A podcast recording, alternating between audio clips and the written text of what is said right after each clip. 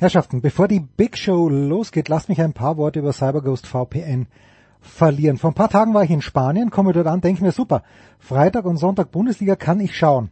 Konnte ich natürlich nicht, weil ich kein VPN hatte. Ich äh, habe das deutsche Fernsehen vermisst, zumindest das deutsche Streaming. Und deshalb werde ich mir jetzt bei cyberghostvpn.com slash show, das ist wichtig, www.cyberghostvpn.com slash show, CyberGhost in einem durchgeschrieben, ein CyberGhost VPN-Abo abschließen. CyberGhost VPN verbirgt nämlich meine IP-Adresse und verschlüsselt meinen gesamten Internetverkehr. Dadurch kann ich auf deutsches Streaming überall aus der Welt zugreifen und äh, mit über 7900 Servern in 91 Ländern könnt ihr mehr als 35 große Streaming-Plattformen anschauen. Das absolut Beste übrigens, CyberGhost VPN hat eine 45 Tage Geld-Zurück-Garantie und 24-7, 24 Stunden an sieben Tagen der Woche Kundensupport auf Deutsch. Und wenn ihr diesen Slash eingibt, www.cyberghostvpn.com slash show, dann gibt es 84% Rabatt auf den Dreijahresplan. Das sind nur 1,94 Euro pro Monat plus vier Monate gratis. Attention. Fast live. Aus einer dreifach versiegelten Aktenmappe im Berufungszimmer des FIA Sportgerichts kommt die Big Show von Sportradio 360.de. Das verzweifelte Überholmanöver in der Safety-Car-Phase der deutschen Sportpodcasts. Wir suchen uns unsere Rennleiter immer selbst aus. Hallo, hier ist Heinz-Harald Frenzen. Hallo, hier ist Jutta Kleinschmidt. Wir fahren trotz verbaler Einfädler die Slaloms bis zum bitteren Ende durch. Servus, hier spricht Fritz Klopfer. Grüß euch, das ist der Manuel Feller. Servus, das ist Selina Strafsau. Und wir geben auch weiterhin vor, wirklich alles zu verstehen, was unsere Gäste so sagen. Hey guys, it's Michaela Schifrin. Salut, c'est Pierre Garbert. Hello, this is Karen Hatchinoff and you're listening to Sports Radio 360. Die Big Show von Sportradio 360. Fast live aus dem Münchner Hasenbergel und der Welt. Jetzt.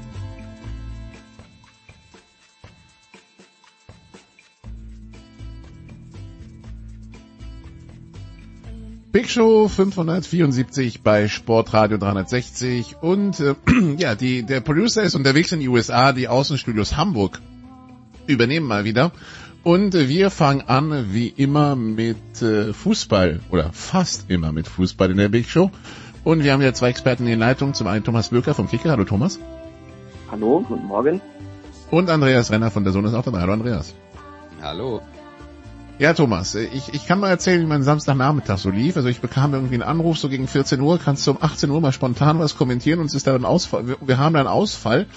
Ich bereite mich vor und schaue auch Sachen bei, bei Twitter nach und sehe nebenbei die, die, die Fußball-Timeline, also zwischen denen, ja, ist ja nicht so viel los heute. BVB-Timeline, mein Gott, ist das schlecht und unverdient.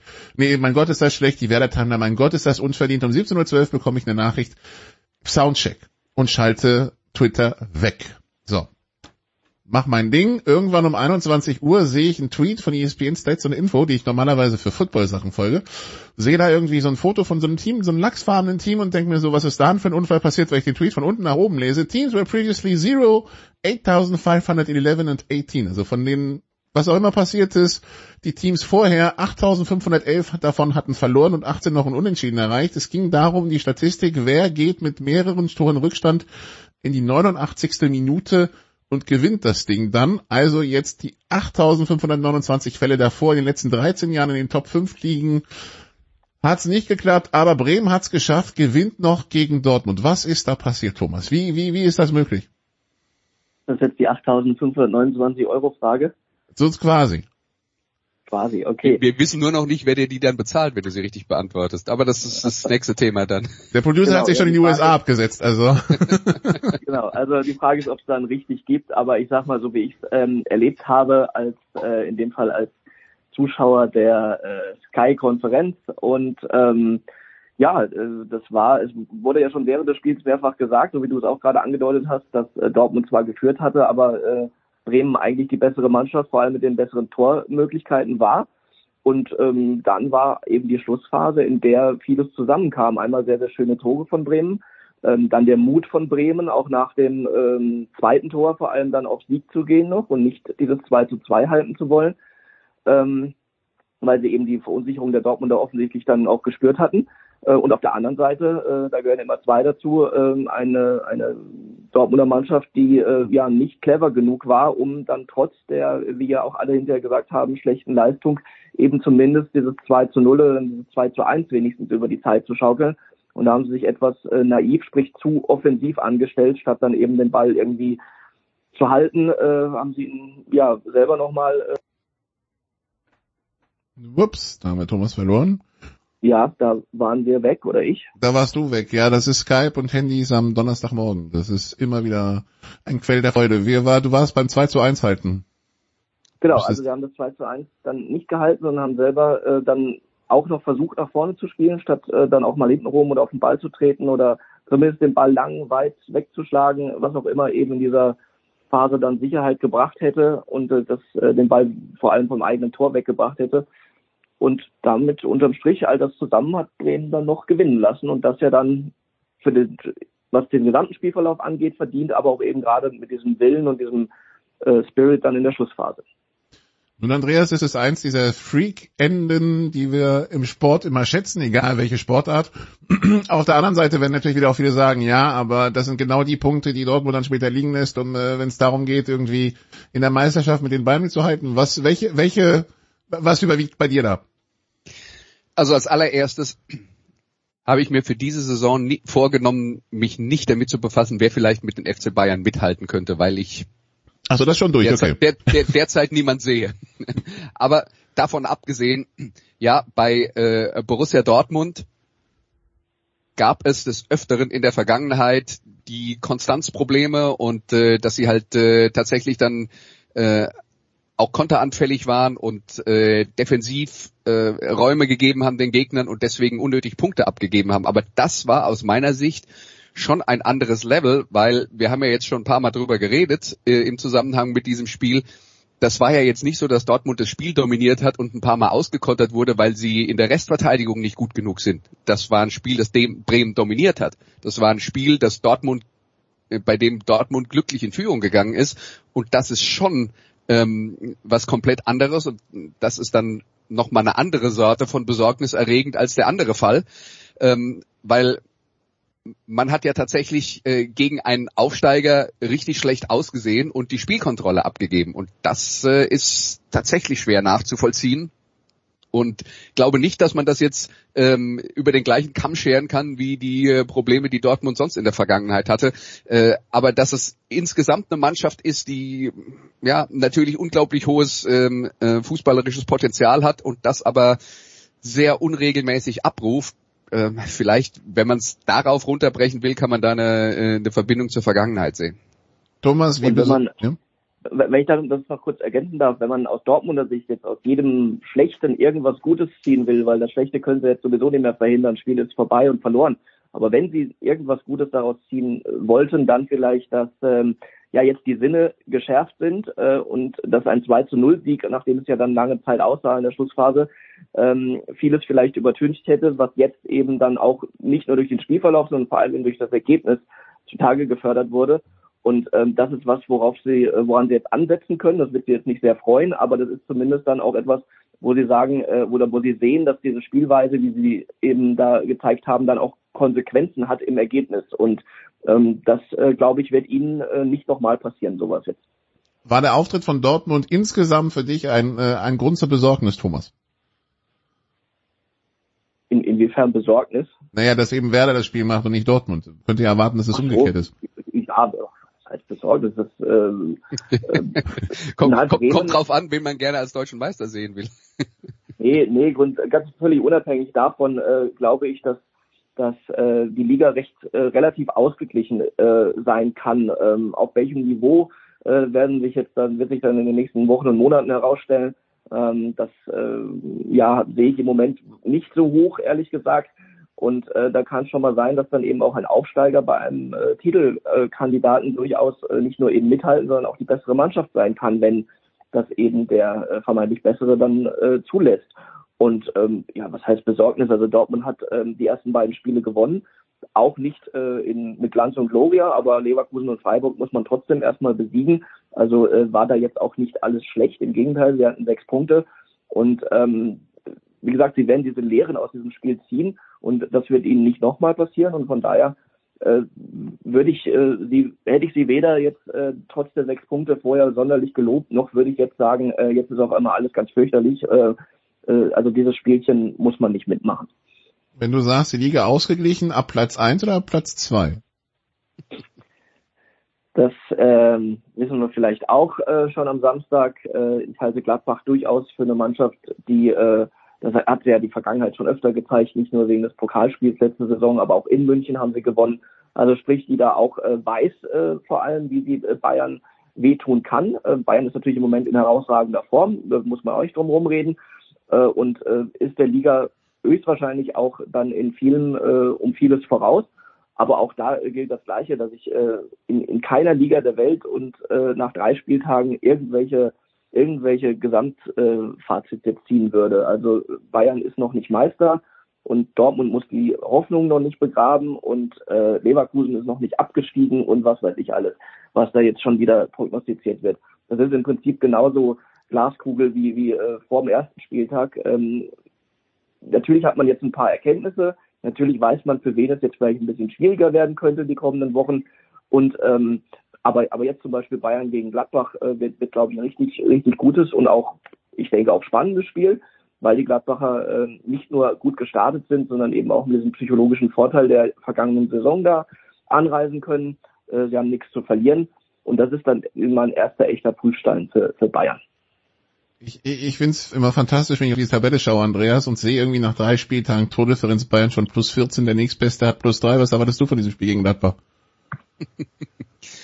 ja, äh, das, das Problem dabei ist ja tatsächlich, dass man diese, dass diese Gladbacher Mannschaft mit einem neuen Trainer arbeitet, wo ich glaube, man muss äh, davon ausgehen, dass man, dass die, dieses ganze Konstrukt noch auf einem einem Weg der Entwicklung ist irgendwo hin. Und was dieses wohin irgendwann mal sein wird, boah, man sagt ja immer, zehn Spiele warten, bevor man sich äh, auf sowas festlegt. Der Start ist äh, gut gelungen, größere Rückschläge hat es noch nicht gegeben. Ähm, insofern tue ich mir da echt schwer, Borussia Mönchengladbach einzuschätzen, muss ich auch dazu sagen, auch weil ich sie noch nicht über 90 Minuten in dieser Saison gesehen habe. Äh, und das spielt ja dann auch immer eine Rolle. Bei Bayern haben wir jetzt gesehen, äh, dass die offensichtlich ja vielleicht dann auch davon profitieren, dass die Mannschaft jetzt äh, äh, dass die in, in der Mannschaft jetzt keine personellen Revolutionen gegeben hat, abgesehen von der äh, Geschichte im Sturmzentrum und dass der Trainer das zweite Jahr da ist und vielleicht ist ja ihm sogar ein anderer äh, Typ Stürmer äh, lieber als ein äh, Strafraumstürmer aller Lewandowski. Also das sind ähm, das, da, da könnte ich mir schon vorstellen, dass der FC Bayern schlicht und einfach von dieser Konstanz profitiert und dass die dann da halt an dem Punkt drei Schritte weiter sind, als Gladbach sein kann, weil Daniel Farke ist jetzt äh, ist jetzt halt gerade erst äh, drei Spiele Cheftrainer, beziehungsweise nimmt man den Pokal dazu, sind es vier und der Anfang ist gut und äh, das nächste Spiel ist halt ein wichtiges, um ähm, Aufschlüsse zu bekommen über Borussia Mönchengladbach und im Zweifelsfall werden wir bei dem Spiel über Mönchengladbach mehr lernen als über Bayern. Ja, und das ist, äh, wenn ich so die Vita von Daniel Farke anschaue, Thomas, auch das erste, so, das wird so der erste große Test in seiner, also in, seiner, in dieser Trainerkarriere, wenn es mal gegen die Bayern geht, weil bisher, ja. Na gut, äh, der, der hatte halt schon einige Premier League Größen auch als Gegner. Also Best, so bessere Mannschaften als Bayern, um böse zu sein. Ach so, ja gut, okay, stimmt. War Norwich City noch, weil die waren ja zwischendurch Erstligist. Ja, passt. Alles gut. Ja. Aber ja, mit, mit Gladbach direkt am vierten, also was haben wir gesagt? Wir haben drei Pflichtspiele in der Bundesliga, ein Spiel im Pokal, jetzt kommt Bayern, das ist, äh, komm früh. Ja, aber ähm, äh, ob sie jetzt gegen Bayern spielen oder am zwölften Spieltag ist eigentlich wurscht. Das Einzige, klar, wenn man in den Europacup-Wochen ist, äh, in den englischen Wochen, dann ähm, erwischt man möglicherweise mal einen schwächeren Tag äh, eines, eines Champions League Teilnehmers. Das, das kann schon sein, äh, eben aufgrund des äh, Kräfteverschleißes, aber ähm, dafür haben ja äh, die Champions League Teilnehmer auch entsprechende Kader, dass sie dort rotieren können. Das macht Bayern ja jetzt schon, bevor äh, der erste äh, Ball in der Champions League gerollt ist. Also von daher, die werden auch jetzt wieder äh, rotieren und ähm, von daher ist äh, das die Aufgabe ist, glaube ich, immer gleich schwierig unterm Strich. Champions League Ausführung heute Abend übrigens und dann wird ab äh, der ersten Septemberwoche also fast schon durchgeprügelt, muss man ja sagen, damit es dann halt mit der Fußball-WM aufgeht. Wunderbar. Dann äh, ja, haben wir am Wochenende ein äh, weiteres Spiel in der in der Bundesliga zwischen dem Tabellenvierten Andreas und dem Tabellen 17 nämlich Leverkusen und Mainz und wie jeder jetzt erwarten würde, ist Mainz der Tabellenvierte und Leverkusen der Tabellen 17. Was, ähm, also ein Fehlstart wird sein, aber also wie schlimm ist es bei Bayer Leverkusen? Ja, es ist, es ist sicher extrem frustrierend, weil sie gehen mit dem Trainer in die zweite Saison, ähm, haben eine fraglos fußballerisch hochbegabte Mannschaft. Äh, dass äh, Bayer Leverkusen in den letzten Jahren äh, eben nicht ganz, ganz oben mitgespielt hat. Sicher auch immer der Tatsache geschuldet, dass Leverkusen ein Verein ist, der äh, hochbegabte Spieler sehr früh verpflichtet und sie dann entwickelt und so eine Entwicklung natürlich nicht äh, wirklich konstant ist. Äh, auf der anderen Seite, was da jetzt halt passiert ist, ist äh, und der, den Pokal darf man ja auch nicht äh, rauslassen, mhm. sind sie auch äh, gegen Drittligisten ausgeschieden und waren nicht nicht besser. Man was halt, ähm, wir machen ehrlich gesagt die sechs Tore für die, Geg äh, die sechs Gegentore, die sie kassiert haben, mehr Sorgen als das eine, das sie geschossen haben, weil ich glaube, mit der offensiven Qualität, die sie haben, das wird dann auch irgendwann mal wieder klappen. Und äh, da kann es dann auch einfach mal sein, dass man zwei Spieler hat, wo es äh, ähm, äh, wo man im Abschluss auch ein bisschen Pech hat äh, oder die äh, die Stürmer nicht draus sind. Das sind halt nicht gut draus sind. Da ist halt ein Patrick Schick, bei dem ich äh, das Vertrauen habe, dass der Tore machen wird. Da ist ein Diaby, der äh, sicher noch nicht jede Woche Topleistungen äh, abruft, aber das grundsätzlich kann. Da sind viele gute Spieler auf dem Feld. Aber äh, ich habe den Eindruck, dass wenn in diesem ganzen Konstrukt was nicht stimmt, dass es dann eher der defensive Part ist und äh, das muss der Trainer jetzt relativ schnell hinkriegen.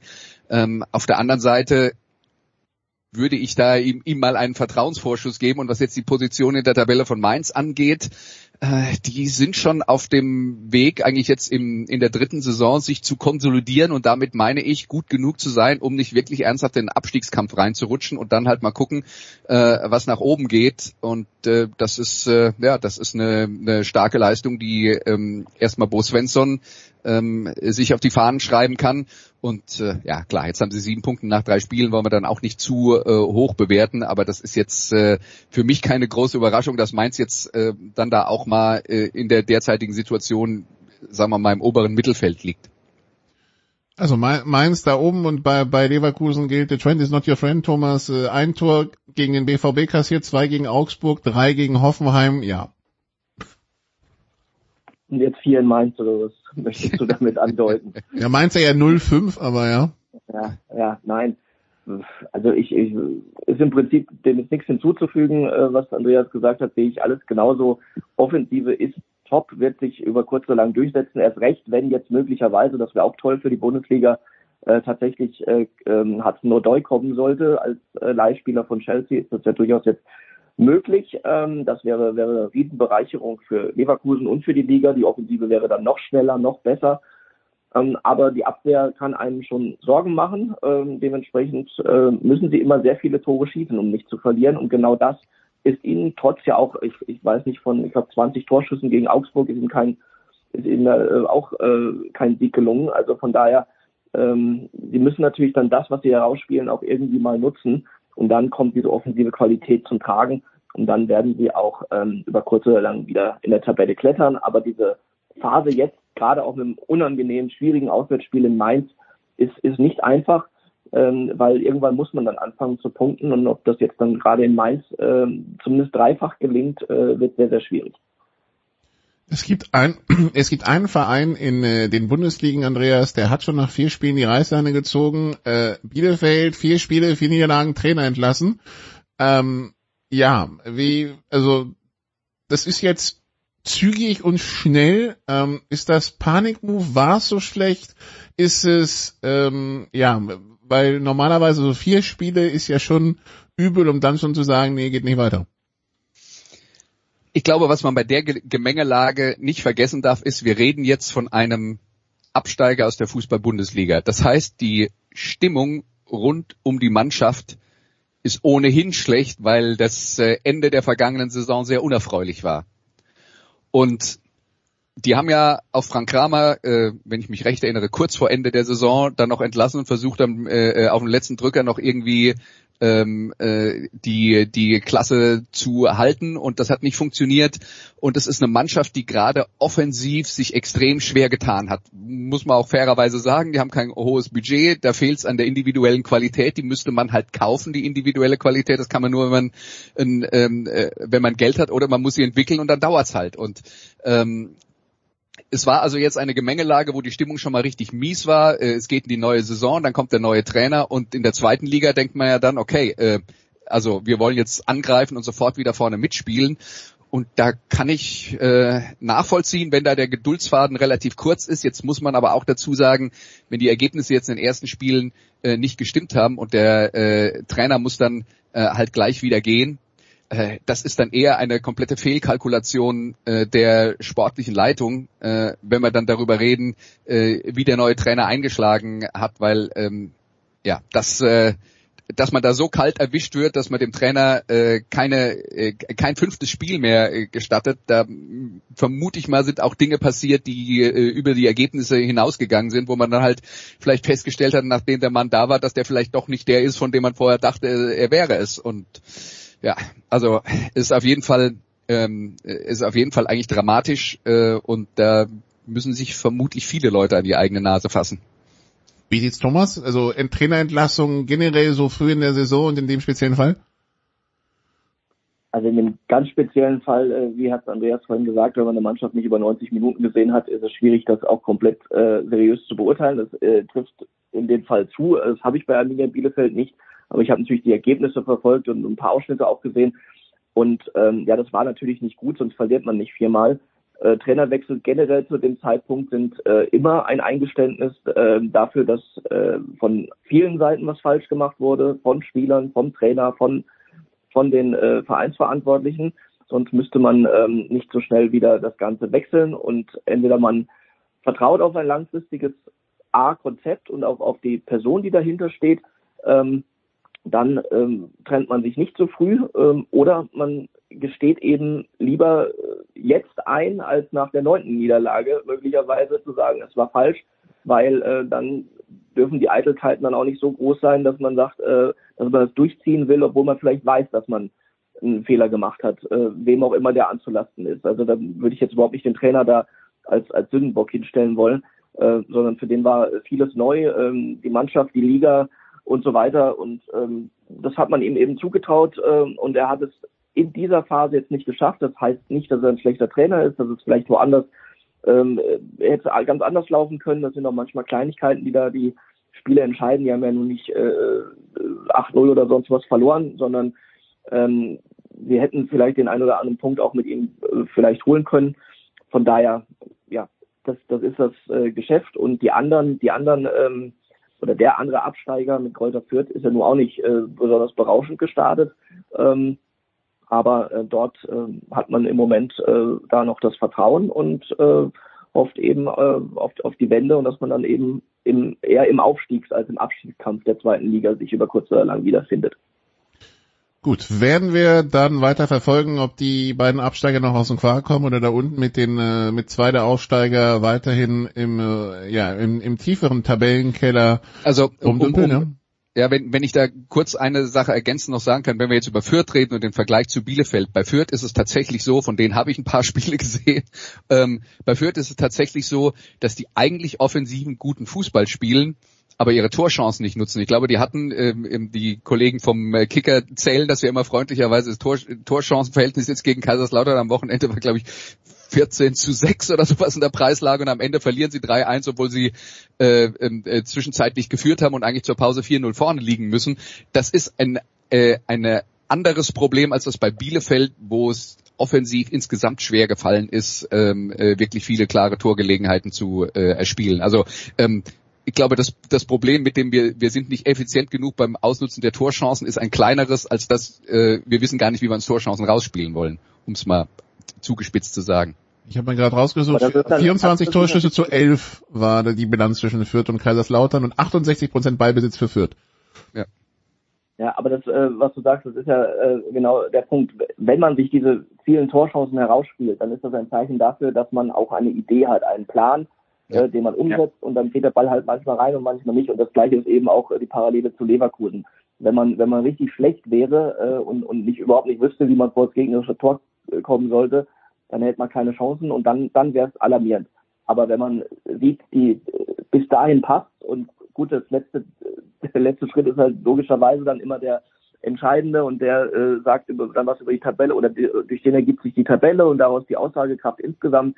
Aber wenn man äh, eben auch mal den Blick dann auf äh, nicht nur aufs Ergebnis lenkt, äh, dann sind das dann schon die Kriterien dafür zu sagen, es passt und wir bleiben mit diesem Trainer auch zusammen, weil wir da eine, eine Idee hintersehen.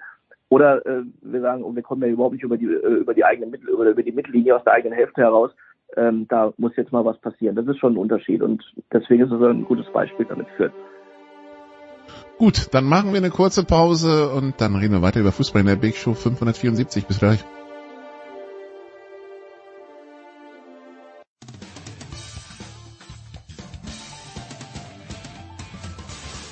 Hier ist Joachim Lambi und ihr hört Sportradio 360.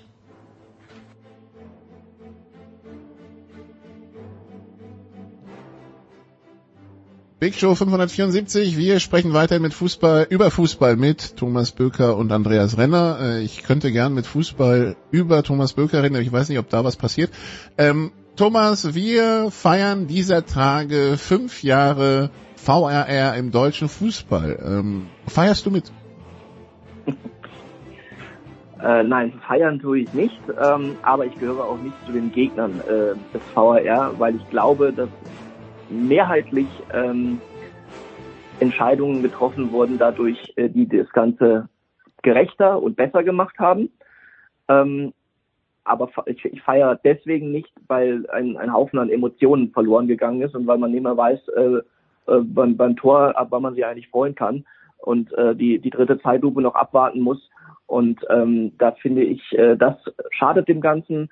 Und äh, wie gesagt, das andere macht es gerechter, äh, die vielen Entscheidungen, die dadurch äh, letztlich Abseits, Tor, sonst was äh, ähm, dadurch korrigiert wurden. Dadurch äh, ist vieles besser geworden. Und dann muss jeder für sich entscheiden, äh, was ist ihm in der Abwägung beider Sachen lieber. Und ähm, natürlich ist das Emotionale mit das Schönste, was es gibt im Fußball, im, im Stadion sowieso, aber eben dann auch vom Fernseher. Und wenn das wegbricht äh, oder zumindest so sehr gemindert wird, dass man äh, dadurch äh, durch diese Eingriffe ähm, ist es ist es äh, schon bedenklich. Was mich an der ganzen Sache mehr stört, sind äh, dann Geschichten, die die uneinheitlich verlaufen. Also hier wird der Schiedsrichter rausgeschickt, da äh, verzichtet er ja, muss man auch sagen, selber drauf. Er kann ja auch selber auf die Idee kommen und muss dann nicht äh, auf das Signal warten, weil er letztlich dann die Entscheidung soweit hat.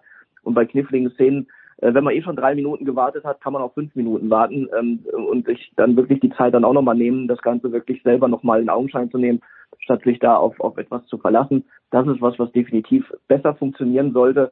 Aber die Idee, die Idee an sich, äh, glaube ich, äh, ist, ist okay, weil wenn wir es jetzt umdrehen und sagen würden, ab morgen gäbe es diesen VAR nicht mehr, glaube ich, würden wir ihn äh, ziemlich schnell vermissen und würden genauso viel schimpfen wie jetzt. Andreas, würdest du ihn vermissen? Ähm, auf jeden Fall. Also mir geht's ja tatsächlich so, wenn man ab und zu mal Pokalwettbewerbe oder sowas kommentiert, wo er nicht da ist, dann gibt's schon als Kommentator die Situation, dass man sagen muss, ja, wir, jetzt, wir haben halt keinen VAR und deswegen kann man diese, diesen Fehler nicht korrigieren. Ganz grundsätzlich, finde ich, muss man mal eins festhalten, und da gibt's ja statistische Aufarbeitungen, ähm, wie viele Situationen wurden richtig gestellt, ähm, wie viele Situationen ähm, wurden nicht fälschlicherweise nicht richtig gestellt, wie viele Situationen wurden nicht überprüft, obwohl sie es äh, hätten überprüft werden müssen. Und jetzt sagen wir mal einfach mal Pi mal Daumen, 80 Prozent der Fehler wurden korrigiert. Das kann man statistisch nachweisen. Jetzt sag ich, und andere Leute sehen es vielleicht anders, aber wenn ich irgendetwas habe, was mir hilft, 80 Prozent der Fehler, die ich vielleicht selber mache, äh, zu korrigieren, 80 Prozent meiner Probleme zu lösen, mir nur noch 20 Prozent zu lassen, dann will ich das haben. Und alles andere würde ich für irrsinnig halten. Was wir allerdings schaffen, und das sind wir, auch wir bei Sportradio 360 und die komplette Fußballöffentlichkeit, ist, dass wir über die 20 Prozent der Probleme, die noch bleiben, genauso viel oder mehr diskutieren, als über die 100 Prozent, die wir vorher hatten. Das ist unsere Schuld. Wir Aber reden nur weil, über weil die Fehler.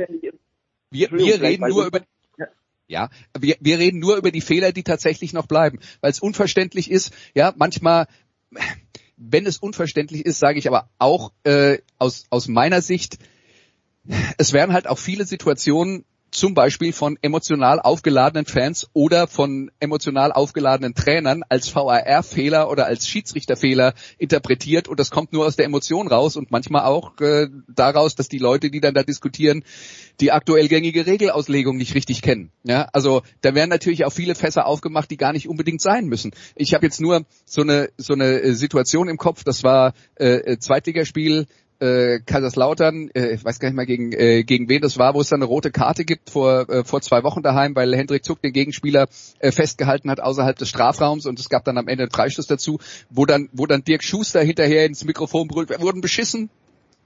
Totaler Quatsch, totaler Quatsch.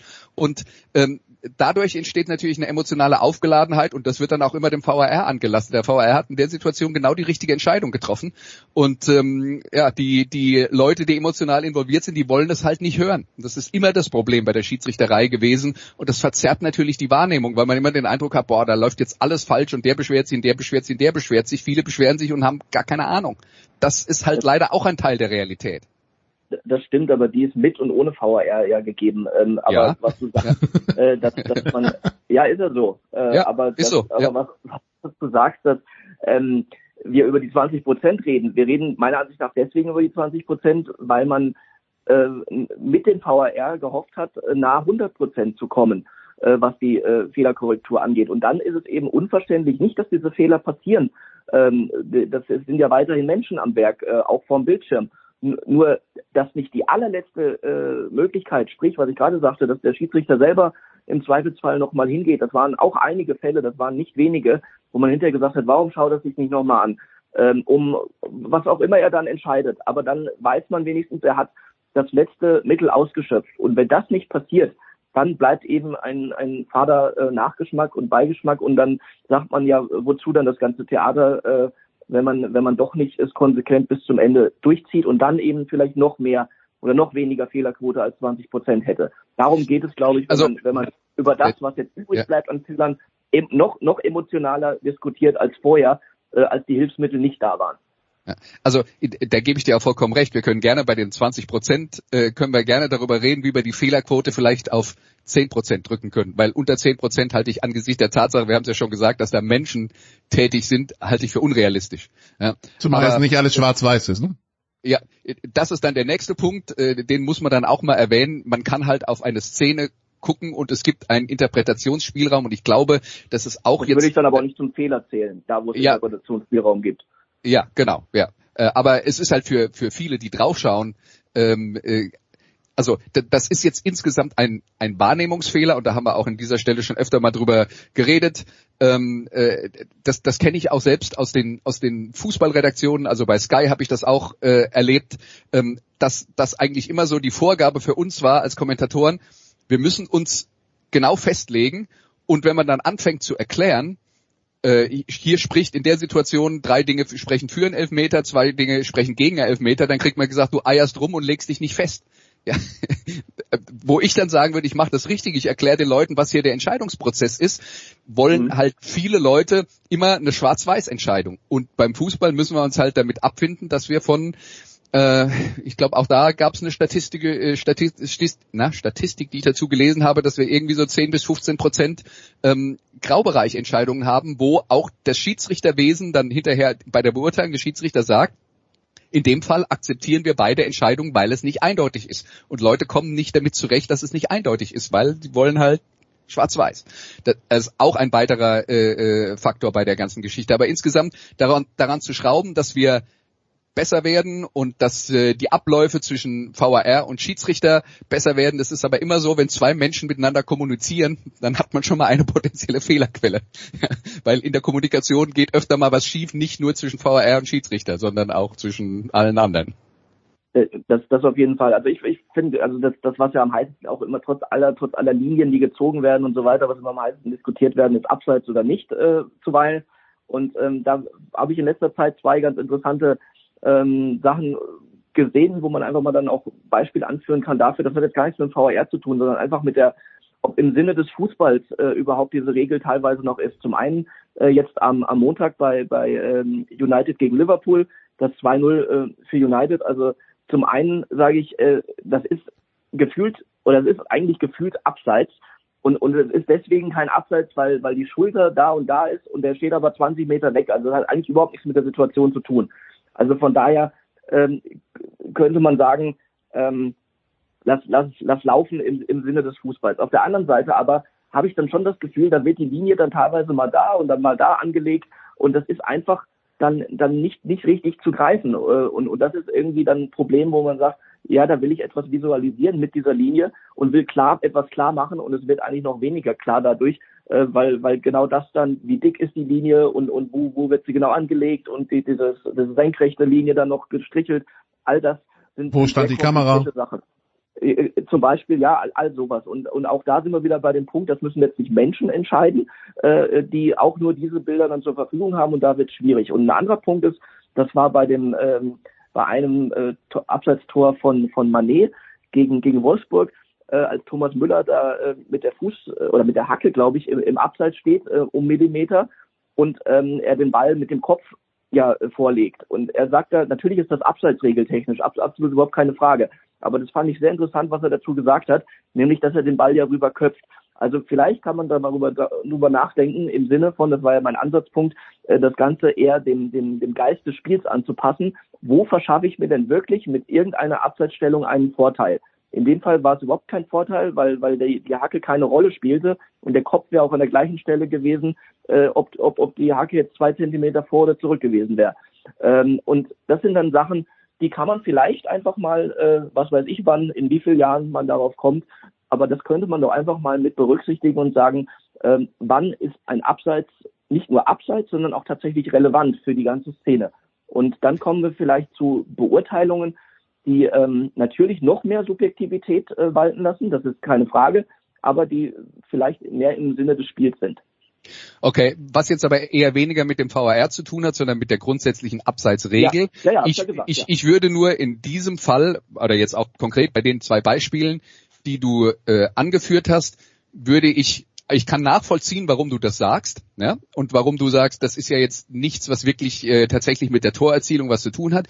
Ich würde halt nur immer versuchen, die ganze Geschichte dann auch mal von der anderen Seite zu denken und zu sagen, okay, wenn wir jetzt also eine Regel einführen, wo wir darüber diskutieren, ob der Spieler, der das Abseits aufhebt, vielleicht so weit ab vom Ball äh, vom, vom Spiel geschehen ist, dass er nicht eingreifen kann und ob die Hacke des Spielers tatsächlich einen Einfluss darauf hat, ähm, äh, dass er einen Vorteil hat, wenn er den, den Ball spielt. Ich würde mich halt immer nur fragen, wenn ich das jetzt zu Kriterien mache, wie mache ich das greifbar ohne dass der Entscheidungsprozess für den Schiedsrichter um ein Vielfaches verkompliziert wird, was dann wieder zu viel mehr Diskussionen führt, weil du hast es ja selber gesagt, das wird's dann, dann wird eine Schwarz-Weiß-Regel, und wir haben nicht viele im Fußball, wird dann mhm. subjektiv und dann wird's halt möglicherweise mehr Diskussionen geben als jetzt, wo man dann halt sagen muss, ja, ist blöd, ne, und das ist unglücklich und ich verstehe auch, dass die Spieler sich darüber ärgern, weil sie sagen, hat ja nichts damit zu tun, aber auf der anderen Seite, die Abseitsregel im Fußball gibt seit Menschen gedenken und die ist wirklich schön klar und einfach, nämlich ähm, man kann eine Linie ziehen und sagen, hier, das ist Abseits, das ist kein Abseits und Ende aus. Und Zumindest ich, wenn man das passive ich, Abseits ausblendet. Ja, ja, natürlich. Äh, und, und da sehen wir ja, wie viele Diskussionen es darüber gibt, jetzt wer behindert den Torwart und wer steht ihm im Sichtfeld und was ist ein Problem und was nicht. Das diskutieren wir im Moment jede Woche in der Fußball-Bundesliga.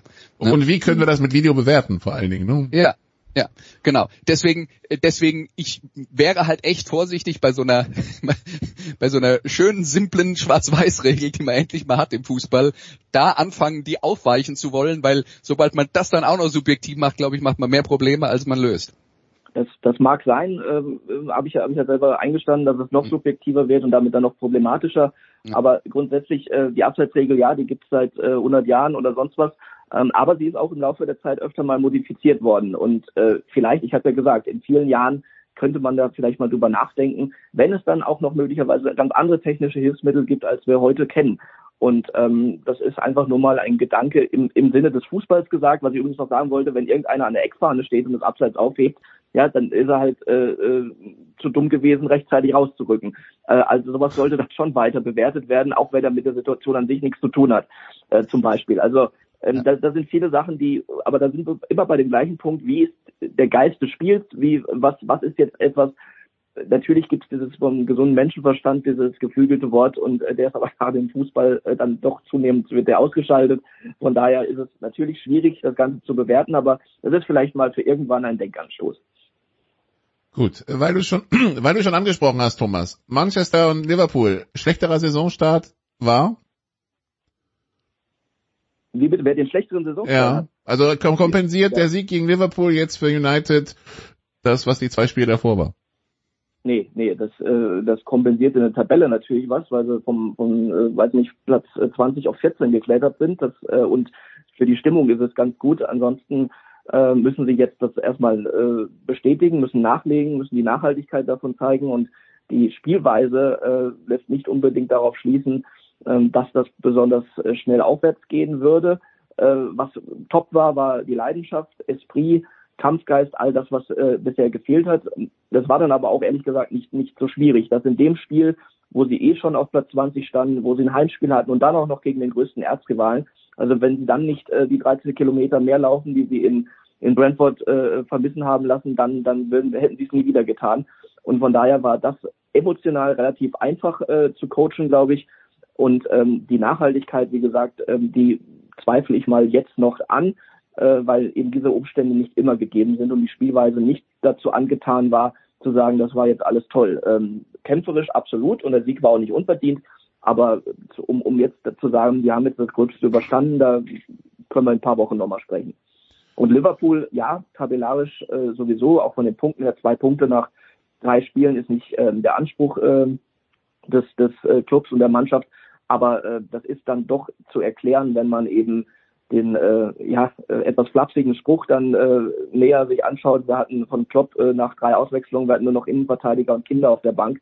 Also sprich, da fehlt dann doch bei so vielen Verletzten plus Ausfällen wie dem äh, rot gesperrten Darwin fehlen dann auch irgendwann mal so selbst so einer Mannschaft die Alternativen und da sind ja echte Leistungsträger, die da in der Achse weggebrochen sind und ähm, ja die die Tiefe ist offensichtlich im Moment nicht gegeben, um dann äh, ja, wenn ein Gegner so aggressiv dann auftritt, wie es United getan hat, dann äh, das gereicht hätte, den eigenen Stil durchzusetzen. Plus äh, für mich der, einer der, der wichtigsten Gründe, Sadio Mané, sieht man gerade, wie gut er bei Bayern ist, oder wusste man auch schon vorher, aber der fehlt eben. Das ist ja wie, ein, wie einer, der vor ein paar Wochen noch da war äh, und der jetzt eben eine große Lücke hinterlassen hat.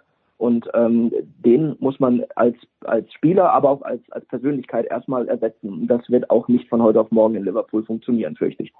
Aber ist ja dann schon ein bisschen besorgniserregend, Andreas, wenn es jetzt schon Kaderprobleme gibt und es geht ja erst in dieses, in diesen Wahnsinns, in Tagen, in diesen Wahnsinnsrhythmus, wo es dann, glaube ich, wirklich nur noch englische Wochen sind bis Mitte November. Ja, also zwei Dinge dazu. Zum einen gilt in jeder Sportart, Verletzungen können eine Saison ruinieren von auch einer sehr guten Mannschaft. Ja. Äh, Kadertiefe ist jetzt tatsächlich auch ein Thema, wo ich bei Liverpool schon seit Jahren denke, das ist eine super Mannschaft, wenn die ersten elf auf dem Platz stehen, die ersten 14, 15 auch. War aber auch in den erfolgreichen Jahren so, dass dann äh, die Leute, die dann wirklich die Leistungsträger waren, gerade äh, Salah und Manet zum Beispiel, ja, äh, teilweise mit Firmino in der Mitte, teilweise mit Jota in der Mitte, ähm, dass die halt praktisch jedes Spiel gemacht haben. Und Liverpool hat da schon auch in den letzten Jahren, ich weiß nicht, das nötige Glück gehabt oder halt auch die richtigen Leute ausgewählt, dass die selten wirklich langfristig ausgefallen sind. Und ähm, es ist, ist tatsächlich so, dass wenn man dann in den Vergleich zum Beispiel macht zu Manchester City, und das hat sicher auch was mit finanziellen Rahmenbedingungen zu tun, dass der Kader von Liverpool im Vergleich dazu immer ein bisschen mehr auf Kante genäht war und das ist bei denen immer einigermaßen gut gegangen und jetzt ist halt gerade eine Phase, wo es äh, äh wo es eng wird und dann äh, und dann sieht man halt äh, die Probleme, die daraus folgen äh, und dann kann man ihnen nur die Daumen drücken, dass das äh, dass das bald wieder äh, bald wieder besser wird und dass es da Entwarnung an der Front gibt. Äh, ansonsten dann halt mal schauen, also ähm, wohin das führt, aber ähm, derzeit ist halt eine, eine schwierige Phase. Mal gucken, ob Klopp sich da ähm, rausmanövrieren kann. Man muss ja auch sagen, die nach den grandiosen Jahren, die er bei Borussia Dortmund hatte, hat er ja dann in seinem letzten Jahr in Dortmund auch ernsthafte Probleme bekommen aus allen möglichen Gründen. Und? Aber die, die, die Phase jetzt bei Liverpool mit, mit Martip, Konate, Thiago, Darwin äh, um nur mal vier Leistungsträger zu nennen, äh, die ist ja absehbar, äh, wann sie zu Ende ist, nämlich wenn diese Verletzten und Gesperrten wieder zurück sind. Und dann reden wir von einer ganz anderen Qualität und deswegen glaube ich einfach, äh, äh, weil, weil es jetzt eingangs hieß, äh, ja, die schwierigen Wochen und die, die englischen Wochen kommen erst noch. Äh, ja, aber wenn die dann eben auch wieder dabei sind, dann sprechen wir auch über einen ganz anderen Kader, der dann auch wieder gut genug sein wird, um meiner Ansicht nach oben mitzuspielen.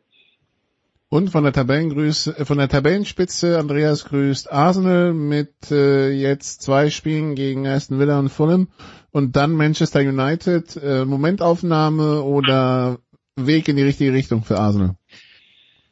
Also beides, weil äh, natürlich eine Momentaufnahme und man muss dann auch ehrlich, äh, ehrlicherweise aus Arsenals Sicht dazu sagen, auf dem Papier war jetzt auch der Saisonstart nicht so schwer in Anführungszeichen. Also sie haben jetzt keinen von den ganz großen Gegnern gehabt. Letzte Saison haben sie ja drei, die ersten drei Saisonspiele verloren und äh, ich glaube ein, ein Spiel war gegen Man City und eins gegen Liverpool. Ähm, also auf jeden Fall es waren, waren zwei Top-Gegner mit dabei. Das ist die eine Seite. Die andere Seite ist, glaube ich, aber schon auch, dass man bei Arsenal unter Mikel Arteta äh, dazu sagen muss, dass diese Mannschaft also beziehungsweise der komplette Verein strukturell als Atheta dort angefangen hat, noch auf einem ganz anderen Dampfer war. Das hatte mit Entscheidungsträgern zu tun, die inzwischen ausgetauscht wurden. Ich glaube, der Verein hat jetzt seit Beginn der vergangenen Saison die Struktur mit Ateta als Trainer und Edu als Sportdirektor, wo sie hin wollten. Da haben vorher noch ganz andere Leute mitgeredet. Da wurden dann phasenweise viele erfahrene äh, ältere Spieler von anderen Clubs geholt, die eigentlich ihre besten Zeiten hinter sich hatten. Sagen wir mal William von Chelsea, nur um ein Beispiel zu nennen. Davon ist man komplett abgerückt. Es gibt jetzt eine klare Marschrichtung und die ist, wir wollen junge, entwicklungsfähige Spieler holen und das sieht man dann auch tatsächlich bei den Neuverpflichtungen. Das sind alles keine Leute, die 28 bis 30 Jahre alt sind und ähm, äh, sondern wirklich welche, die, und 60 Millionen äh, kosten. Ja, und 60 Millionen kosten. Äh, die kosten jetzt dann auch 60 Millionen teilweise, aber, aber sie äh, geben dir zumindest die Option, dass du vielleicht irgendwann mal noch was zurückbekommst, wenn die mal drei, vier Jahre für dich gespielt haben. Also das ist der eine Punkt. Und der andere Punkt ist, glaube ich, was man jetzt sieht, ist, dass Ateta jetzt zum ersten Mal eine Mannschaft zusammen hat, wo er die Sorte von Fußball spielen kann, die ihm, glaube ich, von Anfang an vorgeschwebt hat. Und da sind ja jetzt wirklich sehr viele, sehr gute junge Spieler in der Offensive, die, glaube ich, wenn sie zusammenbleiben, noch besser werden mit, äh, mit Saka, mit Oedegaard und äh, Gabriel Jesus, den sie jetzt neu geholt haben von Manchester City, der dort mehr oder weniger so Option 1b im Sturmzentrum war und nachdem Holland gekommen ist, wahrscheinlich eh keine, äh, äh, eh kaum noch Spielzeit bekommen hat das scheint einer zu sein, der wirklich diese Mannschaft insgesamt nochmal ein äh, Stück nach oben gezogen hat im Niveau. Aber wahr ist natürlich auch, die ersten drei Gegner auf dem Papier waren schlechter als Arsenal. Die nächsten Aufgaben sind in der Theorie auch zu machen. Es werden Phasen in der Saison kommen, wo man es dann mit den mit den wirklich starken Gegnern zu tun bekommt und wie sie da aussehen, das ist halt äh, so lange eine Frage, bis sie es halt mal gezeigt haben und das konnten sie noch nicht. Wie, wie Thomas Arsenal äh, die Entwicklung, die Andreas gerade angesprochen hat, äh, teilst du die? Ja, absolut. Ähm, eben genau mit dem Hinweis darauf, dass äh, vieles gut läuft, aber dass es genau diese Phasen es auch schon sehr, sehr oft gegeben hat. Äh, auch in den vergangenen Jahren gefühlt mal immer drin gewesen, vier, fünf Siege am Stück und man hat gedacht, oh wow. Und wenn man dann genauer hingeschaut hat, hat man eben dann auch die Gegnerqualität äh, gesehen und die äh, wirkliche eigene Steigerung, äh, wenn sie denn äh, stattgefunden hat, die wird sich dann in den in den Duellen gegen die Mannschaften zeigen, die eben dann auch äh, in, mutmaßlich in die Champions League einziehen, wie City, wie Chelsea, wie Tottenham äh, und so weiter. Und ähm, wenn man da dann diesen Lauf fortsetzt, dann sage ich auch, äh, da hat sich was getan, da ist eine richtige wichtige Wende vollzogen äh, in vielerlei Hinsicht. Es gibt äh, anders äh, daran zu glauben oder darauf zu hoffen äh, aus Arsenal Sicht ähm, wie zum Beispiel Gabriel Jesus, wie äh, Sinchenko, ähm, der da äh, zwei richtig wichtige Verstärkungen ähm, plus die ganzen jungen, äh, vor allem schnellen Offensiven, äh, das richtig schöner Fußball, der da teilweise zu sehen ist, aber den man eben auch nur dann spielen kann, wenn es der Gegner zulässt. Und ähm, da, die genannten äh, Größen in der Liga werden entsprechend Arsenal äh, eher auf die Probe stellen. Und dann werden wir sehen, wie das ganze Konstrukt inklusive einer äh, gefestigten Abwehr oder auch nicht dann funktioniert oder auch nicht. Also von daher auch da gilt, was ich zur Bundesliga eingangs gesagt habe, und Andreas hat vorhin auch zwischendurch mal gesagt, äh, zehn, zehn Spiele mal ins Land streichen lassen und dann können wir alles ein bisschen besser beurteilen als jetzt. Der Härtetest für Arsenal kommt direkt nach der Länderspielpause im September, Spieltag 9, Arsenal zu Hause gegen Tottenham, Spieltag, Spieltag 10, Arsenal zu Hause gegen Liverpool, Spieltag 12, Arsenal zu Hause gegen Manchester City. Da wissen Genau, wir dann danach, nicht mehr. danach wissen wir dann mehr. Genau. Gut. Also vor Spieltag 13 reden wir nochmal. Das ist dann Ende Oktober. Wunderbar. Dann äh, danke Thomas soweit. Andreas bleibt noch für eine Runde Football. Äh, danke Thomas, dass du die Zeit genommen hast. Hat wie immer Spaß gemacht. Das war Fußball in der Big Show 573. Wir machen eine kurze Pause, dann reden wir über die German Football League. Bis gleich.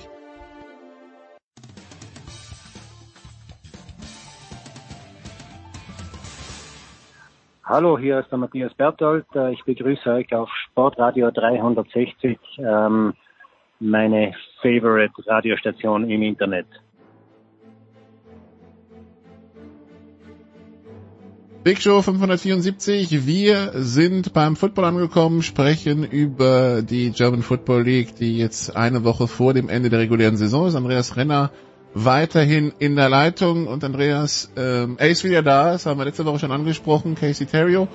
Ähm, und es gab den einen oder anderen, der gesagt hat, naja, er hat schon drei Jahre kein Football mehr gespielt, er hat bestimmt Rost angesetzt, 23 von 31, also 74% Completion, 318 Yards, vier Touchdowns, eine Interception, dazu noch, ähm, ich glaube, 44 Yards selbst erlaufen. Also wenn das Rost ist, dann will ich nicht sehen, wie der entrostet aussieht. Ja, wir machen das jetzt wie vorhin bei der VAR-Diskussion, ja, weil wir haben ja gesagt, 80 Prozent der Entscheidungen, die dann korrigiert werden, sind richtig. Terrio, vier Touchdowns, eine Interception. Wir reden jetzt nur über die 20 Prozent, die nicht gut gelaufen sind. Wir reden über die eine Interception. Aber und und und die zwei Fumble. ja, kleine äh, kleine Disco, äh, kleiner Scherz am Rande. Ähm, ja, es es war viel von dem, was wir von äh, Casey Terrio äh, aus der Vergangenheit äh, gekannt haben. Es war so, als wäre er kaum weg gewesen. In Braunschweig sind sie alle total glücklich. Ähm, das ist jetzt auch vielleicht das, was die Lions gebraucht haben, weil ein Casey Terrio kommt durch die Tür. Der hat den, äh, ich weiß gar nicht, wie viele German Bowls es jetzt überhaupt äh, äh, waren unterm Strich, die sie mit ihm gewonnen haben. Fünf, stimmt das? Vier oder fünf und ein Euro Bowl, ja. Ja, genau. Und äh, der kommt halt durch die Tür und alle schauen auf ihn und sagen, der Typ hat das schon mal geschafft. Ja, und zwar mehrfach. Und da ist einfach der Glaube auch wieder da. Sind ja auch noch ein paar Spieler äh, von früher mit dabei, mit denen er schon mal zusammengespielt hatte.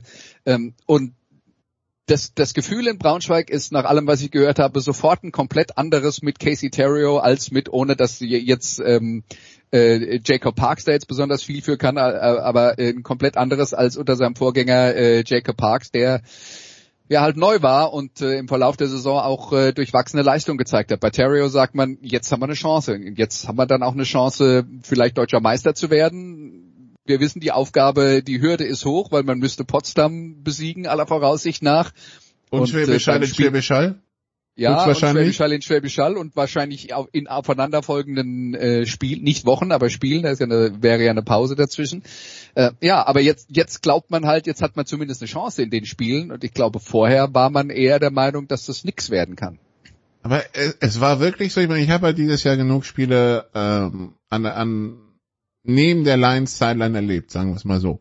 Äh, die beiden in Berlin, äh, das Spiel gegen Potsdam, das Spiel gegen und jetzt das Spiel gegen Dresden es ist wirklich so, das, das, das wirkte komplett verwandelt und die Offense anders aus und natürlich, weil so die, die, die Pässe, die, die Terry durch die Gegend schmeißt, ich, ich habe mir die dann irgendwie so angeschaut und dachte so, naja, das ist tatsächlich eine Qualität, die sehen wir in der GFL nicht immer und nicht oft. Das, also, die wirklich dieser, dieser, dieser, diese Veränderung, die das gebracht hat, vom Footballerischen, aber irgendwie auch so von der Stimmung an der, an der Seite, ist wirklich beeindruckend. Ja, äh, absolut. Und äh, ich meine, wir reden hier, und das haben wir ja jetzt noch nicht gesagt, es hätte eigentlich das erste sein müssen, was ich, äh, was ich äh, sage, nämlich, wir reden hier vom besten Quarterback in der Geschichte der German Football League. Und darüber kann man nicht diskutieren, dass er das ist. Ja? Ähm, die, die Frage ist halt immer eher, der Mann ist mittlerweile auch Anfang 30, hält er das Niveau noch? Ähm, gerade weil es eben auch einer ist, der äh, der auch viel von seinem läuferischen Vermögen äh, äh, gelebt hat und das läuferische Vermögen ist halt auf der Quarterback-Position irgendwann das erste, das geht. Ja. Und das ist aber nach allem, was wir gesehen haben, immer noch da. Es waren eher so ein paar Situationen, wo ich den Eindruck hatte, Entscheidungsfindung, wo er dann äh, sich nicht recht, also wo er sich schneller äh, von einem Play verabschieden könnte und nicht noch das Risiko gehen müsste, ähm, vielleicht am Ende zu fummeln, was ja dann auch äh, passiert ist. Und es ist auch ganz interessant, es gab diese eine Situation, wo er in der ersten Halbzeit versucht noch aus vier Verteidigern rauszulaufen, dann fummelten sie, verlieren den Ball und aus einer deckungsgleichen Situation macht er dann im dritten oder vierten Quarter einen kurzen Flip zu David McCanns und der läuft 25 Yards für einen First Down. Und da ist dann immer die Frage, will ich ihm das austreiben, weil ich will den Fumble nicht haben, oder sage ich, er ist halt ein Playmaker und ich nehme es halt in Kauf, dass er ab und zu dann äh, auch mal äh, vielleicht einen Ball dadurch verliert, weil er unterm Strich mehr bringt, als er, äh, also das, das ist ein, äh, unterm Strich ist er dann im Plus, ja, was äh, äh, zwischen Plays machen und Fehler machen.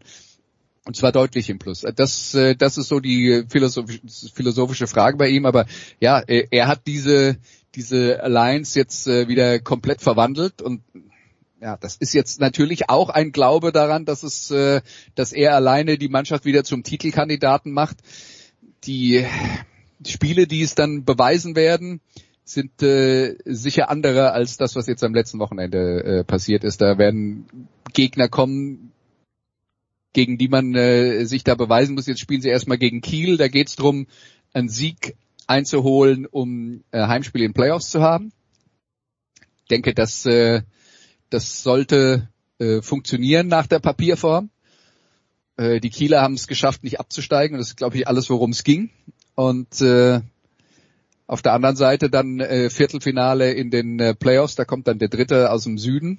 Auch das eine machbare Aufgabe. Und dann reden wir halt von, worüber wir schon geredet haben.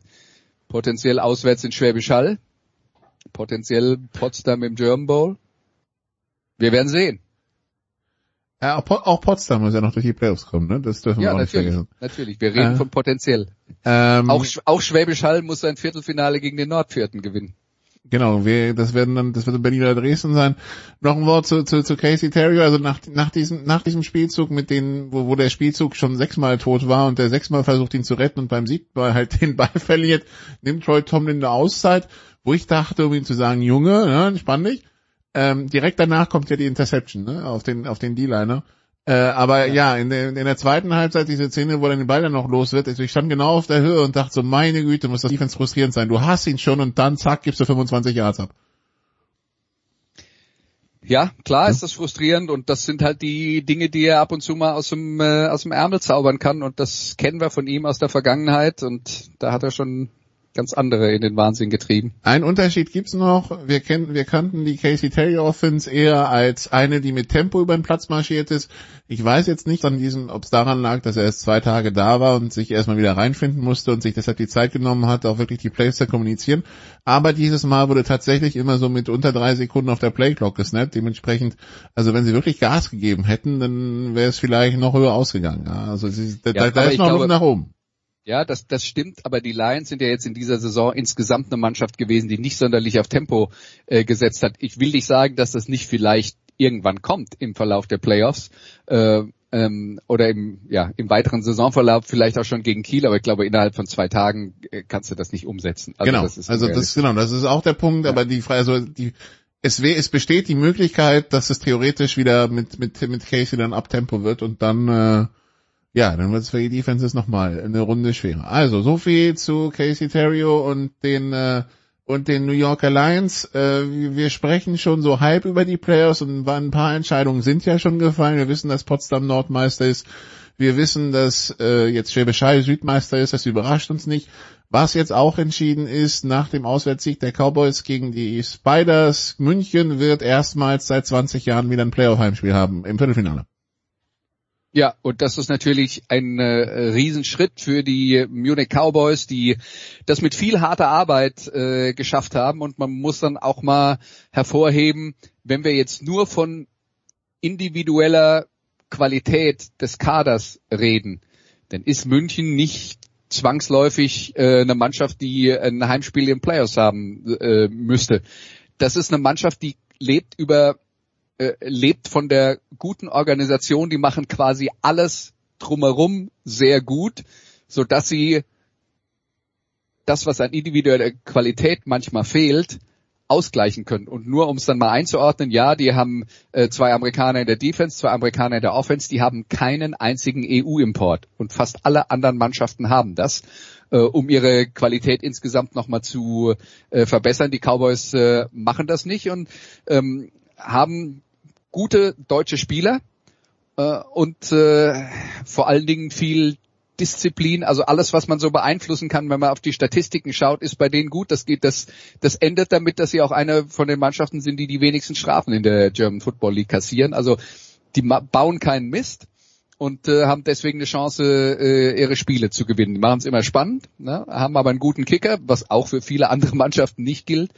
Und äh, ja, deswegen, wenn sie jetzt halt noch ein Spiel gegen Frankfurt haben am Wochenende, die sind äh, schon sicher Achter.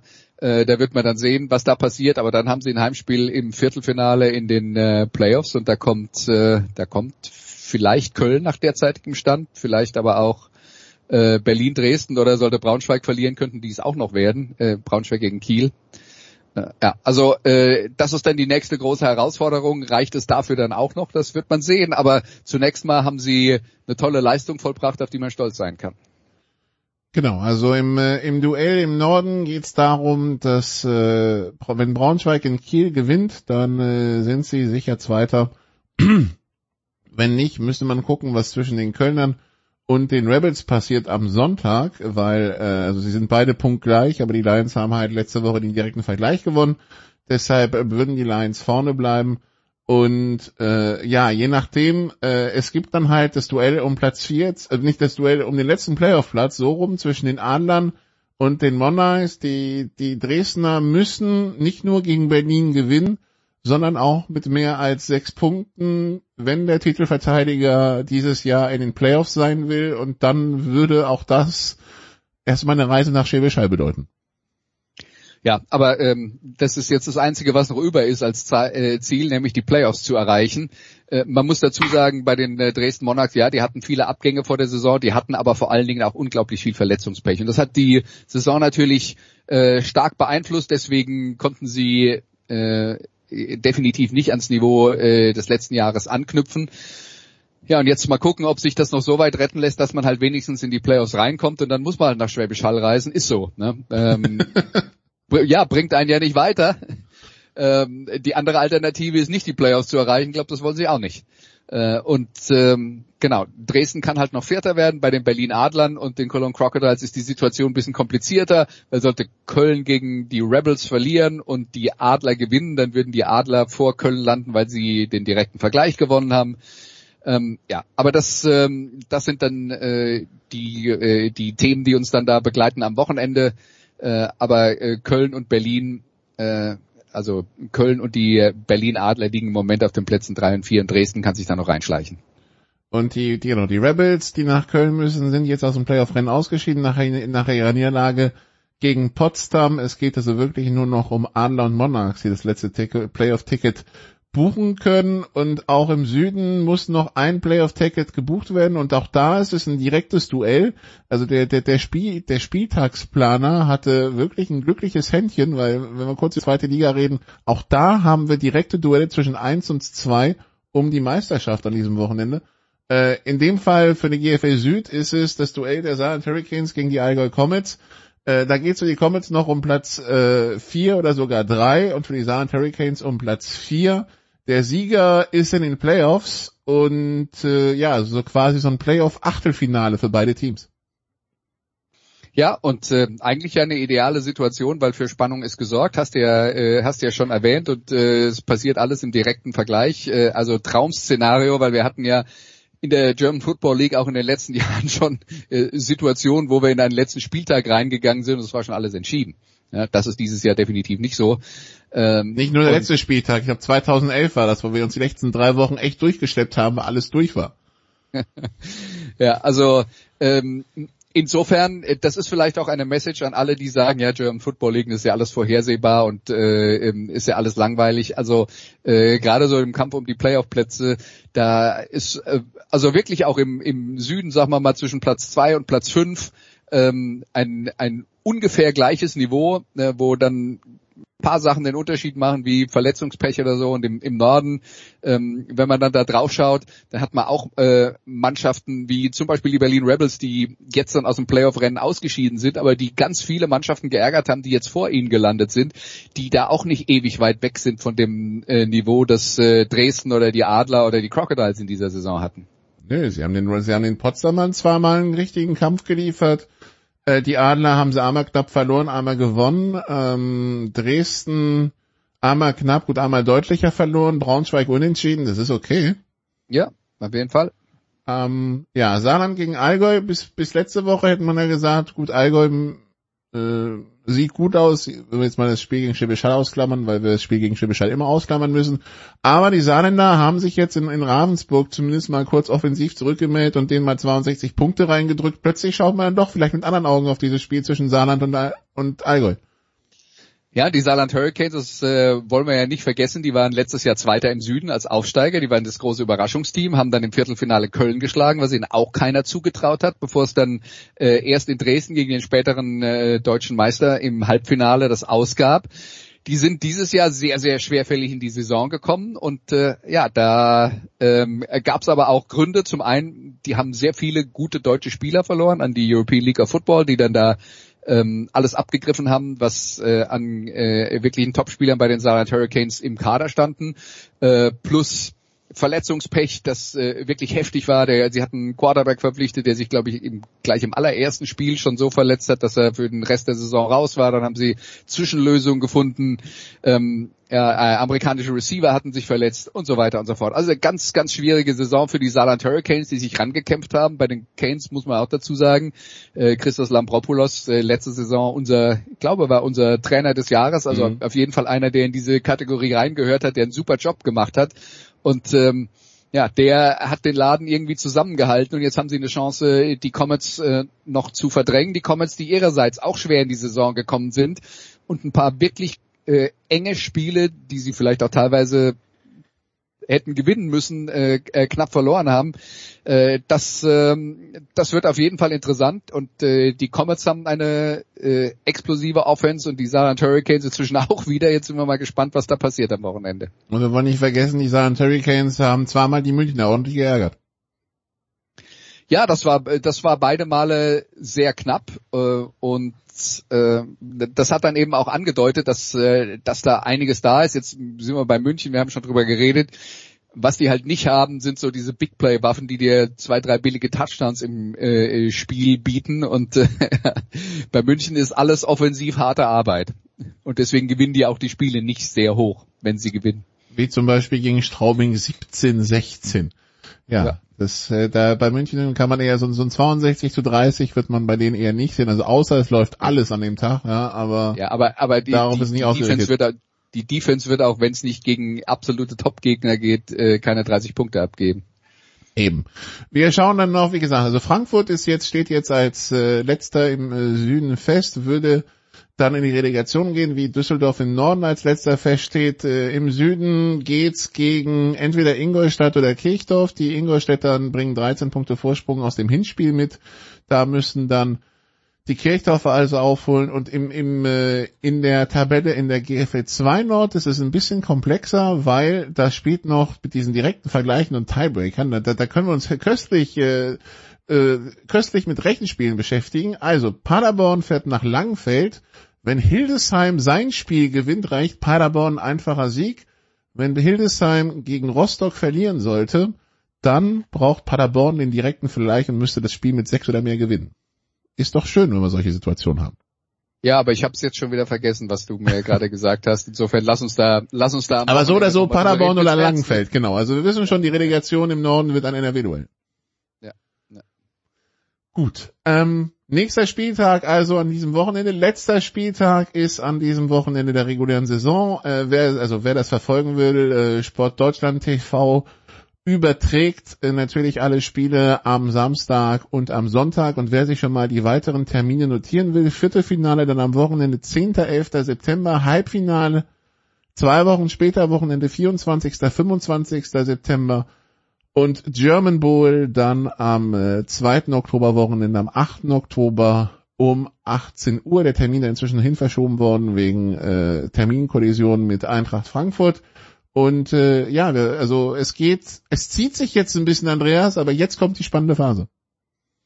Ja, jetzt kommt die spannende Phase und jetzt muss man dann auch sagen, also das Wochenende vor dem Viertelfinale ist schon traditionell ein spielfreies Wochenende, weil man sich dann auch äh, für eventuelle Nachholspiele oder sowas noch einen Termin äh, frei halten musste.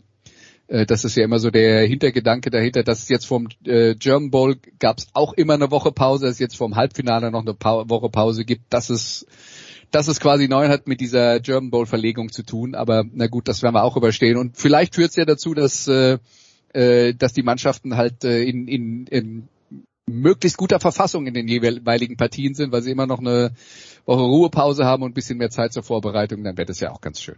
Und eventuelle WWE eine Woche mehr Zeit haben, um äh, dann äh, quasi äh, auskuriert zu werden. Genau. Ja, Von genau. daher wunderbar. Dann danke Andreas soweit. Wir machen hier eine kurze Pause und dann geht's hier weiter mit Motorsport in der Big Show 500, 574.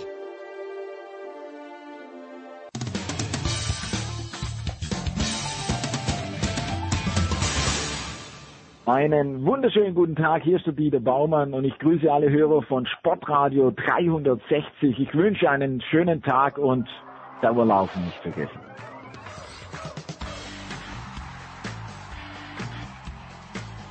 Big Show 574 bei Sportradio 63 und wir sind angekommen im Motorsport hier in der Big Show und äh, traditionell fangen wir an äh, mit dem allgemeinen Motorsport und äh, Stefan de Voice Heinrich in der Leitung. Hallo de Voice. Ja, ein schön, schon schöne Sommergrüße auch. Ähm, ich bin allerdings Hause im Büro, während Eddie unterwegs ist. Ich wollte gerade sagen, in guter alter Sportradio 360 genau. Tradition erwischen wir Eddie Mielke auf dem Weg zu einer Rennstrecke. Ganz genau so sieht's aus. Bei 33 Grad habe ich noch äh, 180 Kilometer und wie immer donnerstags Anreisetag. Und äh, nachdem ich am letzten Wochenende am Red Bull Ring bei der MotoGP mal wieder war, muss ich jetzt wieder arbeiten. DTM steht an nach der Sommerpause. Es ist unglaublich viel passiert. René Rast zu BMW und zu McLaren in die Formel E. Also wird viel zu erzählen geben, aber ich freue mich drauf. Also der Nürburgring steht am Wochenende an der DTM, aber ähm, er hat es ja gerade angesprochen. Er war äh, in Spielberg bei der MotoGP. Ähm, ja, auch da viel passiert, The Voice, ähm, und ein packendes, ein packendes Finish zwischen Banya und, ähm, ähm, na, äh, jetzt komme ich. Quattararo. Also ich muss sagen, es war eines der besten Rennen, was ich von Fabio Quattararo, dem der Yamaha-Speerspitze amtierenden Weltmeister seit langer Zeit gesehen habe. Wenn wir uns nochmal vergegenwärtigen, dass äh, aufgrund des Berg, großen Bergaufstücke äh, des, des äh, Österreich äh, Grand Prix, also in Spielberg, die Ducati so überlegen waren wie schon lange nicht mehr, nämlich im Qualifying äh, fünf Ducati in den Top 6 äh, ist am Ende natürlich der Sieg von einer Ducati vor der besten Yamaha dann doch äh, ein Husarenritt eigentlich von dem Mann, der das Unmögliche möglich zu machen scheint, vor allem im Vergleich zu anderen Yamaha-Fahrern. Also Fabio ist fantastisch gefahren, hätte ich vorher in der Form überhaupt nicht erwartet. Mir ist klar, dass er in einer grandiosen Verfassung gerade ist, auch offenbar mental äh, den Fehler von Asten weggesteckt.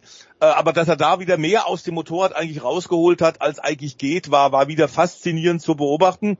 Also für mich war er der Mann des Rennens. Eddie, für dich?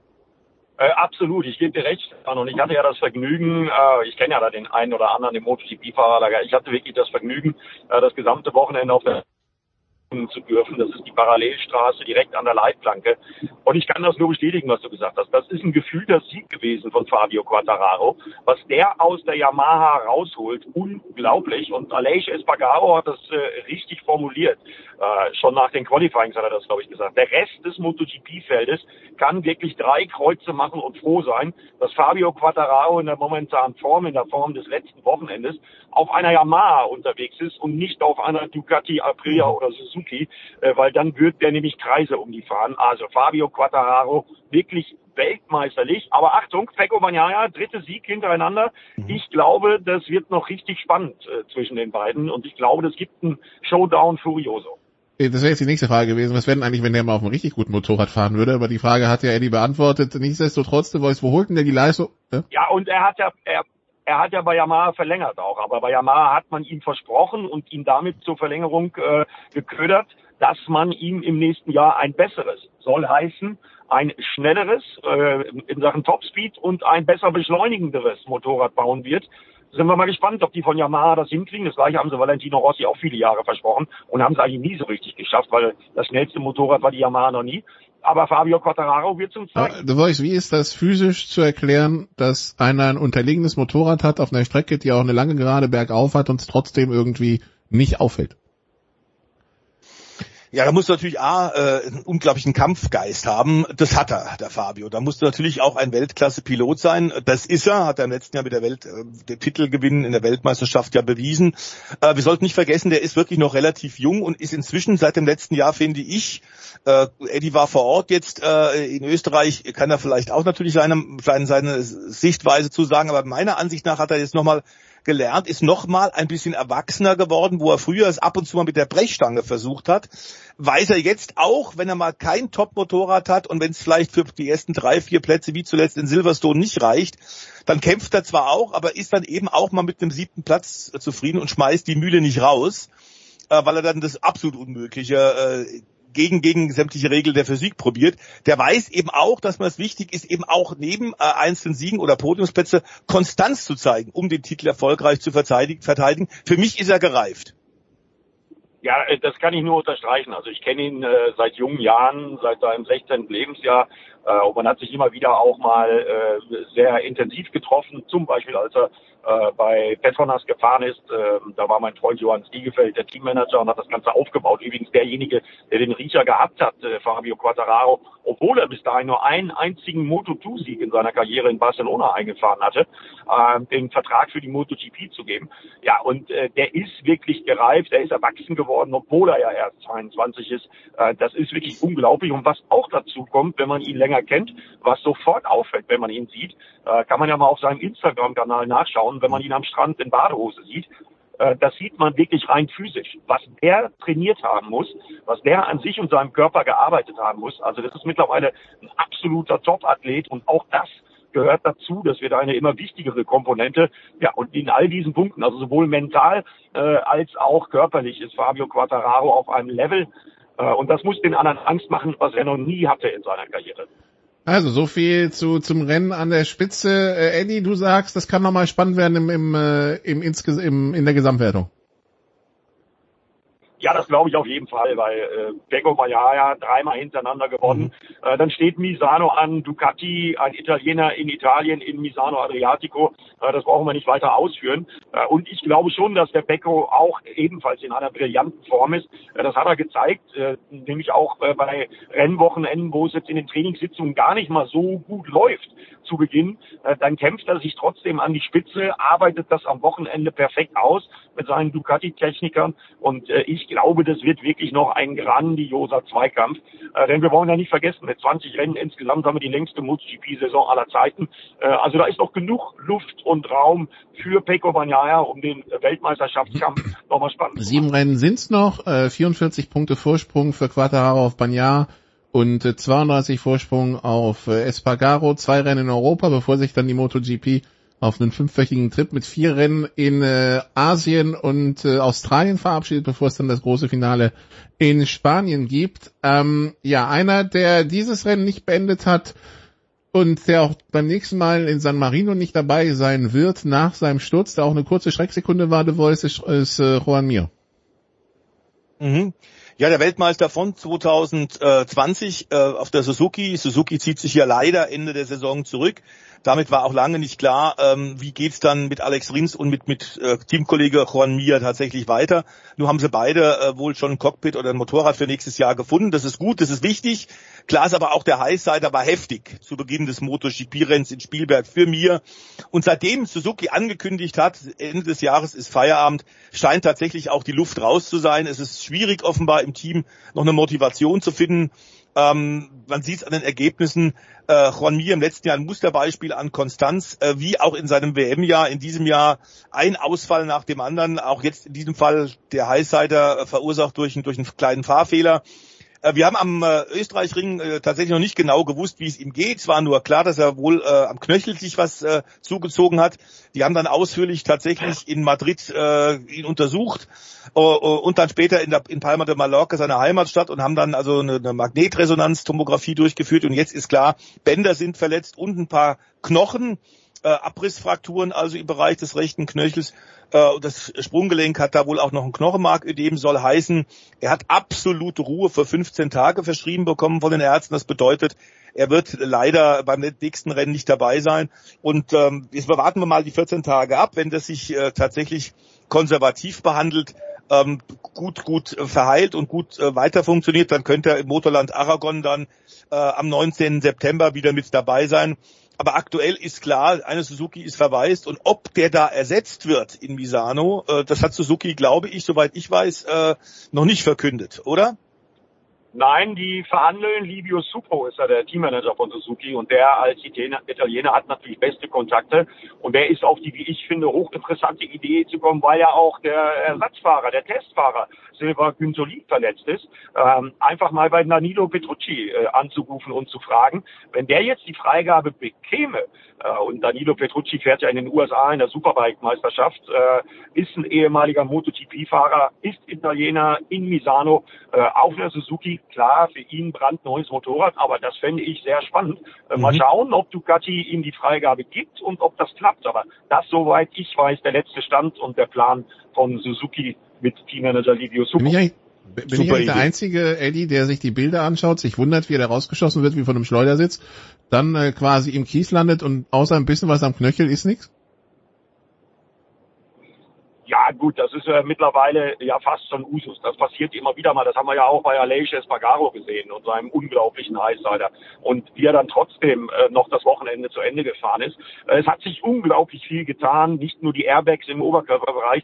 Es hat sich unglaublich viel getan anhand der Materialien, äh, die da äh, sicherheitsmäßig eingesetzt werden. Dazu gehören auch die Stiefel. Äh, dazu gehört die gesamte Lederkombi. Und dazu gehört aber eben auch die unglaubliche Fitness von den Jungs auf den Motorrädern. Das trägt sicherlich alles zusammen seinen Teil dazu bei, dass bei wirklich ja manchmal Horrorstürzen, die wir sehen, äh, wirklich relativ wenig passiert. Also, wir drücken die Daumen, dass äh, Juan Mir schnell wieder auf ein Motorrad steigen kann. Einer, der jetzt wieder auf ein Motorrad steigen darf, The Voice, ist Marquez. Ja, äh, wobei ich den Eindruck schon habe, dass obwohl natürlich bei Honda sämtliche Alarmglocken äh, klingen, sie sind letzte in der Herstellerwertung, der größte Motorradhersteller der Welt, der von Erfolg zu Erfolg gefahren ist, auch natürlich nicht zuletzt in der MotoGP dank Marc Marquez, ähm, ist in diesem Jahr in einer absoluten desaströsen Form.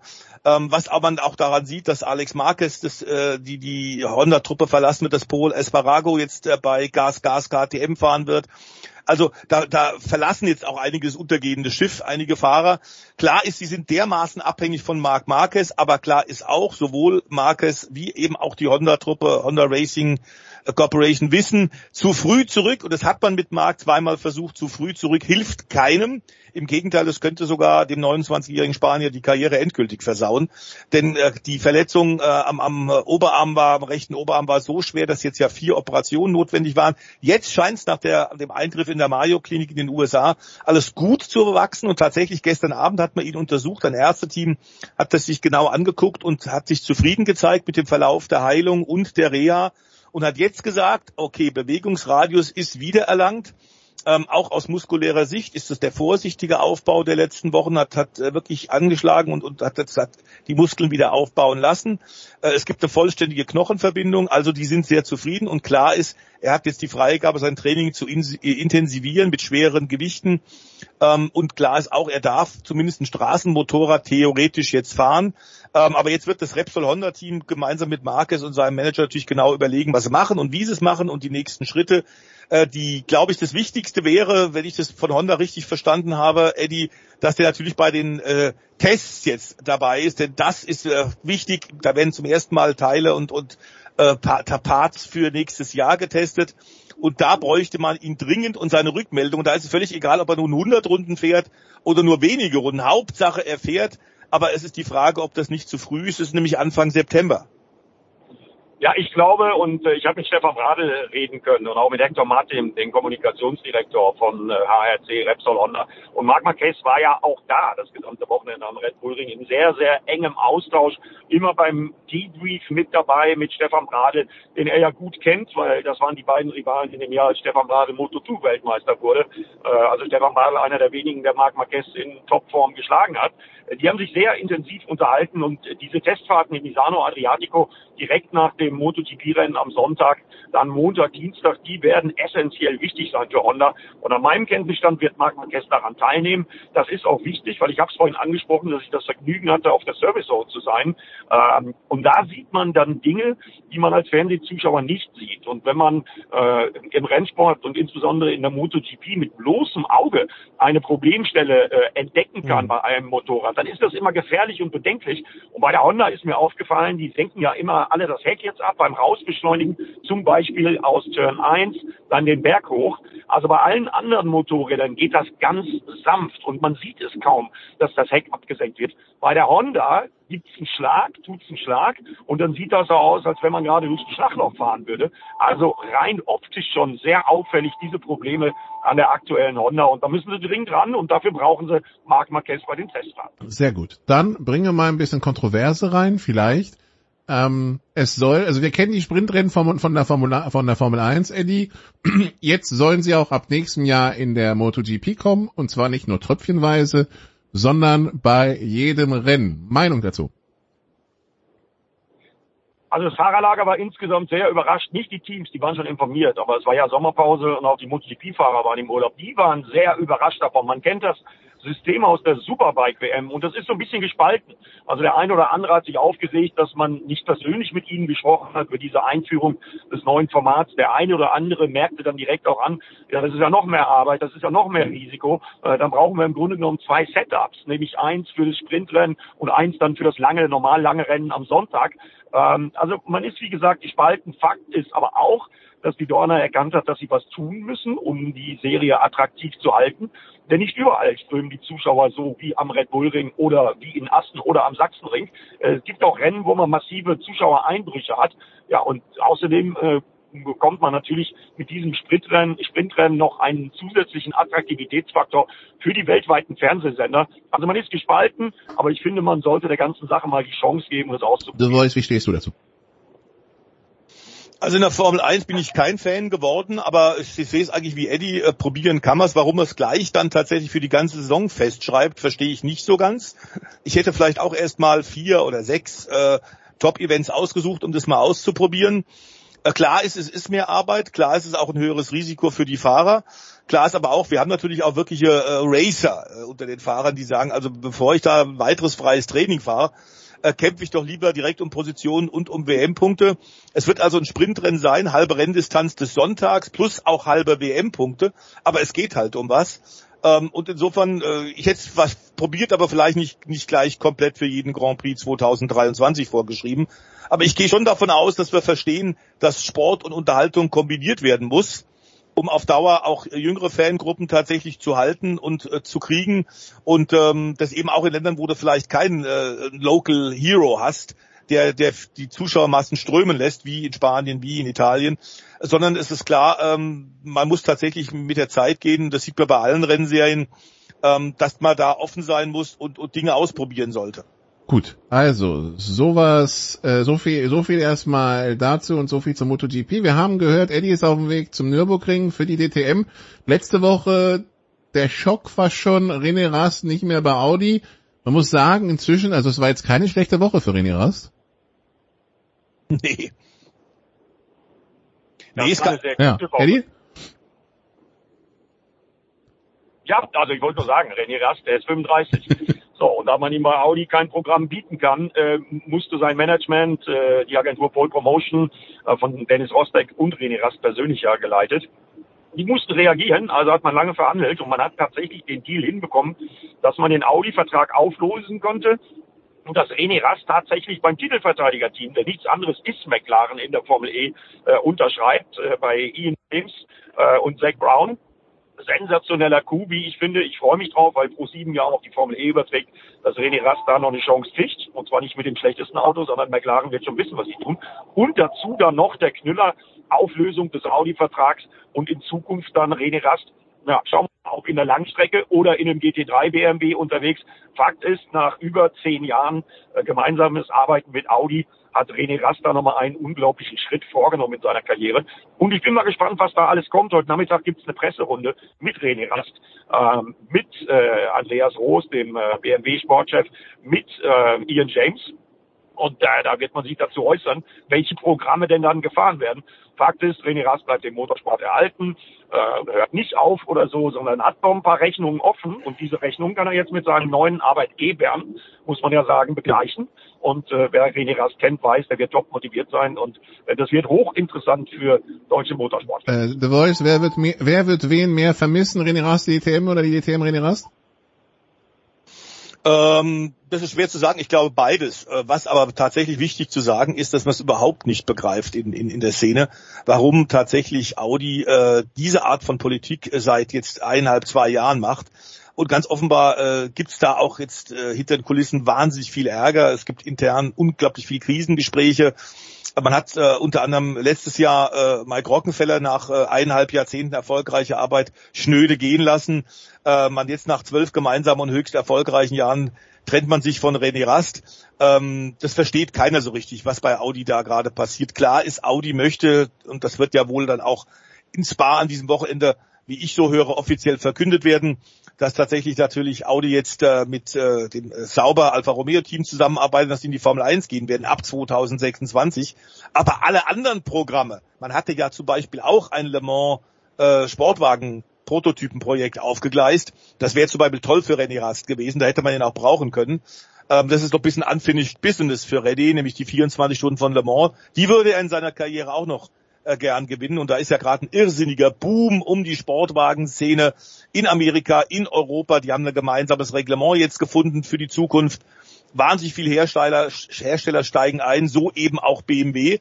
Ähm, das war sicherlich ein attraktives Angebot für, für René. Aber warum Audi ihn gehen lässt, ist äh, kaum zu verstehen. Und der aktuelle Sportchef, sagen wir es mal so, wir hören intern, der wird nicht mehr sehr lange im Amt sein, äh, weil da so viel schiefgelaufen ist. Ähm, dass man wirklich nur den Kopf schütteln kann. Also Julius Seebach vor dem Aus. Äh, wir hören heute Morgen, äh, Eddie, dass äh, Gerhard Berger Martin Tomczyk zum neuen DTM-Manager macht. Was, also welche, welche Aufgaben hatten der DTM-Manager jetzt eigentlich mit Berger? Also das ist äh, natürlich eine Position, die wie äh, ja auch den Leib geschneidert ist für Martin Tomczyk, der ja auch unser langjähriger Run-Racing-Experte ist. Ähm, das passt wie die Faust aufs Auge, denn man hat schon gesehen, dass Martin Tomczyk als eigentlicher eingestellter DTM Trophy Manager sich da sensationell gut einbringt. Er kennt die Sorgen und Nöte der Teams, er kennt die Sorgen und Nöte der Fahrer. Ja, und äh, die Idee ist einfach zusammen mit Frederik Elsner und Pierre Paukner, das auf die wahren Kompetenzbereiche umzudelegieren. Und ich halte das für eine sensationelle Idee und freue mich drauf auf die Zusammenarbeit, weil Martin Tomczyk ist ein Vollprofi und der größte Vorteil ist halt, wenn auf so einer Position ein ehemaliger DTM-Champion sitzt, äh, der dann auch noch eloquent und intelligent genug ist, um an den Stellschrauben für die Zukunft zu schrauben. Äh, und das ist Martin Tomczyk definitiv. Also aus meiner Sicht ist das eine sehr, sehr gute Nachricht für die Zukunft der DTM. The Voice, auch Siehst du das auch so positiv? Ich muss mich dran gewöhnen, dass die DTM-Zukunft so positiv gesehen wird, so schwarz, wie ihr die letzten Jahre gemalt habt. Naja, schwarz haben wir nicht gemalt, sondern wir haben gesagt, es wird äh, eine echte Herausforderung, überhaupt den Karren aus dem Dreck zu ziehen, der durch den äh, unangekündigten und sehr kurzfristigen Rückzug einiger Hersteller entstanden ist. Man sollte auch sagen, Gerhard Berger ist damals das Angebot gemacht worden, als ITR, als äh, ITR-Chef, als DTM-Top-Mann äh, zu kommen, ähm, äh, als noch die ganzen Hersteller sich committed hatten. Dass die dann innerhalb kürzester Zeit und äh, Mercedes war, glaube ich, am Ende nur ein paar Wochen nach äh, Gerd Bergers Antrittsbeginn sich zurückziehen, was damals schon klar gewesen sein muss. Da hat man Gerd Berger einfach nicht reinen Wein eingeschenkt und war nicht ehrlich. Äh, das hat natürlich äh, Berger, die ITR und die DTM in ordentlich schwierige, turbulente Wasser geführt. Äh, dass er die Brücke gebaut hat mit dem Wechsel zur GT3 ist in Ordnung. Ich glaube auch, dass Martin Tomczyk Teil eines größeren, sinnvollen Plans ist. Ähm, denn auf Dauer würde ich mal sagen, ist genügend, ist noch genügend Sponsorship, ist genügend Power da, zwei gleiche Rennserien in Deutschland zu haben? Ich weiß es nicht. Ich habe da meine Zweifel. Und ähm, Martin Tomczyk könnte tatsächlich natürlich auch mit den Verbindungen seines Papas äh, tatsächlich ein, ein Bindeglied sein zwischen der ADAC GT Masters und der DTM. Äh, die haben ja schon mal kooperiert. Es gab mal ein gemeinsames Wochenende auf dem Lausitzring, was dann von den Fans wahnsinnig äh, toll angenommen worden ist dass da die Besten der Besten, die besten Teams, die besten Fahrer da einem Wochenende zusammen waren. Das wäre natürlich irgendwann mal auch ein Traum, glaube ich, für viele Motorsportleute. Ähm, momentan ist es, glaube ich, für beide ähm, ein Konkurrenzkampf, der eigentlich nicht, nicht besonders notwendig ist, auch wenn mit unterschiedlichen Konzepten. Das eine eine Pro-M-Serie, also äh, ADAC GT Masters mit Boxenstopps. Zwei Fahrer teilen sich ein Auto, die DTM an Sprint, aber die Autos sind gleich und die Teams sind ja auch schon in die eine und andere Richtung gewechselt. Also wenn überhaupt einer da eine Klammer finden könnte und vielleicht aus diesem, diesem Dilemma raus äh, lotsen, die DTM rauslotsen könnte und die gegen den GT3-Sport in Deutschland, dann ist es vermutlich Martin Tomczyk.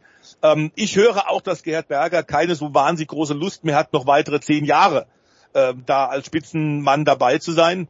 Ähm, und dann wäre das ja im Grunde auch schon fast eine Art Nachfolgeregelung äh, und ein idealer Weg, dann vielleicht da irgendwann für Gerhard Berger auszusteigen. Gut. Ne? Also da muss ich ergänzend hinzufügen, das glaube ich noch nicht, äh, weil ich habe Gerhard Berger am letzten Wochenende am Red Bull Ring gesehen, wie er versucht hat, äh, Brücken zu schlagen und Türen zu öffnen für die DTM.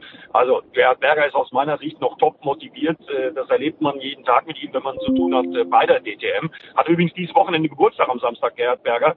Äh, wird sicherlich ein paar nette Geschenke bekommen. Äh, aber das nur am Rande. Also und was ich auch noch ergänzend dazu sagen möchte als Kommentator der DTM, freuen wir uns doch erstmal drüber, dass wir die DTM so haben, wie wir sie im Moment haben. 27 Autos, sechs verschiedene Hersteller. Dann die ersten acht Rennen, das war Motorsport vom Allerfeinsten. Acht Rennen, sieben verschiedene Sieger. Nur Sheldon van der Linde hat zwei Rennen, nämlich die beiden in der Lausitz gewinnen können. Insgesamt waren 13 Fahrer auf dem Podest. Interessanterweise der Meisterschaftsführende Mirko Bortolotti im Lamborghini noch ohne Sieg. Lamborghini der einzige der sechs Hersteller, der noch kein Rennen gewonnen hat. Also ich finde, das ist die Rezeptur für eine knackige zweite Saisonhälfte. Wir werden vier Rennwochenenden noch haben. Äh, acht Rennen also wieder auf tollen Strecken. Jetzt am Wochenende Nürburgring, dann haben wir noch den Red Bull Ring im Angebot, dann haben wir noch Spa im Angebot und dann das große Finale in Hockenheim. Und ich glaube, es bleibt bis zu den letzten beiden Rennen am Hockenheimring echt spannend und äh, wird erst dort dann entschieden. Und das und dann sollten wir vielleicht noch kurz die Frage nachschieben, ähm, lieber Eddie, da nehme ich das mal kurz äh, auf, nämlich wie ist denn das Wetter jetzt in der Eifel? Ja, also Wetter und Eifel. Ich meine, du kennst mich lange genug und ich war oft genug beim 24-Stunden-Rennen im Einsatz. Also ich habe natürlich mal drauf geguckt auf meine Wetter-App und Samstag soll es regnen. Ja, aber was ist schon ein Wetterbericht wert, wenn man zum Nürburgring fährt? Also das wissen wir beide gut genug. Äh, warten wir es mal Wann ab. regnet es und wie viel regnet es?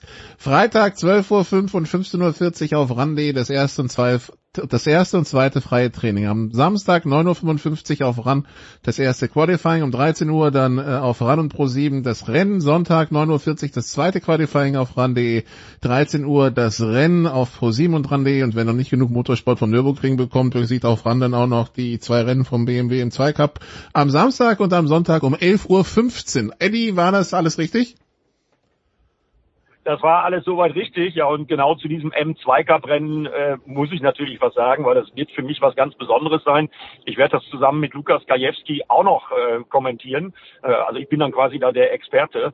Ähm, das ist entstanden aus einer äh, Bierlaune, als Matthias Killing und ich mal zusammengesessen haben und mal überlegt haben, dass es nett wäre, wenn wir beiden mal ein Duell gegeneinander fahren im BMW M2 Cup, äh, eingesetzt von Project One. Äh, die Jungs aus Fechterlohne Dinklage, die ja den äh, M2 Cup da wirklich zu einer tollen Sache gemacht gemacht haben. Ja, und jetzt ist es an diesem Wochenende so, dass wir zwei Gaststarter im M2 Cup haben, nämlich unseren Moderator Matthias Killing, der hat extra mit der Hilfe von Christian Danner seine Rennlizenz am Lausitzring gemacht, war heute Morgen noch im Simulator, hat also wirklich trainiert und eben meinem ebenfalls ja langjährigen Weggefährten Alex Hofmann, der Ex-MotoGP-Fahrer, jetzige Servus TV MotoGP-Experte. Der ist schon mal Autorennen gefahren, zum Beispiel beim 24-Stunden-Rennen. Ja, und das wird für mich ein emotionales und persönliches Highlight. Und auch das werden wir übrigens auf ran.de covern. Und ich mag mich da nicht äh, trauen, da eine Prognose abzugeben, wer von den beiden denn dann mit den schnellen Jungs und Mädels, die ja im M2 Cup sowieso fahren, äh, wie die beiden sich schlagen werden, das wird hochinteressant sein zu beobachten. Und ich freue mich da total. Gut, drauf. dann danke Eddie. Äh, viel Spaß am Nürburgring. Wir machen hier eine kurze Pause und dann geht's mit der Formel 1 weiter. Bis gleich.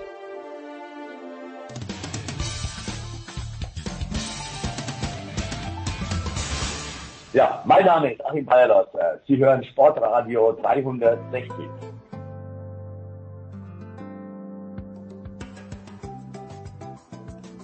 Big Show 574 bei Sportradio 360. Wir sind immer noch im Motorsport. Wir wechseln die Rennserie. Wir springen zur Formel 1 nach Belgien und äh, mit uns springt nicht nur Stefan de Vois Heinrich, der dabei geblieben ist, sondern neu dazugekommen Stefan Ehlen. Hallo Stefan. Servus. Auf eine Portion Pommes ins Bar. Ähm, aber wir, wir räumen mal die ganzen Informationen so ein bisschen, also wir, wir beschäftigen uns vielleicht mit dem neben dem neben der Strecke erstmal, bevor wir uns mit dem beschäftigen auf der Strecke. Also A, erstmal, wir haben eine wichtige Personalinfo bekommen, Stefan, am gestrigen Tag, äh, wie es bei McLaren mit Daniel Ricciardo weitergeht, beziehungsweise nicht weitergeht. Ja, das stimmt. Also man hat da sich einstimmig darauf geeinigt, so hat es Daniel Ricciardo ausgedrückt. Also man hat sich darauf verständigt, den Vertrag vorzeitig aufzulösen. Er wäre ja eigentlich 2023 noch bei McLaren gefahren. Aber jetzt ist man dann auf den Trichter gekommen, nee, das hat so keinen Sinn, die Zusammenarbeit, man hört auf. Finde ich persönlich schade, weil ich finde, Daniel Ricciardo hat perfekt, also menschlich einfach perfekt in dieses Team da reingepasst. Das war die ideale Umgebung für ihn, aber man muss halt auch sagen, es hat halt fahrerisch nicht funktioniert. Also irgendwie hat dieser McLaren oder haben diese McLaren-Fahrzeuge nicht zu Daniel Ricciardo gepasst und umgekehrt. Und man hat es als Team nicht verstanden, gemeinschaftlich dahin zu kommen an den Punkt, dass es irgendwie sinnvoll wird. Und dann muss man, glaube ich, irgendwann erkennen, geht halt nicht, ne? Geht halt nicht so weiter, weil die Ansprüche gehen dann auch auseinander. Der einerseits der Fahrer, der von sich aus sagt, hey, ich gehöre zu den Top-Leuten, ich muss da vorne mitgurken und der sieht aber immer, dass der Norris um Welten teilweise schneller ist. Das ist das eine und das Team ist natürlich die andere Seite, das natürlich auch sieht, hey, der Norris, der punktet einfach konstant, der sorgt dafür, dass McLaren vielleicht Platz drei, Platz vier in der WM einnehmen könnte, aber der zweite Fahrer kriegt dieses Niveau nicht so hin. Also da gehen Anspruch und Wirklichkeit einfach so sehr auseinander, dass es eigentlich irgendwo sinnvoll war zu sagen, komm, da müssen wir jetzt einen anderen Weg einschlagen, weil vermutlich auch die Perspektive nicht da war, dass man dann die Probleme irgendwo in den Griff kriegt und sehr wahrscheinlich mit Oscar Piastri dann noch jemanden an der Hand hat, der wesentlich jünger ist, der ein, einfach ein, ein, frisches Blatt Papier ist, wenn man so will. Da kann man ein ganz neues Kapitel aufschlagen und billiger, sicherlich auch ein Faktor, genau. Und da hat man dann einfach nochmal die Möglichkeit, komplett neu anzufangen und nicht mit irgendwelchen Altlasten noch umzugehen vielleicht nicht unerwähnt lassen sollte man der Geschichte ja noch. Daniel Ricciardo hat ja für McLaren tatsächlich ein Rennen gewonnen, nämlich das einzige Rennen, das McLaren gewonnen hat seit 2012. Das will was heißen. Das war in Monza letztes Jahr. Aber das war halt einer der wenigen Höhepunkte, den Ricciardo hatte bei McLaren. Insofern, ja, ich glaube, er ist mit großen, hehren Zielen da reingegangen in die Zusammenarbeit, aber die haben sich halt so nicht erfüllt. Das kommt manchmal vor im Motorsport. The Voice Teamchef Andreas Seidel spricht von gemeinsamen Versagen. Äh, wie geht's jetzt weiter für Ricciardo? Schwierig, also ich glaube in der Formel 1 ist es schwierig. Ähm, ganz offenbar hat äh, äh, aber Zach Brown ihm die Option äh, aufgezeichnet, äh, dass man sagt, okay, wir trennen uns in Frieden. Das ist sicherlich auch eine zweistellige Millionensumme McLaren wert, um ihn rauszukaufen. Und B, auch ihm äh, dazu anzuleiten, sehr freundliche Worte zu finden von dieser Trennung. Klar ist aber auch Zach Brown hat ja ein Unternehmen mit McLaren Motorsport geschaffen, das auch jenseits des Atlantiks in Amerika ein IndyCar-Team hat ähm, die auch im Offroad-Bereich unterwegs sind. Also es ist ein, es ist ein richtig äh, große Motorsport-Dynastie geworden. Und ich glaube tatsächlich, dass man da auch ihm Angebote gemacht hat und gesagt hat, solltest du zum Beispiel Interesse haben, IndyCar zu fahren, wäre das durchaus eine Möglichkeit. Dann können wir miteinander uns unterhalten. Äh, klar ist, dass das fahrische Niveau bei den Indycars an der Spitze auch sehr gut ist, aber sicherlich nicht so wie in der Formel 1 so dass ich durchaus mir vorstellen könnte, ein Ricciardo könnte da äh, gut mitmischen. Wir haben es ja äh, bei Romain äh, Grosjean auch gesehen, wie der sich drüben plötzlich wohlfühlt, wie der wieder aufblüht nach seiner Formel 1 Zeit und seinem schweren Feuerunfall in Bahrain. In Amerika zu fahren hat viele Ex-Formel 1-Fahrer zu neuen fahrischen Höhen äh, gebracht, weil drüben die Atmosphäre so relaxed äh, ist. Trotzdem harter Wettbewerb, aber man geht sehr, sehr gut miteinander um. Es ist sehr viel weniger Politik, was uns im Übrigen auch äh, Mike Rockenfeller gesagt hat bei seinem Ausflug in den US Motorsport am letzten Wochenende in der NASCAR. Äh, klar ist aber, Ricciardo hat offenbar noch äh, unfinished Business, der will unbedingt in der Formel 1 weitermachen. Ob er sich damit einen Gefallen tut, äh, bin ich mir nicht ganz sicher. Äh, sehr fair, und der Stefan hat es ja gerade erwähnt, tatsächlich äh, die, die Äußerungen auch von McLaren in Hinblick Ricciardo. Ich glaube tatsächlich, man sieht es so, das sagt nicht nur Andreas Seidel, man sieht es so, dass beide Seiten das nicht geschafft haben, sich aufeinander zuzubewegen. Man hat, hat an dem Auto jetzt eineinhalb Jahre lang unglaublich viel äh, auf Ricciardo versucht äh, zuzugehen, abzustimmen, ihm recht zu machen. Äh, er hat trotzdem offenbar das notwendige Gefühl, vor allem im Qualifying nicht. Ähm, man hört immer wieder, dass er permanent über Untersteuern klagt ähm, ein Fahrzustand, bei dem Lando Norris offenbar überhaupt keine Probleme hat und es ist eindeutig, es ist überhaupt gar keine Frage, dass Norris den Ricciardo in Grund und Boden gefahren hat im Qualifying und auch in den Rennen. Und wenn du um Platz 4 in der Konstrukteurs-WM mitkämpfst, das sind viele, viele Millionen Dollar, brauchst du zwei verlässliche, gute Fahrer. Und der 33-Jährige aus Perth, den wir alle sehr sympathisch finden, den wir alle unglaublich mögen wegen seiner positiven Art, äh, bei ihm muss man sagen, von der Form her tatsächlich Monster 2021 war ein kleines Strohfeuer, ein positives, aber danach kam nicht mehr viel. Und so ging es eigentlich auch in diesem Jahr. Man hat keine äh, Veränderungen der Formkurve sehen können. Es ging nicht nach oben, sodass die jetzt bei McLaren die Reißleine ziehen. Okay, also so viel zu Ricciardo und äh, zu McLaren. Wir sind in Spa und äh, Stefan, die Diskussionen die letzten Tage, die teilweise auch emotional geführt wurden, drehen sich darum, ob das das auf absehbare Zeit letzte Formel 1 Rennen ist, das wir in Spa sehen. Äh, heute Morgen, also ging zumindest eine Tür wieder auf. Ähm, die französischen Medien berichten allerdings, dass zum Beispiel Castellet raus sei unter Umständen aber ein anderes Rennen in Frankreich kommt. Was ist da Stand der Dinge? Naja, im Prinzip ist der Stand der Dinge, dass es seit 20 Jahren immer wieder heißt, Spar fällt raus, dieses Mal endgültig mhm. und am Ende ist es dann doch wieder dabei. Bis auf, glaube ich, zwei Ausnahmen, die es gab mit Tabakwerbeverbot und solchen Geschichten. Da hat man gern mal dann einen Bogen gemacht um Spa. Aber eigentlich kannst du es die Formel 1 schier nicht leisten, dann so eine geschichtsträchtige Rennstrecke zu verlieren. Und ich bin mir sehr sicher, dass es auch dieses Mal wieder eine Einigung geben wird. Allerdings kann man auch sagen, wenn solche Strecken wie Monaco auch auf der Kippe stehen, dann zeigt es auch da, dass das Liberty Media schon inzwischen eher herzlich egal ist, ne? was da so in Kerneuropa passiert an, an Motorsportveranstaltungen im Rahmen der Formel 1. Also die sind da schon auf einem anderen Kurs als ein Bernie Ecclestone, der da eher noch Rücksicht genommen hat. Ähm, es ist schwierig. Ich glaube, Le Castellet ist tatsächlich an so einem Punkt. Das ist jetzt ein Rennen, das ist in Frankreich sicherlich beliebt. Frankreich als Mutterland der, der Grand Prix-Veranstaltung, wenn man so will. Aber ja, es braucht, glaube ich, diesen Grand Prix nicht unbedingt. Der ist ja, es ist, glaube ich, populär nicht unbedingt, was da passiert, nämlich diese Rennstrecke ist ja verschrien als Parkplatz, das Image hat sie einfach weg, sie ist unglaublich sicher, sie ist eigentlich hauptsächlich eine Teststrecke und das macht halt keine guten Rennen in dem Normalfall. Und deswegen, glaube ich, wäre der Verlust von Le Castellet eher zu verschmerzen. Spa ist da halt nochmal ein ganz anderes Kaliber und auch da kommt es einfach wieder drauf an, dass es halt ein kommerzielles Paket gibt, womit alle leben können. Das gibt es in Deutschland nicht. Das wissen wir auf absehbare Zeit. Nürburgring und Hockenheim sagen ja immer wieder, sie wollen schwarze Zahlen schreiben mit der Formel 1. Ohne staatlichen Zuschuss geht sowas zum Beispiel nicht. Und die vielen Millionen in der Hinterhand, wie sie die Abu Dhabis und Saudi-Arabiens haben, die gibt es weder in Deutschland, die gibt es auch nicht in Belgien. Das ist also das Grundproblem. Wenn jetzt also dann irgendjemand einspringt und dieser jemand könnte auch über die Media selbst sein und sagt, wir unterstützen da, dann ist es tatsächlich möglich. Ich kann mir vorstellen, das war schon auch vor Jahren im Gespräch, dass Spa auch in eine Rotation reingeht. Vielleicht mit einer möglichen anderen Rennstrecke in Frankreich. Ähm, da müssen wir, glaube ich, echt mal abwarten, was die nächsten Wochen dann passiert.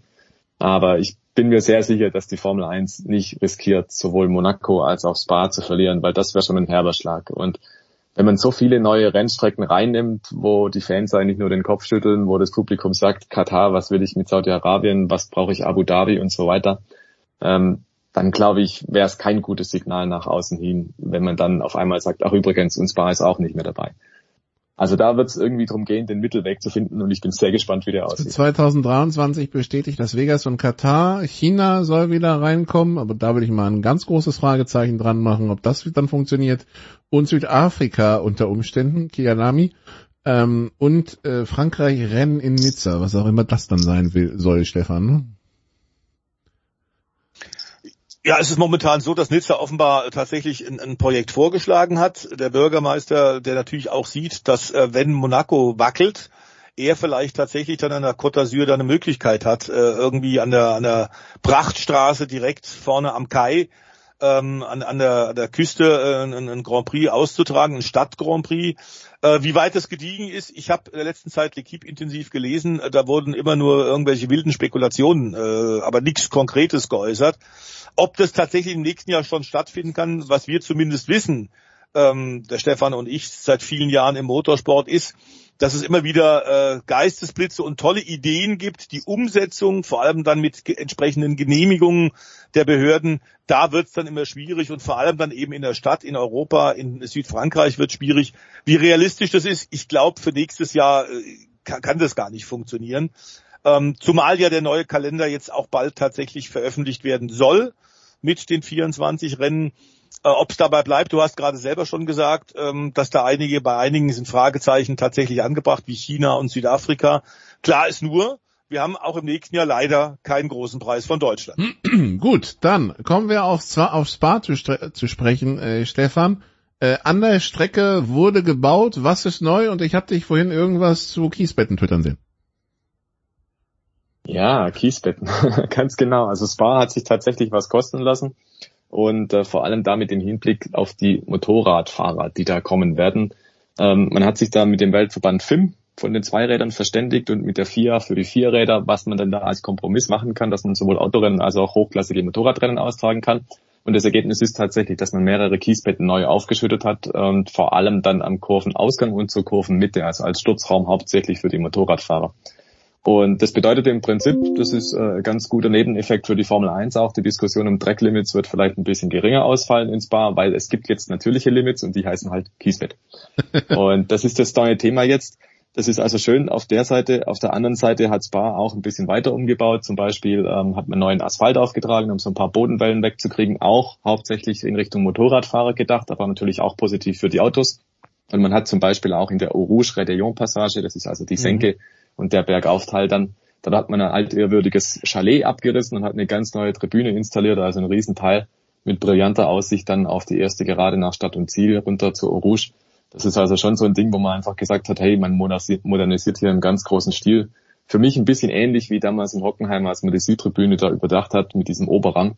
Also da hat Spar schon einiges gemacht auf jeden Fall. Und was bleibt ist die Faszinationsbar. Die Rennstrecke an sich ist ja praktisch unverändert geblieben. Und wenn jetzt da ein paar Kiesbetten mehr dabei sind, dann glaube ich, äh, ist das nur gut für uns Zuschauer, wenn da ein bisschen mehr Action passiert oder die Fahrer tatsächlich vorsichtiger sein müssen. Und ich kann Wo es weniger Diskussionen gibt, oder? Genau, und ich kann mir gut vorstellen, dass es einfach ruhiger zugeht. Und wenn ich ständig höre, ein Fahrer XY hat jetzt hier Track Limits übertreten oder so. Mhm. Und das, glaube ich, tut der Außendarstellung der Formel 1 auch gut. Also für mich rundum ein gelungenes Paket. Und wenn es hilft, dass Spa auf lange Sicht im Kalender bleiben kann, dann wunderbar. Und, und zwei neue Pommesbuden. Ja, die müssen in Belgien sein. Zwei neue Pommesbuden gibt's auch. Die müssen, die müssen sein in Belgien.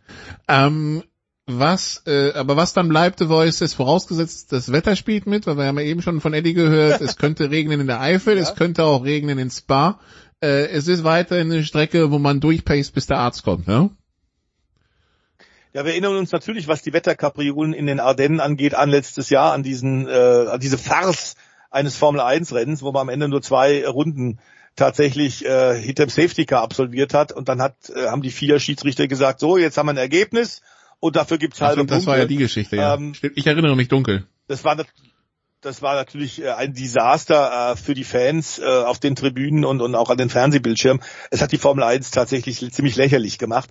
Das darf auf keinen Fall wieder passieren. Ich glaube, dass aber auch tatsächlich von dieser äh, schallenden Ohrfeige der Öffentlichkeit die Formel 1 und auch die, die äh, Offiziellen gelernt haben. Aber klar ist, ist wir, wir erwarten wieder Wetterkapriolen. Ich meine, wenn es tatsächlich äh, in der Eifel so ist, wie Eddie es gesagt hat, Samstag, Sonntag, Mischbedingungen und immer wieder mal Regenfälle, dann wird es äh, 60 Kilometer der Luftlinie weiter im gleichen Mittelgebirge, in den gleichen Gebirgsausläufern in den Ardennen nicht viel anders sein. Gut, dann schauen wir auf das Rennen. Es sei schon mal allen Couchmanagern gesagt, äh, ich glaube heute für die, die vorbestellt haben und dann ab der ab nächster Woche für den Rest der Welt gibt's das Spiel F1 Manager. Das heißt, äh, alle können das dann besser machen als ein nicht näher genannten Ferrari-Teamchef Stefan. Äh, nichtsdestotrotz, was erwarten wir jetzt von diesem Rennen für diese Strecke nach der Sommerpause? Bestimmt haben einige Updates dabei. Wissen wir genau, was uns erwartet oder wird es dann auch so ein bisschen so ein Blick in die Glaskugel? Ja, genau wissen es erst tatsächlich, wenn die Fahrzeuge am Freitag auf die Strecke gehen, dann wissen wir, wer genau welche Updates an Bord hat. Tatsächlich wird es einige Teams geben, die nochmal nachlegen, das ist ganz klar. Man darf jetzt nicht vergessen, es sind nur noch neun Rennen in diesem Jahr und die finden alle innerhalb von drei Monaten statt, also sehr viel Spielraum hat man jetzt nicht mehr. Das ist jetzt wirklich dann die entscheidende Phase und wenn du jetzt noch was bringen willst, ja, dann ist das ein guter Zeitpunkt, weil im Prinzip im Oktober musst du jetzt nicht mehr groß anfangen, noch ein riesiges Update zu bringen, weil dann geht dir schlicht die Zeit aus. Und wir dürfen ja nicht vergessen, so langsam, Anfang September ist immer so ein Schnittpunkt in der Formel 1 Saison. Da gehen dann mehr und mehr Ressourcen dann schon ins nächstjährige Auto. Also es ist nicht so, dass man einfach die Saison zu Ende fährt und dann sagt man so, hurra, jetzt fangen wir mal an mit dem neuen Auto, sondern das läuft natürlich schon, dieses neue Projekt. Und ab September switcht man dann mehr und mehr um in Richtung dann zum 2023er Auto. Also das spielt sicherlich auch schon mit in den Hinterköpfen. Und wir werden zum Beispiel jetzt auf jeden Fall sehen, Mick Schumacher hat erstmals ein Update. Das hat ja in Ungarn nur der Teamkollege Kevin Magnussen gehabt die neuen Teile. Jetzt also rückt dann Haas mit beiden Fahrzeugen in modifizierter Form aus. Das ist also schon mal gewiss. Und ansonsten dürfen wir davon ausgehen, vorne sind wieder Ferrari und Red Bull. Und wie Mercedes dann drauf ist in Spa, das wird zu, zu überprüfen sein. Das werden wir dann sehen im freien Training und vor allem im Qualifying dann am Samstag. Das ist vielleicht das größte Fragezeichen. Aber ansonsten dürfen wir davon ausgehen, glaube ich, dass Max Verstappen wieder der große Favorit ist. Er ist nicht umsonst vorne in der WM. Nächsten drei Rennen, also Spa, dann äh, das Heimspiel von Verstappen gefolgt von Monza, also dem Heimspiel von Ferrari. Es wird also emotional geladen die nächsten Wochen, The Voice. Ja, das wollen wir doch aber auch hoffen. Ähm, das nichts ist langweiliger als als äh, äh, Rennen, bei denen man vorher schon genau weiß, wie es ausgeht und bei denen vor allem dann natürlich auch die Kräfteverhältnisse klar und eindeutig äh, zu definieren sind. Ähm, in der Tat äh, geht's jetzt richtig zur Sache. Stefan hat's gesagt, innerhalb von drei Monaten, äh, wenn du weißt, was das immer für ein Aufwand ist, Garagen aufzubauen, äh, Boxen einzurichten und, und, und, haben die richtig was zu tun. Also diesen, diesen Zeitplan jetzt durchzuziehen, da ist kaum mal Zeit, wirklich äh, Atem zu holen. Spannend wird sein, ob tatsächlich Mercedes den Aufwärtstrend nicht unbedingt jetzt vielleicht in, in Spa, aber in den weiteren Rennen äh, den Aufwärtstrend zeigen kann, ob sie weiter profitieren von den Fehlern der Konkurrenz, in diesem Fall vor allem der Konkurrenz in Rot.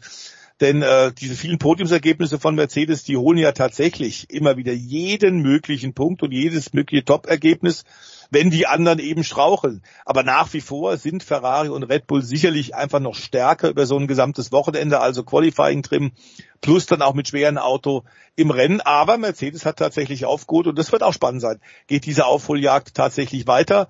Äh, zu äh, dem Upgrade-Paket bei Haas sollte man vielleicht noch sagen, das stimmt. Also äh, schön, dass es der Mick jetzt auch kriegt. Hat sich ja jetzt auch beim beim äh, Champions for Charity Fußballspiel in Frankfurt schon richtig warm äh, gespielt, hat da drei Tore geschossen. Es sind 100.000 äh, Euro zusammengekommen, die jetzt äh, für gemeinnützige äh, Aktionen für die Michael Schumacher Stiftung und für Dirk Nowitzki Stiftung ähm, ausgegeben werden. Da war gut, da war aber auch Stefano Domenicali mit dabei und ein paar andere Formel 1 Fahrer, die sind aber jetzt natürlich schon weitergezogen Richtung Spa, sind da schon vor Ort und ähm, ich, hoffe tatsächlich, dass der Mick Schumacher, denn das ist ein Punkt, er wird wohl einen neuen Motor bekommen. Das heißt, er wird von weit hinten fahren, äh, starten müssen. Und ich bin mir auch nicht ganz sicher, Stefan, das könnte ja vielleicht bei anderen Teams auch sein. Die, die tatsächlich im Motorenpool schon ziemlich an der Grenze sind, könnten das vielleicht in Spa machen, wenn sie eh wissen, in den nächsten Wochen ist es fällig. Denn in Spa kannst du ganz gut überholen. Ja, das ist ein Punkt. Deswegen dürfen wir, glaube ich, damit rechnen, dass da in Spa einige den Motoren-Joker ziehen und vielleicht die Strafe in Kauf nehmen und schon ganz hinten losfahren.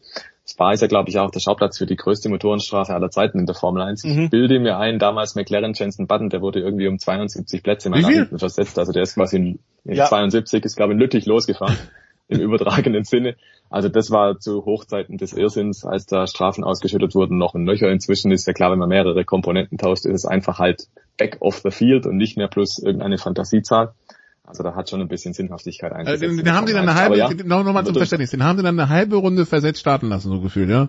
Nein, nein, nein, nein, nein, nein, nein. Das, das nur im Scherz tatsächlich. Also die 72 Plätze oder was es am Ende war, die wurden ihm tatsächlich zugeteilt, ja, zugewiesen. Aber physisch besteht das Feld ja nur aus 20 Autos. Das heißt, es war eh Platz 20 also okay. oder Also Sie haben ihn nicht, Sie haben ihn nicht irgendwo glaub, am Anfang der, der vorletzten Gerade starten lassen. Nein, nein.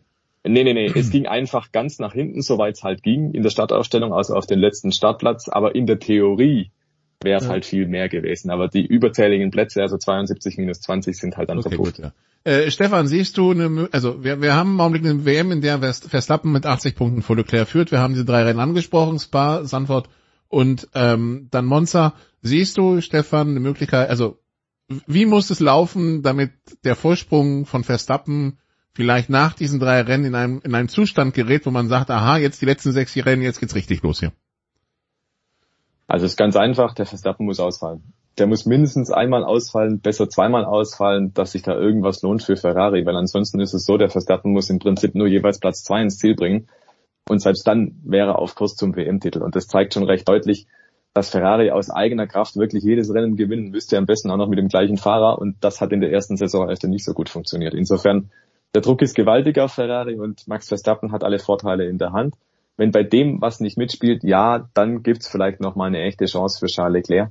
Aber ansonsten muss der Verstappen das einfach runterfahren und wenn in den nächsten drei Rennen nichts passiert, dann hat er wirklich schon die Hand am Pokal. Okay, dann wünschen wir das Ganze dann am Sonntag natürlich und dann äh, freuen wir uns, hoffen, dass das Wetter uns nicht einen Streich wie letztes Jahr spielt, beziehungsweise dass dann bei dem Wetter dann auch gefahren werden kann, dann sage ich danke an die beiden Stefans, danke an äh, die Hörer bis hierhin. Das war's von mir in der Big Show 574. Hier geht's jetzt weiter mit dem Producer und mit Leichtathletik. Ein paar Sachen hat er aufgenommen, bevor er sich einen langen Weg gemacht hat in die USA. Also so viel von mir. Danke an die Stefans, danke liebe Zuhörer. Pause hier in der Big Show 574.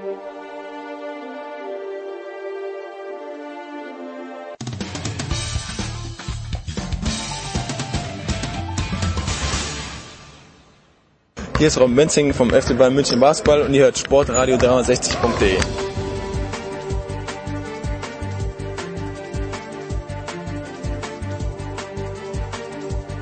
Hauen wir rein. Danke, Nicola. Jetzt geht's weiter mit München. München 2022, München 2036, da ein olympischer Ausrichter. Nein, bitte nicht. Oder doch, Johannes Knut. Grüß dich, Johannes. Gestern, Johannes, äh, auf der Pressetribüne, ich auf der Gegentribüne, wir haben alles ganz genau gesehen. Aber diese Diskussion ist unvermeidlich und sie wird wohin führen, Johannes? Meines Erachtens äh, erstmal in eine Sackgasse, ähm, weil ich, ich glaube, wenn, wenn diese vergangenen knapp zwei Wochen eines gezeigt haben, dann, dass so eine Veranstaltung funktioniert, aber eben weil sie nicht Olympia ist, weil sie hm. nicht aufgeblasen ist, weil sie nicht von üblichen Großbauprojekten oder auch Modernisierungen äh, und, und Millionen, Milliarden an Sicherheits- und, und sonstigen Kosten lebt, die ja auch gerne dann mal in Budgets überall versteckt werden, von den üblichen äh, Korruptions- und sonstigen Vergabegeschichten mal ganz abgesehen. Na, nach allem, was bekannt ist zumindest. Ähm, ja, ja. was, was da passiert ist, ist eigentlich das, was, worauf man ja auch Olympia eigentlich äh, reduzieren sollte, nämlich den Sport. Aber ich, ich sehe nicht, wie das in bis auch bis 2036 zurückgedreht werden soll, sodass man ja sagt, ja, wir holen uns auch eine Veranstaltung in die Stadt, die dann nochmal zehnmal so teuer ist oder noch viel mehr. Ja. Und äh, das ähm, war also, also da schließe ich mich dem Plädoyer meiner Kollegen an, die gesagt haben, das ist äh, ein, das funktioniert eben gerade, weil es nicht Olympia ist und deswegen äh, denke ich, sollte man das auch so für sich stehen lassen. Ähm, davon abgesehen, dass äh, ich glaube auch die, die deutschen Sportpolitiker nach wie vor ihre Chancen grandios überschätzen, dass sie auf diesem Weg einfach so die Spiele kriegen. Also sie sind ja auch eigentlich viel zu spät dran. Für 2036, für, für 2032 sowieso. Also das, das, äh, da sind andere schon längst viel länger in der Spur. Und wer glaubt, nur weil es einen deutschen IOC-Präsidenten äh, gibt, äh, sollte das ja eigentlich alles laufen. Der denkt halt einfach zu kurz. Ist, Thomas Bach wird diese Spielevergabe in 2036, wenn alles nach so halbwegs nach den Regeln läuft, nicht mehr miterleben, beziehungsweise würde dann seinem Nachfolger quasi schon einen gedeckten Tisch hinterlassen. Eigentlich sollte dann äh, dieser Nachfolger oder die Nachfolgerin auch äh, die Möglichkeit haben, sich einfach Spielevergaben ähm, selbst auszusuchen. Und ähm, ich, ich glaube, dass ähm, von daher, wie schon gesagt, Sackgasse.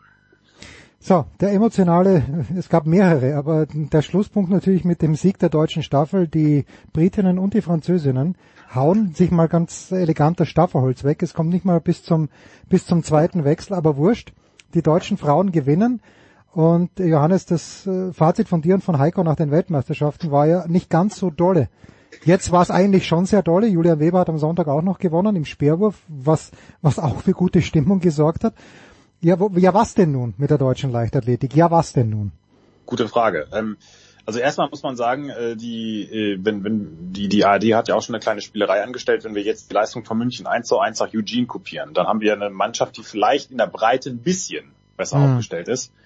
In der Spitze, Quizfrage, hätte sie wie viele Medaillen gewonnen? Zwei. Eine. Eine nur. Mhm. Weil die Sprintstaffel nämlich auch langsamer war als in Eugene und äh, genauso langsam, dass die Nigerianerin äh, Dritte geworden wären. Jetzt kann man wieder sagen, ja, alles anders. Ähm, Luftfeuchtigkeit anders, Matratzen anders, zu härter in Eugene, äh, alles Zeitumstellung, bla bla bla. Viel hat sich an der Leistungsfähigkeit nicht geändert. Die Athleten ja. haben es jetzt ein bisschen besser abgerufen. Das sollte man aber auch erwarten, wenn man sagt, wir haben uns nicht auf die, so richtig auf die WM, sondern eigentlich in erster Linie auf die EM vorbereitet. Das war der Hauptfokus. Ähm, im Grunde alles andere ist nach wie vor ähm, äh, so problematisch oder auch unproblematisch wie vorher auch. Und äh, die, die Struktur im DLV, das Trainerwesen, die Organisation, die Kommunikation, die vielen gesellschaftlichen Probleme drumherum, für die ein Verband nicht alleine verantwortlich ist, ja, die, dass, dass immer weniger Leute sich ähm, Trainer im Verein engagieren, dass äh, im Schulsport ähm, dass äh, der, der Sport immer geringer geschätzt wird oder noch geringer als, als, als lange schon und äh, da, auch da fehlen ja viele Konzepte, um das zumindest ein bisschen ähm, aufzuweichen und ähm, oder, auch, oder, oder zu wenige wird einfach noch zu wenig getan und das hat sich kein bisschen verändert. Das einzige, was passiert ist, das hat ja auch glaube ich Frank Busemann in einem äh, Interview mit der Zeit jetzt vor kurzem gesagt, äh, dass dass diese Erfolge, ähm, dass diese Probleme vernebeln und hm. ähm, das äh, dadurch gehen sie nur leider nicht weg. Und ich bin sehr gespannt, weil alle Verantwortlichen im deutschen Verband haben ja hoch und heilig versprochen, dass es eine gute EM eben nicht alles wieder gut macht. Ich bin sehr gespannt, ob sie diese selbst aufgelegte Latte überspringen, weil das wäre eigentlich fast die größte Leistung. Äh, noch mehr wert als manche Medaille in München. So, letzte Woche, da hm, haben wir so ein bisschen angesprochen, auch den Dienstag, das habe ich mit Tom Heberlein gemacht, der natürlich gigantisch war, der Dienstagabend mit Niklas Kaul und Gina Lückenkämper. Danach gekommen ist zum Beispiel noch Malaika Mihambo, die ich, äh, ich habe das im Fernsehen gesehen, Johannes, aber diese diese Ruhe, die sie ausstrahlt, diese innere Mitte, die sie hat, wenn sie da rauskommt und äh, auch das ist einfach, das ist unglaublich und äh, du kennst sie natürlich hier viel besser als ich. Das ist sie auch, oder? Also die, die, für die ist die, der zweite Platz jetzt.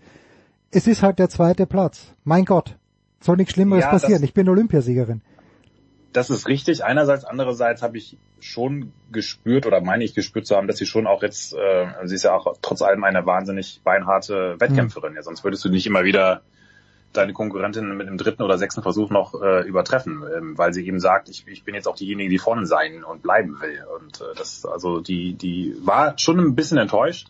Sie war allerdings auch, das noch zur Spielerei, ähm, sie hätte selbst mit diesen 7,03 Meter Covid äh, äh, und dann später Kreislaufkollaps geschüttelt in, in Eugene auch trotzdem Gold gewonnen. Ja. Also das wäre die einzige Medaille gewesen, ja, ja, die von München auch äh, die, die WM-Medaillen tauglich war. Und ähm, alles andere stimmt natürlich völlig richtig. Ähm, die, äh, das ist, äh, die, also ich glaube, die größte Leistung ist eigentlich bei sowas gar nicht der Wettkampf an sich, weil talentiert sind viele und, und stark sind viele und im Training sind viele gut. Nur diesen Wettkampf vor dem Wettkampf, dass man dort noch nicht zu viele Ressourcen verschwendet, alles durchgeht und sich verrückt macht und Druck selbst auferlegt, das an sich anlässt, das alles abzuprallen, lassen, abprallen zu lassen, da ist sie wirklich eine Meisterin darin. Und ähm, das liegt, denke ich, auch so ein bisschen in der Persönlichkeit ähm, ähm begründet. Es ist aber auch über Jahre gewachsen, und da sagen auch zum Beispiel äh, Kolleginnen und Kolleginnen von ihrer Nationalmannschaft, die gucken ganz genau auch mal hin, was macht die eigentlich im Vorbereitungscamp, wie bereitet die mhm. sich vor, wie trainiert die.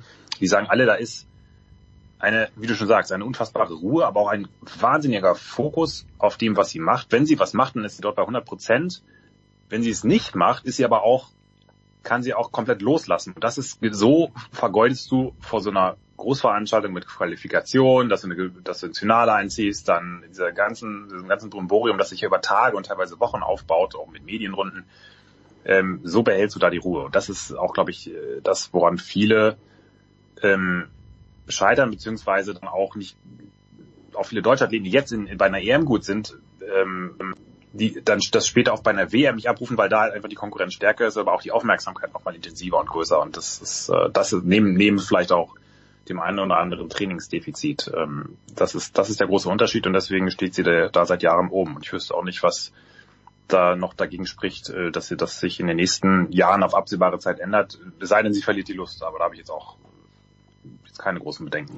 Weltmeisterin 2022 Europameisterschaft Silber 2022 Sportlerin des Jahres, sage ich jetzt schon.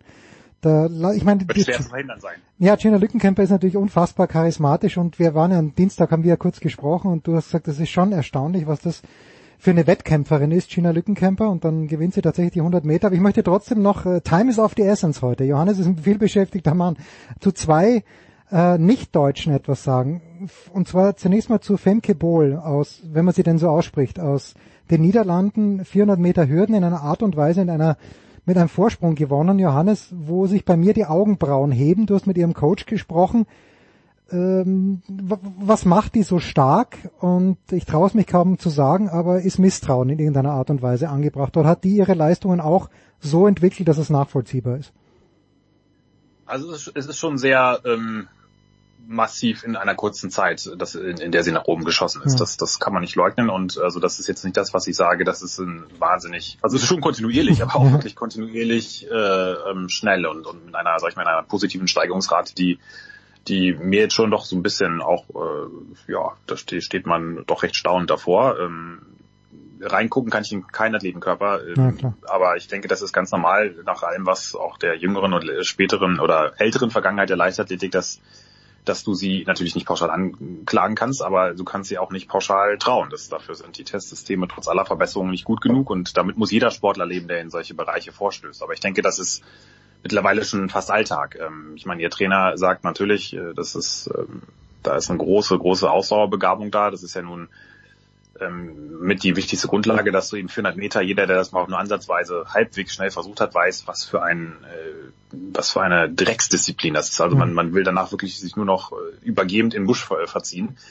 Äh, oder, also ich, ich spreche leicht aus eigener Erfahrung. Und ähm, das Training dafür ist natürlich wiederum auch so zu gestalten, dass du entsprechend harte Tempoeinheiten machen musst. Und äh, da gibt es Leute, die, die können das äh, wahnsinnig gut vertragen, gerade auch die Laktaziden-Sachen. Also dann, wenn dein Körper besonders viel Milchsäure produziert. Äh, Ich hoffe, ich habe es richtig für die Experten geschildert. Und ähm, manche vertra vertragen das Verdauen das wahnsinnig schnell. Ich bin zum Beispiel jemand, der verdaut das gar nicht so schnell. Ich kann eher längere Distanzen gleichmäßiger halten. Und, Okay. und sie ist jemand, der auch diese kurzen Ausdauerdistanzen sehr gut halten kann. Und, äh, und das sind dann so die kleinen feinen Unterschiede. Ein Trainer hat, der ja auch schon Lea Sprunger, äh, Laurent, die Rede ist von Laurent Meuli, ähm, Schweizer, der Lea Sprunger zur Europameisterin gemacht hat, ähm, sehr erfolgreiche Athletin, der die auch mit in die Niederlande genommen hat, damit sie eben auch den Jungen bisschen ihr Wissen weitergibt. Das sind dann zwar Niederländer, aber haben dann so eine internationale Trainingsgruppe gebildet, auch wenn er jetzt mittlerweile für den niederländischen Verband arbeitet und die Holländer haben gesagt, na gut, komm, passt schon, ähm, hilft auch unseren Athleten weiter und genau das ist passiert. Und ähm,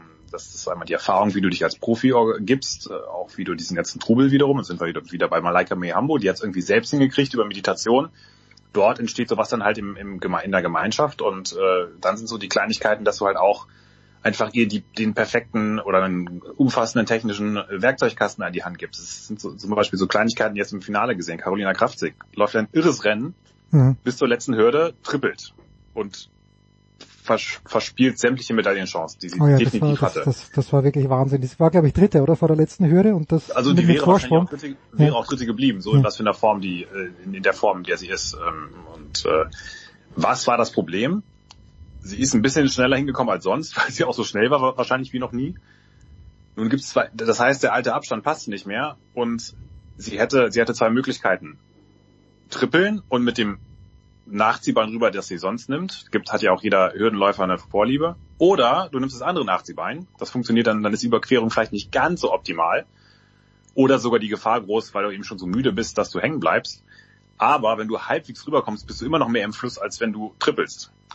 So, und da ist nämlich genau der Punkt, das ist etwas, woran Femke Boll in den letzten Jahren massiv gearbeitet hat, dass sie beide, mit beiden Nachziehbeinen gleich gut über die Hürden kommt. Weil dann kann sie nämlich genau in den Rhythmus halten, egal was kommt. Mhm. Wenn du das nicht machst, ich weiß nicht, warum Carolina Kraftzig das nicht gemacht hat, habe ich dann jetzt auch vergessen nachzufragen oder nicht mehr geschafft in der Mixzone, aber das ist, das sind dann halt auch so die, letzten Feinheiten, die dann halt eben zur, ich will gar nicht sagen zu 52 Sekunden, ich glaube, das ist auch unrealistisch, aber zumindest zu, zu einer internationalen Medaille fehlen. Und, und ähm, auch daran wird gearbeitet. Das ist keine, überhaupt keine Entlastung äh, oder keine, keine, kein Ausweis von, äh, kein Zertifikat für Sauberkeit, aber es ist ähm, zumindest zeigt zumindest mal, was alles zusammenkommen muss. Und ich glaube, die machen schon viele Dinge äh, oder nicht zu wenige Dinge richtig. Das, das kann man zumindest mal festhalten. Nicht zu wenige Dinge falsch, so rum. So rum, so rum. Und das wäre genau die Frage gewesen, die Carolina Kraftig sicherlich noch gerne beantwortet hätte. Eine technische Absolut, Frage. ja. Dann am Ende.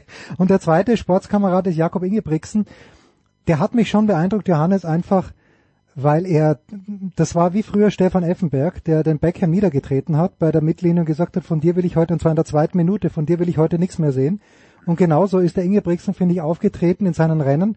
Der hat gesagt, Freunde, macht euch die Silbermedaille aus, aber über Gold müsst ihr gar nicht spekulieren. Ich renn einfach mal vorne weg.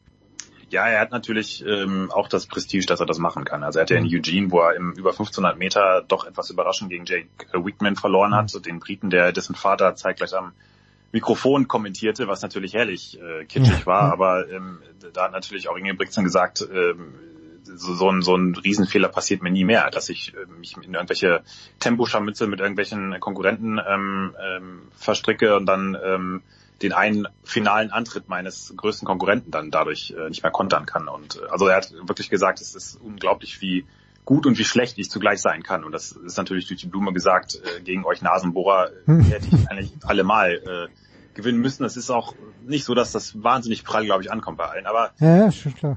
Der, der kommt schon arrogant daher, also aber der, der ja. unter, unter, unterlegt das natürlich dann mit einer unfassbaren Leistung.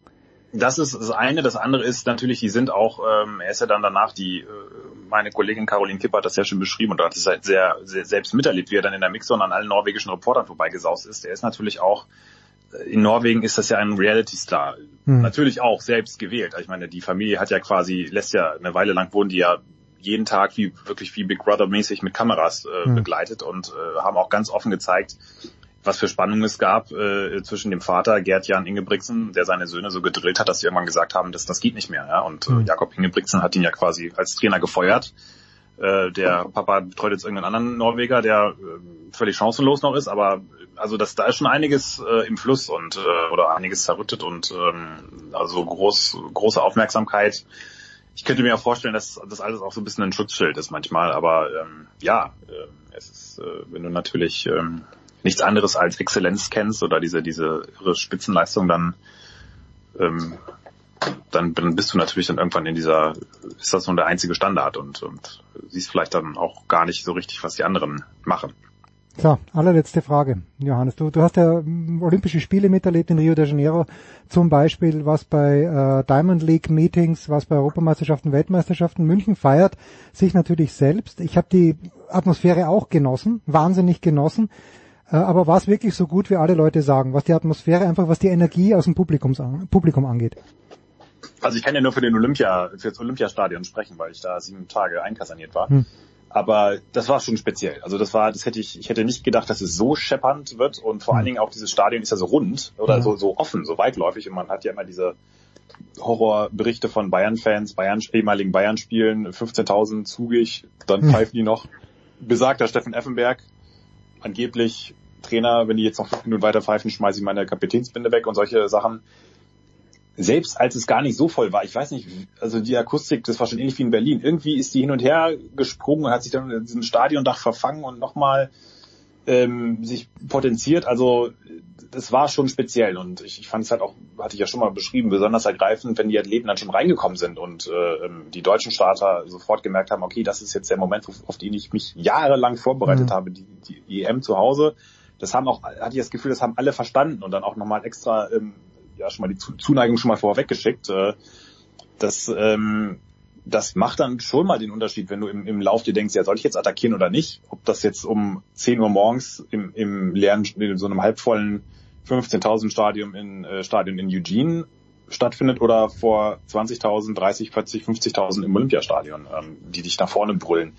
Also das macht schon was aus. Und ich denke, das, äh, das war natürlich am Ende eine Dauer äh, endlos Leierschleife äh, mit diesem Unterstützung, aber das hat natürlich einen Effekt, ob du in Eugene dann ankommst und siehst, es läuft nicht und, und die Stimmung im Team wird auch angespannt. Oder du kommst hierher und siehst, was da abgeht und kriegst schon Tränen, wenn du vom Fernseher siehst, äh, sitzt. Also das, das war schon, das hat schon einen Unterschied gemacht. Und das hat sicherlich auch dieses äh, doch etwas bessere als gedachte Ergebnis ähm, ähm, Platz 1 im Medaillenspiel auch mit befördert. Ähm, nur das hat man natürlich auch jetzt äh, vorausgesetzt. Äh, die, die EAA entscheidet sich nicht äh, dafür, jetzt die nächsten European Championships wieder in Deutschland zu machen. Hat ja bisher nicht so schlecht geklappt.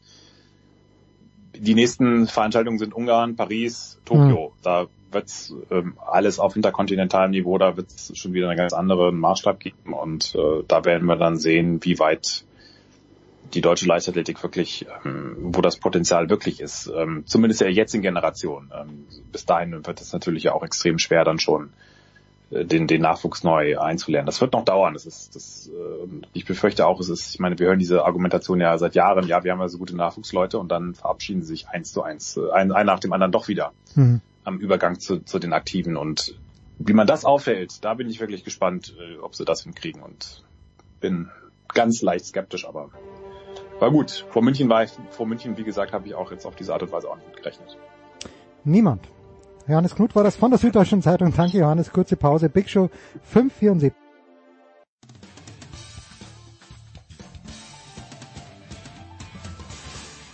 Hi, hier ist der Andi Mies und ihr hört Sportradio 360.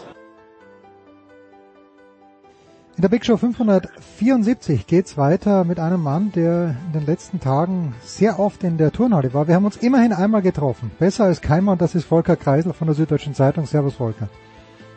Servus, hallo.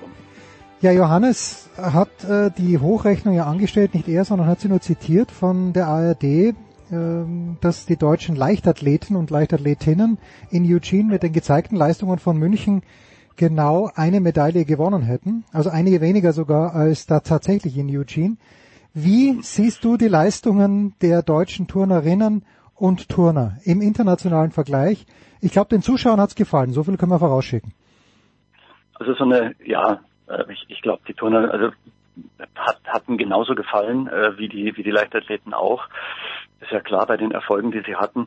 Nur dass sie nicht dieses äh, extreme äh, äh, dieses extreme Negativerlebnis vorher hatten, sondern dass es eigentlich äh, eher so war, dass äh, obwohl sich da einige auch schon verabschiedet hatten, immer noch irgendwelche äh, Medaillen irgendwie rumgekommen sind mhm. in, den, in, den, in den einzelnen äh, Großveranstaltungen wenn auch nicht mehr so viel wie damals zu, zu Zeiten von Fabian Hambüchen und Marcel Nguyen.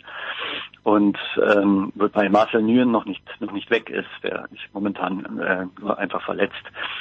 Aber ähm, dennoch, äh, es war nicht es war nicht dieser äh, dieser dieser Anspruch, wir müssen unbedingt was was was gut machen. Und es hat äh, vielleicht im Turnen doch noch einen großen Ausschlag gegeben, weil man halt einfach äh, so ein bisschen eine, äh, eine, eine Sicherung äh, oder sagen wir mal von, einer, von einem sicheren äh, Standpunkt aus dann los äh, losgeturnt hat. Mhm. und ähm, man hat auch sofort gemerkt, dass man, dass die sich eigentlich wohlgefühlt haben in der Halle ähm, und äh, auch mit den Zuschauern, die in der Qualifikation äh, dort waren, ähm, äh, auch. Und äh, das hat dann eins zum anderen ergeben insbesondere bei den Frauen, ähm, die dann in der Qualifikation schon sich dermaßen äh, äh, gegenseitig hochgepusht haben, dass, äh, dass da auch so ein, so ein, so ein richtiges äh, äh, ja, so ein Flow, wie man ja immer sagt, äh, entstanden ist äh, und äh, die dann wirklich äh, sich sukzessive gesteigert haben.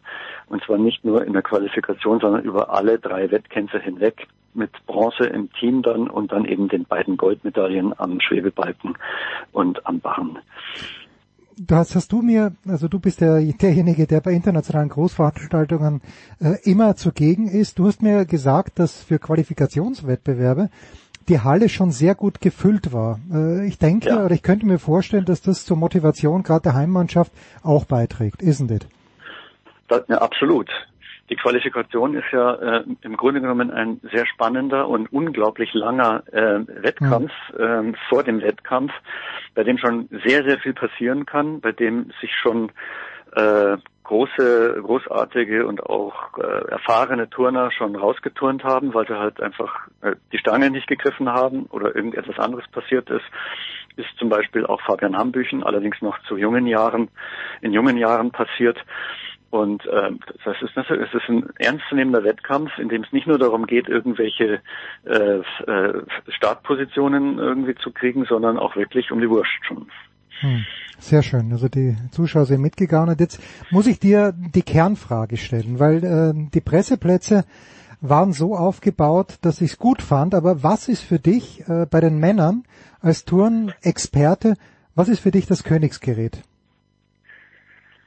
Das Königsgerät ist, ähm, da bin ich ganz klassisch und, und, und sozusagen überhaupt nicht originell. Das ist für mich auch das Reck. Danke. Das ist einfach so. Das ja, ist genau. einfach, es ist einfach danke, so. Das ist einfach, es ist meines Erachtens einfach das Spannendste. Es ist, jedes Gerät ist spannend. Auch das Pauschenpferd, wie wir ja dann mit der, bei der Bronzemedaille von Nils Dunkel, Mhm. ähm, äh, und äh, dem, dem, äh, dem Sturz von Lukas Dauser, allerdings am Barren. Also, also alle diese Geräte sind, äh, sind sehr, sehr ähm, ähm, spannend, weil es eben immer im Turnen darum geht, an die Grenze zu gehen, des Machbaren, des Möglichen. Ähm, und äh, da äh, können auch die besten Turner einfach irgendwie plötzlich absteigen und weg vom Fenster sein. Und das ist tatsächlich, das ist halt einfach das, was das Turnen auch so spannend macht. Ja, also ich fand das also Und, äh, teilweise die genau, Flugelemente Ang angsteinflößend Genau. teilweise. Aber genau, ja, jetzt zurück zum Reck, da ist es ist das natürlich irgendwo noch genauso und, und aber halt einfach ein bisschen spektakulärer und äh, da ist es halt einfach so, dass man die Stange, die Reckstange ähm, entsprechend ähm, fangen muss, also greifen können muss, hm.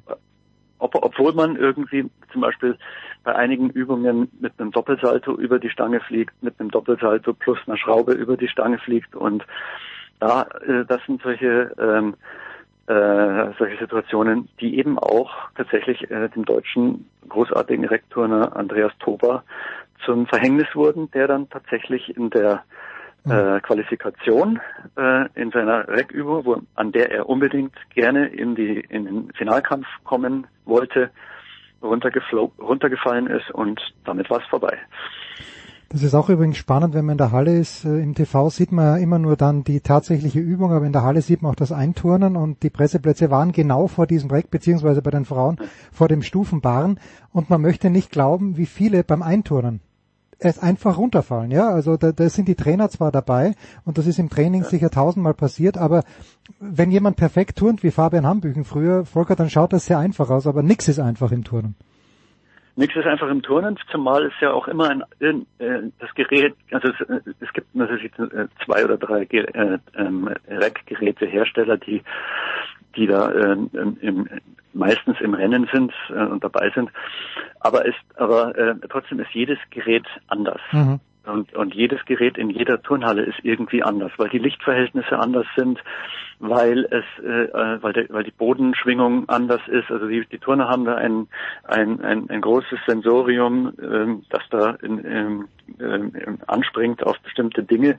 Und äh, insofern war es auch so, dass Andreas Tober an diesem Reck schon einfach beim Einturnen, das äh, konnte man sehr gut sehen, äh, seine Schwierigkeiten hatte dass er sehr lange gebraucht hat, um drei oder vier ähm, ähm, Versuche, bis er es dann so geschafft hat, dass er nicht, ähm, dass er die die Rotation so äh, setzt und die Kraft, die Kraft ein, so einsetzt, dass er eben rechtzeitig wieder genau an den Punkt äh, zurückkommt mit seinen beiden Händen, die dann automatisch eben die Stange greifen können. Und äh, das ist tatsächlich ein, ein Zusammenspiel, das ein Turner ein Leben lang lernt und, ähm, und, und, und, und trainiert, wie nicht nur die Übung selber an sich, die er zu Hause auf seinem Heimreck natürlich irgendwie leichter äh, im Training üben kann, als äh, dann eben in dieser in dieser Fremde, in diesen ganz anderen Umständen mit ganz anderen Materialien und das ist in dem Fall dem Andreas Tober leider nicht passiert, äh, nicht gelungen.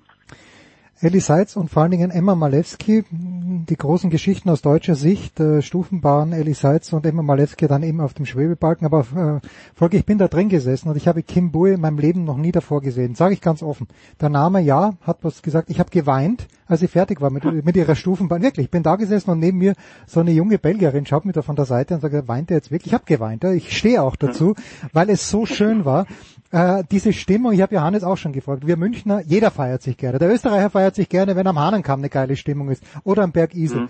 Und die Münchner mhm. feiern sich, weil in der Olympiahalle so eine tolle, oder im mhm. Olympiastadion. Aber wie gut war die Stimmung wirklich aus deiner Sicht? Ich hatte den Eindruck, das Dach hebt ab, gerade bei den Frauen. Ja, also die Frauen sind äh, grundsätzlich immer ein bisschen, da ist es immer ein bisschen emotionaler und es ist auch, es hat was, was jetzt, keine Ahnung, also es hat nicht mit Frauen und Männern zu tun, es ist natürlich potenziell äh, überall gleich. Nur in, äh, im Turnen ist es immer so, dass äh, mehr Zuschauer zu den zu den Frauenwettkämpfen mhm. gekommen sind als zu den Männerwettkämpfen, weil das halt ich ich habe es noch nicht so richtig ergründet. Es gibt eigentlich keinen richtigen Grund dafür, aber ich denke mal, dass äh, da einfach auch noch ein bisschen mehr ähm, äh, Interesse bei den äh, bei den äh, jüngeren Generationen ist die halt einfach schon äh, noch mehr zu, Zugang zu ähm, dieser glitzernden Turnwelt haben, mhm. äh, als zum Beispiel äh, zu, zu, zu anderen Sportarten. Das ist jetzt meine bescheidene Interpretation. Ich habe ich, ich es noch nicht so richtig ergründet, aber es ist so, ähm, Frauenwettkämpfe sind immer ein bisschen mehr angenommen als Männerwettkämpfe und das war natürlich dann ein, ein, ein eine wunderbar äh, dynamische äh, irre laute, teils ins hysterische, lappende, äh, äh, posende Stimmung in dieser Halle. Und als dann die, äh, die Kim Bui als erste ihren letzten, äh, ihre, ihre letzte Übung in ihrer Karriere gemacht hat und dann einfach sehr glatt, sehr schön, sehr elegant da durchgekommen ist, ähm, in den Stand das gestellt hat, was man beim, äh, beim, beim Schwefelbalken, äh, Entschuldigung, beim Stufenbarren war es, nicht ohne, ohne weiteres erwarten kann. Da muss ich dann schon, da, da muss man schon sagen, äh, das war einfach auch klar, dass da ähm, dann ein größerer Applaus folgt, hm. dass aber die, dass aber die, die Olympiahalle zwei Minuten lang geschrien und, ge, und, und sonst was und, und, und, und applaudiert und sonst was hat, das hat sie natürlich dann auch nochmal extrem mitgenommen. Sie ist da oben gestanden, du hast es ja auch selber erlebt und hat, äh, ja, hat, hat, hat sich sozusagen nicht, können, ne? selber nicht mehr eingekriegt. und äh, das, das sind schon äh, Momente gewesen, wo man sagen kann, okay, ähm, man versucht ja immer, das alles so ein bisschen runterzudimmen und äh, muss man ja eigentlich auch, äh, weil, äh, weil man ja auch irgendwie nicht, nicht parteiisch sein möchte, aber es gibt schon Momente da, ist, die sind einfach äh, rührend und schön und die sollen auch so sein. Ich bin leider unvorbereitet. Natürlich wie immer zu den Turnwettkämpfen gekommen und das ist jetzt mal eine Frage ein bisschen abseits der Deutschen, aber ich, mir war nicht bewusst, dass die Türkei bei den Männern wirklich eine große Rolle spielt. Äh, Gibt es in der Türkei sowas wie eine große Turnertradition und ist die, die ist offen? Wenn ja, dann ist die Spur das an mir vorübergegangen. Die, die, nee, nee, die gibt es nicht so, noch, noch nicht so lange. Also es ist tatsächlich entdeckt worden ein bisschen ähm, und äh, die haben seit ja, zehn, vielleicht sogar seit zwei Jahrzehnten schon äh, dazu angesetzt, äh, hier ein bisschen ähm, ähm, ein, eine Weltklasse-Mannschaft aufzubauen, auch mit ähm, ausländischer Hilfe zum Teil, aber weil es natürlich Experten ähm, in, in Europa und in Übersee gibt. Ähm, und das ist, ist auch ratsam dann. Und ähm, ja, und die haben äh, sehr sehr gute Arbeit geleistet, muss man wirklich sagen. Und es, es gibt dann mit dem Ahmed Önder gibt es einen, der sehr gut ist und diverse andere noch, aber vor allem sind sie halt auch als Team eine, eine sehr, sehr sehr ernstzunehmende Mannschaft geworden. Ja, ich war da, also gut, der, der am Sieg der Briten bei den Männern, da, da gab's nichts zu rütteln. Das war schon beeindruckend, ja. auch was den, den Vorsprung anbelangt. Ja, eine Sache noch, was mir natürlich aufgefallen ist. Also erstens mal, liebe Kinder da draußen, ihr könnt ruhig zu den Männern auch gehen, denn da bekommt ihr für gleiches Geld zwei Geräte mehr. Das möchte ich hier nur als, als Verbraucherhinweis noch kurz euch mitgeben. Ähm, aber beim Sprungfinale vielleicht noch ganz kurz bei den Frauen. Äh, auch das ist wieder eine Sache. Ich bin in der Halle drin gesessen und habe mir gedacht, okay, jetzt sind da zwei Frauen, haben sie oder zwei, zwei junge Frauen, haben sich verletzt. Die haben zuerst den Sprung gestanden, sind dann umgekippt und das hat bei beiden wirklich länger gedauert, bis sie bis sie dann abtransportiert wurden. Ich hoffe, den beiden geht es den Verhältnissen, den Umständen entsprechend gut. Aber diese Verletzungen, ist das auch eine Erfahrung von dir, die du auch bei Olympia, bei Weltmeisterschaften gemacht hast, dass die halt auch in den Endkämpfen dann tatsächlich noch vorkommen? Dass da vielleicht Leute dann starten, die schon angeschlagen sind und dann braucht es nur noch den letzten kleinen Impuls und das war's dann. Ja gut, das ist ja immer, also das, das kann ich jetzt tatsächlich nicht irgendwie, also ich habe da jetzt keine Erhebungen und und, hm. und, und, und Erfahrungen, aber äh, Turnen ist ein äh, verletzungsanfälliger Sport, das muss man einfach sagen, weil ähm, er sehr ähm, aufreibend ist schon im Training. Der, der Körper wird belastet, wird, in, geht an die, an die Grenzen der Belastung. Deswegen ist ja auch ähm, es sehr schwierig, eine vernünftige Trainingssteuerung zu machen, die ähm, sowohl Belastungs- als auch Entlastungsphasen äh, so taktet, dass, ähm, dass, dass sich der Körper immer wieder erholen kann. Und ähm, das äh, kann sein, dass es daran liegt, dass es manchmal mehr und manchmal weniger gelingt. Ähm, und dann gibt es halt einfach auch äh, die Situation Pech, hm. ähm, dass, dass äh, einer wirklich fit ist und gesund ist und halt eine Rotation aus irgendeinem Grund ähm, mit zu wenig äh, äh, Dampf ähm, macht und einfach nicht rechtzeitig rumkommt und dann eben mit dem Bein falsch aufkommt und dann eben Pech hat wie zum Beispiel auch äh, den, den deutschen ähm, Glenn Trebing, mhm. der ähm, ja dann äh, im Grunde genommen, als die Deutschen noch relativ gut ähm, mit der Mannschaft in, mit, mit dabei waren, ist dem leider passiert, dass er in, am, an der Bodenmatte, auf der Bodenmatte dann äh, erst in der ersten Bahn, in der ersten Akrobatikbahn schon äh, übertreten hatte, in der zweiten Akrobatikbahn, wenn ich es jetzt richtig zusammenbringe, dann äh, so mit dem überstreckten linken Bein aufgekommen ist, dass er dass er im ersten Augenblick Angst hatte, er hätte sich jetzt das Kreuzband gerissen, also es muss ein, ein Schmerz gewesen sein. Und dann hat er, hat er eine, hat er aber weitergeturnt ähm, in, und, und hat dann nochmal einen, einen, einen so, sogenannten Sturz, der ja schon als Sturz heißt, äh, im äh, Bodenturnen, wenn man nur die Matte verlässt, da muss man gar nicht hinfallen. Also das ist, äh, das, das äh, ist tatsächlich jetzt sogar einem jungen, aber doch schon einigermaßen erfahrenen Weltklasse-Turner wie Glenn Trebing passiert.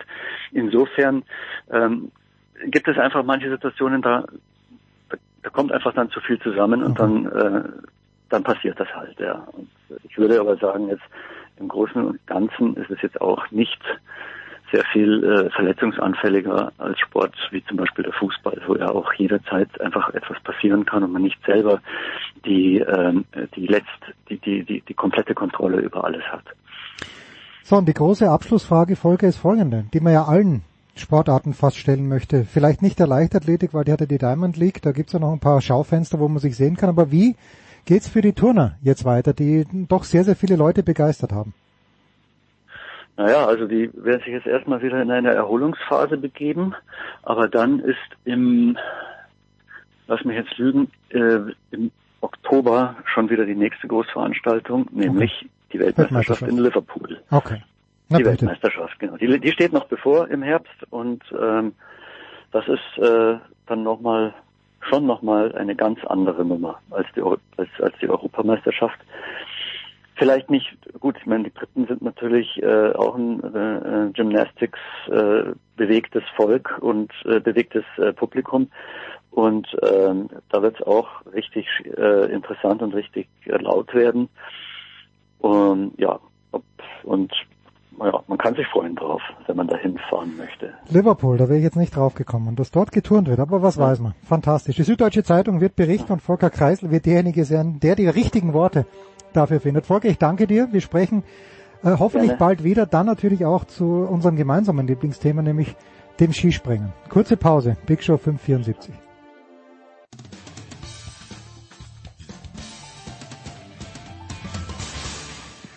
Chrissy, da ist der Luis Stefan und ihr hört Sportradio 360.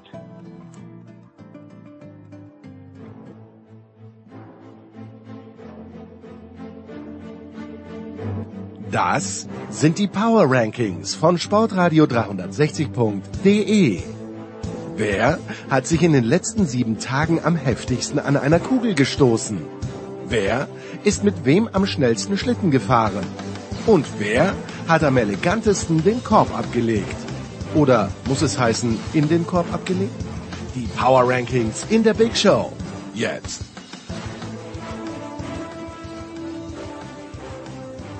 Nach dem Klausurenstress ist er wieder da. Ja, es war jetzt lange, eine lange Auszeit. Als wäre er nie weg gewesen. Zwei Wochen nicht da, aber jetzt wieder back. Äh, kommt gerade vom Fußballtraining. Ist, der, ist die Position des Sechsers endlich gesichert? Mm, eineinhalb Stunden auf rechts Mittelfeld gespielt. genau deine Stärken, Flanken und Weitschüsse. Das bist genau du. Vor allem der gute Linke. Ja, der ist Gut. ein Träumchen. Bitte. So, womit fangen wir an? Der Fußballer haben wir heute gar keine dabei. Ja, fangen wir, trotzdem, fangen wir trotzdem mit dem Fußball an. Dann also mit der Teamwertung. Ja. Fangen wir an. Im Fußball haben wir drei zur Auswahl. Ja. Last Glins mit dem 1-0-Sieg bei Sturm Graz. Schmerzt unfassbar, weil dieser 1-0-Sieg vom Lask in Graz auch unsagbar unverdient war. Sturm die klar bessere Mannschaft, aber der Lask ist Tabellenführer und hat in Graz beim glorreichen SK Bundegammer Sturm Graz, Sturm hat heuer schon gegen Salzburg gewonnen, zu Hause hat, hat jetzt der Lass gewonnen. Es schmerzt, aber muss man in Erwägung ziehen. Dann haben wir natürlich das 7-0 der Bayern in Bochum. Das schmerzt auch. wie, viel, wie viel hast du letztendlich getippt? Du hattest ja 1-2, 4-0. Okay, ja. Aber es war egal, es hat keiner höher als 4-0 getippt oder 5-0 höchstens. Also hat keiner mehr als zwei Punkte bekommen beim Kicktipp. Aber ähm, ja, schmerzt. Aber ist aber nicht Saison, gut genug. Ist die Saison ist eh schon entschieden. Ja, Saison ist entschieden, Bayern ist Meister äh, aber nicht, äh, nicht die beste Mannschaft, was den Fußball anbelangt für dich. Für mich nicht, nee. Ich habe Werder Bremen reingetan. Allein, weil sie, die haben im Gegensatz zu, zu Lask, haben sie sich den Sieg auch verdient. Ja. Und das war einfach so spektakulär. Es war schön. Der der Burke, der auch bei Leipzig schon war damals und ein richtiger Schrank ist, macht wieder das Entscheidungstor. Oder was heißt wieder, das gegen wen hat er getroffen? Was gegen Stuttgart? Gegen Stuttgart, ja. Letzte Minute hat er den Ausgleich noch gemacht. Und jetzt, ich habe eine, eine, eine Sidebet am Laufen, dass Bremen nicht absteigt. Und die 50 Euro, das sind, glaube ich, die, hoffentlich die leicht verdientesten 50 Euro, die ich je. Oh, Vorsicht, Vorsicht. es sind die am leichtesten verdienten, nicht die leicht verdientesten. Da muss man ganz vorsichtig sein beim Superlativ, die am leichtesten verdienten. Aber Bremen wird nicht absteigen, die 50 Euro kannst du dir gut schreiben. Und ich darf allen sagen, äh, Robin und ich haben das Spiel gemeinsam angeschaut. Und als Berg das 3-2 macht, ist Robin wirklich aufgesprungen in nichts. Also es war ehrliche Freude bei dir. Es war ehrliche Freude. Und, und, und man muss sagen, wir mögen ja beide Dortmund auch. Ja, das, das stimmt. Also gegen ein anderes Team wäre es noch, wenn es das 3-2 gegen Bayern gewesen oh ja, wäre, dann... Oh ja, da wäre ich mit aufgesprungen.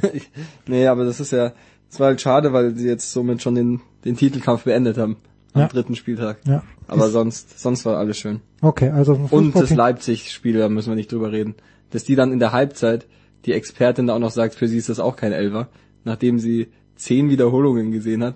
Also wie kann das kein Elfer sein? Also, Wie? und sogar Alex Feuerherd, unser lieber Freund. Wir lieben Alex Feuerherd, aber nee, also das war ein ganz klarer Elfer. Aber das habe ich dir auch gesagt, der, der, der ist doch nur zur Show da, der hat noch nie was gesagt, was gegen seinen Schiedsrichterkollegen ist in der Halbzeit. Oh, da, da muss ich muss ich mal nachfragen bei Alex. Alex, das war harte Kritik vom Produ Nein, nicht harte, Also das war nur wenn ich, also wenn ich zuschaue, sagen, ja. wenn ich zuschaue, dann ist es meistens einfach, um seinen Kollegen zu unterstützen, das ist seltenst einfach was, was gegen, was, was kontra ist. Und da hätte er es mal sagen müssen. Also, du hast ja auch richtigerweise gesagt, wenn es ein anderer Spieler als Werner ist, wird das auf jeden Fall gepfiffen, aber Werner hat immer noch diese, diese schlechte Reputation, ein ganz klarer Elfer. Also, sorry. Auch aber die Begründung, dass er davor schon gefallen ist. Ja, wenn er, wenn er oben geschubst wird und unten noch getroffen wird, ja, was an, ist der- das an der Mittellinie ist es ein klares Foul. Mittellinie ist es eine gelbe Karte, weil er ihm hinten drauf steigt. Aber gut, äh, das sind unsere drei Fußballteams und davon schicke ich, entscheide ich und schicke Bremen ins Rennen. Du darfst entscheiden, bitte, ja. Wir haben natürlich die, die Leichtathletik, EM und alles, was hier in München und Umgebung war. Und haben auch die 4x100 Meter der Frauen. Ja, so. Und wir haben gerade vorhin Johannes gehört und äh, jetzt muss man natürlich sagen, erstens, wer dieses Rennen gesehen hat, ich war im Stadion, es ist ganz fantastisch gewesen. Ich bin auf der Gegengeraden gesessen und da ist im Gina Lückenkämper relativ gerade vor mir gewesen und das war faszinierend, weil die dritten Läuferinnen, die zweiten natürlich auch, wie die dann dort stehen, das sieht man im TV ja eigentlich gar nicht, und wie sie warten auf Staffelholz. Und die Britinnen und die Französinnen haben umsonst gewartet, weil die sind nie mehr dort angekommen, diese Teams. Ja, und wenn sich die zwei größten Konkurrentinnen selbst rausschießen, da können die Deutschen natürlich nichts dafür. Super, dass es Deutschland nicht gemacht hat. Aber die Zeit war schwächer als in Eugene. Das ist aus meiner Sicht, zumindest meiner bescheidenen Sicht, nicht besser als Werder Bremen. Sag ich nur. Wenn das EM-Gold nicht besser ist als der Sieg bei, bei Dortmund, das, das sagt schon einiges. Ja, natürlich eine tolle Leistung und die Stimmung war grandios. Ein super Schlusspunkt hinter, hinter ganz, ganz wunderbare Tage. Das haben wir jetzt eh alles gefeiert. Also vielleicht du, du, du hast dann entscheiden, was er da höher Ähm, ja, wir haben ja auch noch ein, ein Team, das mit, mit den, den Kajak-Vierer. Der Ja. will auch noch, also mit, mitreden in der Entscheidung.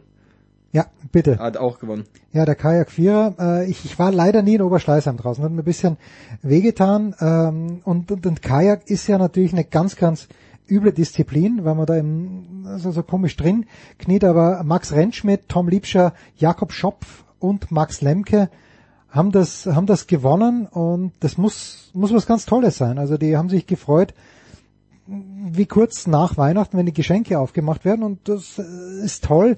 Also ich, ich finde natürlich die Ruderer und auch die Kanuten und die Kajakfahrer, das ist, das, das sind richtige Bären. Das ist richtig schlimm. Wer selber ein Rudergerät im Keller hat, so wie ich, und das nie nutzt, der weiß, das ist kein Spaß und deshalb müssen sie auf jeden Fall in die Verlosung rein. Aber wie ist deine Entscheidung? Hm. Wir machen die 4x100 Meter der Frauen auf 1. Werder Bitte. Bremen auf 2. Bitte. Und den Kajak-Vierer auf 3. You heard it here first. Gut. Next, please. Erstmal, wer nicht dabei ist. Max Kepler. Ja, wir schauen immer auf Max. Wir schauen gerne nach Minnesota. Ich werde vielleicht mit Heiko gemeinsam mir Max bei den Yankees anschauen. Das klären wir jetzt noch, wie da die danach die Übernachtungsmöglichkeiten sind, weil ich wohne ja da ganz weit draußen in Long Island und vom Yankee Stadium ist das schon ein ziemlich breiter Weg. Aber Max, Ja, verletzt gewesen, aber so richtig, so richtig läuft's nicht bei ihm. Wie läuft's bei seinem Team insgesamt? Ja, nicht schlecht, aber die werden, wenn sie gegen die Yankees drankommen in den Playoffs, dann sind wieder raus. So schlecht können die Yankees gar nicht spielen und im Moment sind sie sehr schlecht drauf. Aber gegen die Twins hat's noch immer gereicht. Gut, der ist, der ist nicht dabei und wer auch nicht dabei ist, steht gar nicht auf der Liste. Aber wird sich vielleicht reinarbeiten. Dominik Team, vielleicht, aber könnte auch heute schon gegen Dimitrov Ciao sagen. Also gegen Dimitrov hat er eine schlechte Bilanz von 2-4, hat die letzten drei Matches verloren. Ähm, wenn er gegen JJ Wolf, ist natürlich ein geiler Sieg, Abwehr von zwei Matchbällen, 7-6 im dritten Satz.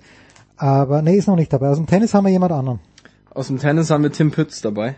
Finale letzte am, am Sonntag gespielt oder Samstag? Also ich glaube Sonntag in Cincinnati. Mit Michael Venus zusammen haben sie verloren gegen Ram Salisbury. Kann man verlieren, äh, Ram Salisbury Nummer eins der Welt. Schade halt, zweimal im Tiebreak verloren. Es war das siebte Finale, glaube ich, für Pützi in diesem Jahr. Sechste Niederlage. Sie haben eines gewonnen und zwar das in Dubai. Lehne ich mich ganz weit aus dem Fenster, aber trotzdem auf jeden Fall honorable Mention, weil Pützi natürlich auch für das Davis Cup Team äh, nominiert wurde von Michael Kohlmann und dort mit Kevin Krabitz aller Voraussicht nach spielen wird. Aber sieben, siebenmal Finale sollte doch reichen für die, Für mehr die. Finals, oder? Ja, ja, für die Finals glaube ich schon. Das war jetzt halt ein Tausender-Finale. Jetzt müssen wir mal schauen, wie New York wäre halt den- wichtig, Viertelfinale. Sie, Ja. also kann ich mich nicht daran erinnern, dass die weit waren. Ja, Aber gut, sie haben jetzt New York noch die Chance. Ähm, apropos New York, das wollte ich fragen, zählen die Punkte vom Choric rein? Ist zwar kein Deutscher und auch kein deutschsprachiger, aber mich, mir fällt es gerade ein. Zählen die Punkte, die er jetzt gemacht hat in Cincinnati noch für seine, also dass er gesetzt wird oder Ja. nicht? Ja? Ja. Okay, gut. Ja, okay, dann weiter in der in der Rangliste. Wir haben Max Kiefer dabei mit seinem ersten Sieg auf der DP Tour World TP World Tour, ja. in der im, im Czech Masters, oder? Ja, in der Tschech- Tschechischen Republik. beim- pff. Ja, okay, erster Sieg, 249. Anlauf, würde ich sagen, honorable Mention. Gut, dann gehen wir weiter mit Lea Meyer. Oh ja. 3000 Meter Hindernis. Oh ja. Heiko hat dieses Bild, glaube ich, gepostet von Lea Meyer, wie sie in Eugene unglücklich, aber doch stürzt und die ganze Welt das irgendwie fotografiert. Und jetzt Silber über 3000 Meter Hindernis. Das ist eine schöne Geschichte. Aber ist das gut genug für die Ja, wir haben so oft Gold. Wir haben so oft Gold. Ich glaube nicht, dass wer das wer ist wir? Wer ist wir? Also wir auf dem Zettel hier Achso, stehen. wir auf dem Zettel, okay, gut. wir haben Julian Weber, Europameister im Speerwurf. Ah. Schon mal eine Gold. Ja, ich, ich war ja dort. Speerwurf ist einfach, ist einfach Speerwurf. Ist natürlich schon, es ist ganz faszinierend, dass sich der Speer bei manchen dann halt einfach aufstellt und runterplumpst. Und Weber hat ein bisschen eine flachere Flugkurve gehabt, weil mein, oder zumindest der Speer ist dann, ist dann flacher geblieben. Und, äh, ja, war, war, wirklich, war, war okay, aber ich bin jetzt kein Freund dieser Kraftdisziplinen. Mir wäre lieber ein deutscher, äh, Die Leonie Beck im Freiwasser. Ja, nein, nein, nein, nein, aber nur meinetwegen Stabhoch, äh, Hochspringerin, Stabhochspringer. Bokant, äh, wie heißt er? Äh, oder Bolina Cantabere oder so ähnlich. Ähm, der ist Zweiter geworden, den habe ich vergessen reinzunehmen. Den könnten wir ja auch noch mit, mit an den Start bringen. Jetzt habe ich eh schon erwähnt, Leonie Beck. Ja, Leonie Beck. In Ja. 10 Kilometer Freiwasser. Ja. Zwei Stunden, eine Minute, 13 Sekunden. Weltmeisterin geworden und finde ich großartig. Die war dann im Interview und da wurde sie gefragt, im ZDF war es, glaube ich, naja, die Anstrengung zuerst 5000, dann 10.000 Meter und dann sagt sie, naja, äh, wir schwimmen eh 16 Kilometer pro Tag und da ist mir, da bin ich mal vom Glauben abgefallen, weil äh, wenn ich drei Kilometer geschwommen bin, dann, dann brauche ich eine Woche Pause. Ähm, ja, okay. Bokanda Litabere, habe ich das hoffentlich so gesagt. Zweiter nicht. Platz. Hinter Mondo, hinter, äh, okay, ja bitte, also. Äh, wir haben noch Nils Dunkel, Bronze, ähm, am, am Pferd beim Turnen. Ja, wie, ich weiß nicht, habt ihr Pauschenpferd gesagt oder habt ihr Seitpferd gesagt oder nur Pferd? Ich glaube nur Pferd. Oder Pauschenpferd. Seitpferd glaube ich nicht. Ja, Seitpferd ist typisch österreichisch und ähm, Nils Dunkel, einziger deutscher Medaillengewinner bei den Männern, bei den Frauen, die haben ja letzte Woche schon gefeiert. Heiko und ich. Ähm, ja, hast du das gesehen? Du warst, warst du mal beim Turnen? Ja, ich war beim Turnen zuschauen und ich äh, habe mit Volker Kreisel jetzt auch ja gerade drüber gesprochen. Die Königsdisziplin, was ist die Königsdisziplin für dich? Ähm, ich, also ich theoretisch die Ringe, aber ähm, ich finde Warum die Ringe? weil es so anstrengend ist. Okay, gut. Aber die, die, Robin die, hat geturnt, das möchte ich nur sagen. Die, die Rec ist schon das Coolste. Richtig. Ja, hat, hat Volker auch gesagt und Reck war halt genau vor den Journalistenplätzen aufgebaut. Das ist so unglaublich. Auch Stufenbahn bei den Frauen genauso unglaublich. Diese Flugelemente, das ist, ist traumhaft, großartig. Okay. Mm, haben wir noch jemanden? Wir haben noch zwei. Ja. Äh, ja, genau. Auch EM. Gold. Jetzt müssen wir uns entscheiden. Tischtennis. Oh. Äh, Sophia Polkanova bei den Damen. Ähm, ja. Ja, Und bei okay. den Herren. Den Namen, den ich mich nicht traue auszusprechen. Thank you. Thank, Thank you. you. Einfach locker drüber sprechen. So. Thank you hat im, ich glaube im Viertelfinale Timo Boll geschlagen und ich habe War danach deutlich, habe ich gehört. Ja, ja, 4 zu 0 Sätze. Und dann habe ich danach das Interview mit Timo Boll gehört und das ist einfach großartig. Das ist so eine unfassbare Legende, Timo Boll, der sich dann hinstellt und sagt, ja, er hat einfach keine Chance gehabt, der war besser. Äh, ja, so ist es halt einfach grandios, grandios. Und Dan Q hat, ich kenne mich ja beim Tischtennis noch weniger aus als bei den anderen Sportarten, aber hat einen Longline Vorhandball gespielt, den ich bei keinem anderen gesehen habe. Der hat Boll so oft überrascht und dann auch im Finale den Schweden gegen den er gespielt hat. Gut, aber Sophia Polkanova war ja nicht nur im Einzel erfolgreich, sondern auch im Doppel, das hat sie gewonnen und im Mix ist sie, glaube ich, zweite oder dritte gewonnen. Vielleicht nächstes Mal ein bisschen besser vorbereiten, also ich. Und Nina Mittelham, die, die deutsche Finalistin, hat mir echt leid getan, weil die super gespielt hat bis ins Finale, no nah, sonst wäre sie nicht hingekommen. Und die musste dann aufgeben, wegen einer Verletzung. Ähm, ich neige hier zu Polkanova, die, ich weiß nicht, ob sie in Österreich geboren ist, aber es war auch ein sehr nettes Interview mit ihr danach und die hat einen wirklich lässigen Wiener Dialekt. Gefällt mir gut. Man merkt natürlich, dass sie ja auch noch einen anderen Einschlag hat sprachlich. Ja, schwierig, schwierig. Der, da lasse ich mich leiten von deiner. Ja, müssen wir Sophia Polkanova. Ja, gut. Ja, Wenn du hilft ja nichts. bist, ja, dann nehmen wir die. So, wir also haben nur bitte. noch Dennis Schröder. Ja, der warum Dennis? Ähm, Kapitän ist beim DBB-Team, aber uns irgendwie die Freude beraubt, ihm zuzuschauen am Sonntag. Ich werde ja wahrscheinlich hingehen, wenn sie Hast spielen. du, hast du Karte? Ja, gegen, gegen Slowenien, aber ich werde nicht wegen ihm gehen, sondern wegen Doncic. aber ähm, er hätte ihn schon auch gerne gesehen, wenn, wenn sie schon gegeneinander spielen. Also ich bin ja kein großer Freund von Selfies, aber wenn du es schaffst, Ja, wenn ich das schaffe, mit Luka Doncic am Sonntag ein Foto zu bekommen, wie auch immer. werde ich nicht der Einzige sein. Ja, die, das sagt den anderen einfach, holt euch was von den Deutschen, die Slowenen können eh nix.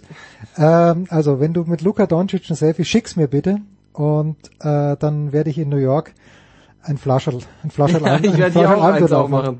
Ich werde hier auch eins aufmachen. gut. Aber man, ich bräuchte da wahrscheinlich eine, eine Weitbildkamera oder irgendwas, sonst komme ich nicht drauf mit ihm. Ja, nee, ich glaube Luca, ich glaube halt, dass doch relativ viele Slowenen in München auch wohnen, oh, die sich das wahrscheinlich auch nicht nehmen. Kennen wir, wenn der FC Bayern gegen Fenerbahce Istanbul gespielt hat, dann war die Hütte zu zwei Drittel voll mit, ähm, mit, mit Freunden, Basketballfreunden aus der Türkei, die hier wohnen und da war die Hölle los. Okay, bitte, du bist jetzt am Ranken. Ach so, Schwierig, oh. schwierig. Also sag mal, sag mal mal, wer rausfliegt. So jetzt für die ganz vorderen Plätze. Max Kepler fliegt raus. Max Kepler, gut, äh, ja. War nie dabei. Du hast Max Kiefer rausgeschmissen. Ja. Da, also für ganz vorne fliegt auch raus Tim Pütz. Ja, Pützi muss man leider sagen. Also wenn er gewonnen hätte, hätte man mit aufgenommen. Also Top 5 jetzt bitte. Dennis Schröder fliegt auch raus. Ja. Dann sind für die Top 5 noch übrig Julian Weber, Leonie Beck, Nils Dunkel, Sophia Polkanova und Lea Meyer. Ja, nee, Lea Meyer kann man ja nicht nehmen. Äh, Entweder müssen wir uns entscheiden zwischen Julian Weber oder Lea Meyer. Dann entscheiden wir uns für Julian Weber, dann ist es nur eine Top 4. Bitte. Wir nehmen Na, wir nehmen Nils Weber auf Dunkel. 4. Ich, ich helfe dir ein bisschen. Weber auf 4. Weber auf 4, dann Nils Ja. Dunkel auf 3. Ja, ja. Leonie Beck auf 2 und Sophia Polkanova auf 1. Na bitte, you heard it here first.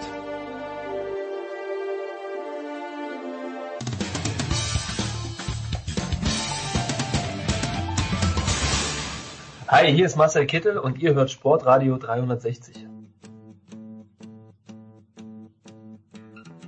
Ja, apropos München, Big Show 574, vor ein paar Tagen gab es da die Begehung der Baustelle, auf der der SAP-Garten entsteht. Hätte eigentlich schon jetzt in diesem Herbst 2022 den Betrieb aufnehmen sollen. Jetzt wird es wohl Frühjahr 2024 werden.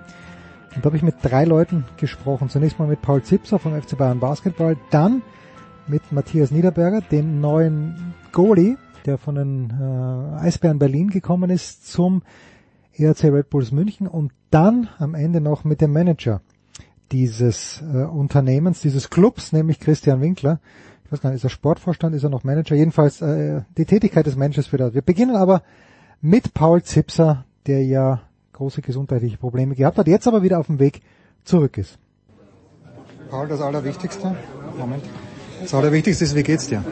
Gut, noch ein bisschen müde von gestern, aber ansonsten sehr gut. Was war gestern? Habt ihr Trainingsauftakt gehabt? Ja, ich bin einfach, seit ich jetzt hier wieder in München bin, ähm, ob ich jetzt gerade gestern Training hatte oder nicht, äh, spielt da nicht viel Rolle, entweder Regeneration oder Training. Also gerade ist eigentlich so die anstrengendste Vorbereitung, die ich selbst mal hatte.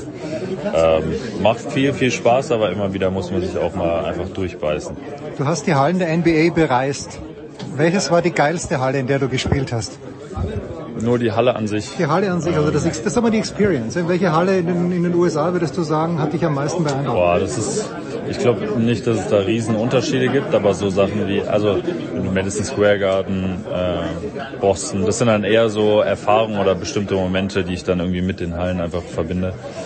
Ähm, kann ich, kann ich äh, schwer was zu sagen, was die beste ehrlich gesagt ist, weil es sind so viele neue und geile Hallen. Also ähm, ja, unsere Training Facility, die, die, die ist mir noch sehr nochmal anders auf einem ähm, im Gedächtnis. Was wirst du am Audidom vermissen? Wenn du dort nicht mehr spielen kannst, gibt es überhaupt irgendwas oder könnt ihr es nicht erwarten, umzuziehen? Ich meine, jedes Mal, wenn man umzieht, also ich habe jetzt wie viele Jahre im Audidom äh, verbracht und da gespielt und bin gewachsen und alles. Also ich werde da ganz sicher einen Haufen vermissen. Ähm, ich bin mir unsicher, wie viele äh, Spiele, ob wir erstmal hier direkt spielen oder ob der Audidom auch so ein bisschen uns erhalten bleibt. Ähm, ja, aber für mich, für mich persönlich glaube ich, von den Spielern, die gerade bei uns sind, ähm, das werde ich, das werde ich auf jeden Fall spüren. Klar ist, der FC Bayern Basketball möchte wieder deutscher Meister werden, keine Frage. Hast du persönliche Ziele für dich fürs kommende Jahr gesetzt? Ich will äh, so schnell wie möglich ähm, ja, mich wieder mich wieder ganz normal auf Team und auf Erfolge und alles konzentrieren, dass ich gar nicht mehr über mich selbst nachdenke, ähm, weil wie lange ist es jetzt her? Es ist jetzt äh, ein Jahr und zwei Monate her. Und seitdem bin ich fast jeden Tag eigentlich über mich äh, mich im Kopf zerbrechen, was äh, sehr oft auch einfach anstrengend ist. Und äh, da freue ich mich schon äh, ziemlich drauf. Und dann mit dem Kader, den wir haben, wollen wir ganz hoch hinaus und dann äh, natürlich Erfolge und äh, Titel ja. Inwieweit hat dir Coach Trinkieri in den letzten Monaten geholfen oder hattest du mit, mit dem Coach jetzt gar nicht so viel zu tun? Sehr viel, weil er weiß, also wir haben ein bisschen, bisschen gesprochen am Anfang, aber es war ziemlich klar, ähm, wir haben während der Saison auch immer wieder über den Sommer oder über nächstes Jahr geredet. Ähm, er hat mir sehr viel geholfen, indem er eigentlich fast nichts gemacht hat, weil er, weil er äh, genau wusste, wie ich arbeite und äh, natürlich indirekt hat er das Training auch bestimmt mit mitgesteuert. Äh, wir haben ja den Emilio Kovacic, wo ich jetzt die ganze Zeit auch mein, mein äh, Individualtraining habe. Äh, also ich bin mir sicher, dass er da ein bisschen was äh, mitzusagen hat, aber mit Emilio äh, rede ich ganz, äh, ganz viel und wir daten immer wieder ab, ähm, was jetzt irgendwie ansteht oder wo ich mich noch gar nicht gut fühle oder wo ich mich sehr gut fühle. Ähm, also da ist, da ist der äh, Austausch. Hast du noch ganz kurz ein Wort vielleicht zur deutschen Basketballnationalmannschaft, wo es ja leider ein paar Ausfälle gegeben hat, äh, kurzfristig ja. auch mit Mo Wagner. Aber was traust du der Mannschaft zu? Ah, sehr viel. Also ich glaube, gerade in der Qualifikation für die Olympia hat man gesehen, ähm, auch wenn man ein, zwei Sommer mal hatte, äh, wo man nicht das erreicht hat, was man, was man haben will. Ich glaube, wir haben die Spieler die Qualität, äh, wenn wir das ist manchmal ein, Moment im Spiel, wenn man einfach auf eine andere Weise dann zusammenwächst und ich bin gerade nicht äh, dabei, deswegen kann ich es nicht beurteilen, wie eng die Jungs schon sind. Ähm, dann kann man auf einem anderen Level zusammen spielen und dann äh, sind wir eine, eine Mannschaft, die auch ganz, ganz oben äh, mitspielen kann. Ich glaube, äh, allein von der Qualität, äh, was jeder Spieler mitbringt, das, das wissen äh, alle, die irgendwie was vom Basketball verstehen. Ich danke dir herzlich. Paul Zipser war das. Jetzt äh, geht's weiter mit Matthias Niederberger, der, ähm, ja, wir kommen gleich drauf, ja auch bayerische Wurzeln hat, äh, vor allen Dingen durch den Papa. Und der vielleicht oder auch nicht den Unterschied ausmachen wird können für die Münchner, die im letzten Jahr auch, wer es gesehen hat, wir haben es hier so ein bisschen peripher besprochen, an Berlin gescheitert sind. Bitte. So, Matthias Niederberger ist vom Meister nach München gekommen. Wie wird man da empfangen? Ja, überraschend gut. Was heißt überraschend gut? Okay. Nein, ich habe, ich äh, ja, kannte schon einige Spieler vorher und ja, ich glaube, da war beidseitige seitige Freude dabei. Korrigier mich bitte, wenn ich falsch liege, aber deine Familie hat ja bayerische Wurzeln, oder? Der Papa kommt, glaube ich, aus Bad Tölz. Oder Genau. bist du nicht auch sogar in Bad Tölz geboren? Genau, nee, ich bin in Düsseldorf geboren, Ah, okay. aber habe, habe als Kind ganz, ganz viel Zeit in Bad Tölz verbracht bei den Großeltern und zum Skifahren und ja, nur, nur positive Erinnerungen aus dem Süden. Jetzt sind wir hier äh, vor, vor dieser riesigen Baustelle, aber hat nicht dieser Charme in Bad Tölz oder auf, auf dem Land, wie man so blöd sagt, hat das nicht auch Charme, in so einer kleinen Halle zu spielen, wo die Leute ganz eng da sind? Natürlich hat das auch Charme, aber ich denke, das Erlebnis wird hier im SAP, SAP-Garn äh, mindestens genauso mit den überhängenden Tribünen und ja, einfach dieses, dieses moderne äh, so Event-Flair und ich denke, da kann sich jeder darauf freuen. Wenn du jetzt als, äh, als Gastmannschaft nach München gekommen bist, in diese alte Olympia-Eishalle, was, was, wie war das für euch? Ja? Es ist natürlich grindig, man kann es nicht anders ausdrücken, gleich im Vergleich auch mit eurer Halle in Berlin oder auch mit dem SAP äh, Arena in Mannheim, aber wie, wie hast du die Halle da wahrgenommen, die alte Halle? Die alt ist, ich denke, das in der du auch jetzt immer noch spielst. Ja, ich denke, dass das nicht immer was mit der Halle zu tun hat, sondern eher mit den Fans. Die Fans äh, in, in München sind lautstark und sind richtig äh, passionierte äh, Verfolger des, des Sports. Und äh, das wird sich auch nicht ändern, wenn wir in die neue Halle gehen oder selbst wenn wir in einer kleineren Halle spielen würden oder ganz woanders wären. Wie ist das für, ich, für einen Feldspieler kann ich mir vorstellen, du spielst dritte Linie, du musst dich erst richtig abstimmen mit deinen anderen Mitspielern in der Linie. Wie ist es für einen Torwart, wenn du das Team wechselst? Wo, worauf muss man da besonders achten? Man muss schon äh, so ein bisschen aufs Spielsystem achten. Ja, das ist ganz, ganz wichtig, weil ich bin ein Torhüter, der auch so das, das Spiel lesen möchte und, und verstehen möchte, okay, was kommt eigentlich als nächstes, um vielleicht einen kleinen Vorteil äh, zu kriegen. Aber ansonsten die Kommunikation mit den, mit den Mitspielern ist natürlich auch wichtig. Aber sonst mache ich, äh, mache ich dann einfach meinen Job hoffentlich. Die Kommunikation ist immer verbal Mhm. oder, oder gibt es auch Zeichen, wo ihr euch absprecht, äh, also du, du, ihr brüllt euch quasi an und wir hören das nicht, weil so viele Leute im Stadion sind? Genau, wir geben uns gegenseitig Kommandos oder ja, sprechen einfach miteinander, so dass es halt hilfreich auf dem Eis ist. Wie äh, ist die Perspektive für die Nationalmannschaft aus deiner Sicht? Weil es gibt ja immer so diese Schwünge mit Olympia 2018, wo man gedacht hat, jetzt startet Eishockey durch ähm, und dann funktioniert es dann doch nicht ganz. Wie kann man die Leute, denkst du, packen, dass sie wirklich zum Eishockey kommen? Das ist ja auch ein Ziel mit dieser Arena hier. Ja, das geht natürlich primär über Leistung, aber ich denke, wenn man mal international auch schaut, dass, äh, dass, ähm, dass wir uns wirklich stark verbessert haben und es kann nicht immer perfekt laufen. Das ist beim Fußball genauso, das ist in jeder Sportart so. Am Ende wollen die anderen auch gewinnen, ist ja auch ganz klar. Aber der, der, der Trend ist der richtige und ich finde schon, dass, äh, dass der Eishockeysport wieder mehr im Fokus ist und ich hoffe, dass sich das auch so weiterentwickelt. Hilf mir noch mit einer Sache. Meine Eishockey-Experten sagen mir immer, in den Playoffs reicht's, wenn ein Goalie heiß wird. Mhm. Und der Goalie entscheidet das dann. Heißt das, dass du im Grunde genommen im letzten Jahr allein deutscher Meister geworden bist? Ich glaube, so muss man das interpretieren, oder? Ja, natürlich nicht, weil solche pauschalen Aussagen sind natürlich immer, äh, spiegeln nicht das, das Ganze ab. Also ist es, das ist wirklich eine Mannschaftsleistung, weil alleine schafft man sowas nicht. Das ist, äh, das ist äh, ja wirklich ein Riesenkraftakt äh, und auch die, äh, die Mannschaft hier in München weiß genau, äh, was dazu zählt. Ein Torwart ist wichtig, aber genauso ist der Verteidiger, der Stürmer, eigentlich die Fans, Fans genauso. Das ist ein wirklich ein, äh, so ein komplettes Ding. Ich gebe jetzt noch abschließend eine Idee. Ist es für dich, die Saison ist wahnsinnig lang mit 52 Spielen, dann habt ihr noch die Playoffs. Äh, Ist es für dich da manchmal schwierig, die Konzentration zu halten, wirklich über die ganze Saison? Es gibt immer Phasen, wo es einem schwieriger und einem oder äh, einem schwerer fällt und äh, andere Phasen, du dann dass auch, es wenn der Coach sagt, heute steht einmal der, der zweite Goalie drin? Oder ist das vielleicht für dich sogar wichtig, dass, du, dass man der andere Goalie drin steht? natürlich, natürlich ist wichtig, einen Rhythmus zu haben als Torwart, denke ich, ganz klar. Und es ist auch wichtig, äh, ähm, regeneriert zu sein und und einfach ja immer immer fit zu sein. Und am Ende noch der Mann, der, ich glaube, jetzt dann so nebenbei gesagt, bei dieser Führung auch 18 Jahre jetzt schon bei mm, ERC München die Geschicke leitet, nämlich Christian Winkler. Und der aber, das vielleicht vorausgeschickt, sonst versteht man die erste Frage nicht, der, im Gegensatz zu mir, was eigentlich Wahnsinn ist, bei der gefürchteten Bergtour von, nein, nicht bei der ganz großen Alpenüberquerung, von Michael Leopold und Thomas Wagner ähm, teilgenommen hat. Also bei der hat er nicht teilgenommen, aber danach sind sie gemeinsam wandern gegangen. Wer war nicht eingeladen? Ich. Aber erstaunlicherweise, weder Wagner noch Leopold haben dann von diesem Tag mit Christian Winkler, zumindest habe ich es, wenn, dann habe ich es übersehen, etwas gepostet. Bitte, Christian Winkler. Die wichtigste Frage an Christian Winkler ist, welchen Eindruck haben Wagner und Leopold äh, vor der Bergtour gemacht? Ich habe keine Bilder auf Instagram gesehen. Hat das einen Grund?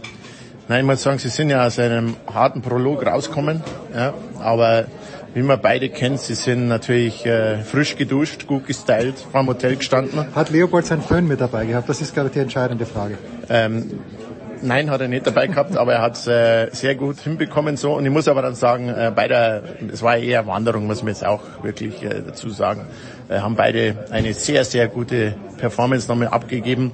Vor allem beim Thomas äh, war es diesmal so, dass er wirklich, äh, glaube ich, auch mit dem Teamwork äh, zufrieden war. Dann hat er ja Jahr vorher mal ein bisschen gekracht im Gebälk. Aber wenn man am Ende des Tages von Thomas Wagner eine Kickernote 1 bekommt, Du dann, hast die Eins bekommen? Dann glaube ich, äh, hat man wenig falsch gemacht. Ja. Du teilst mit Thomas ja die Leidenschaft für den Hamburger Sportverein, was ganz, ganz erstaunlich ist. Du bist ja Münchner, oder?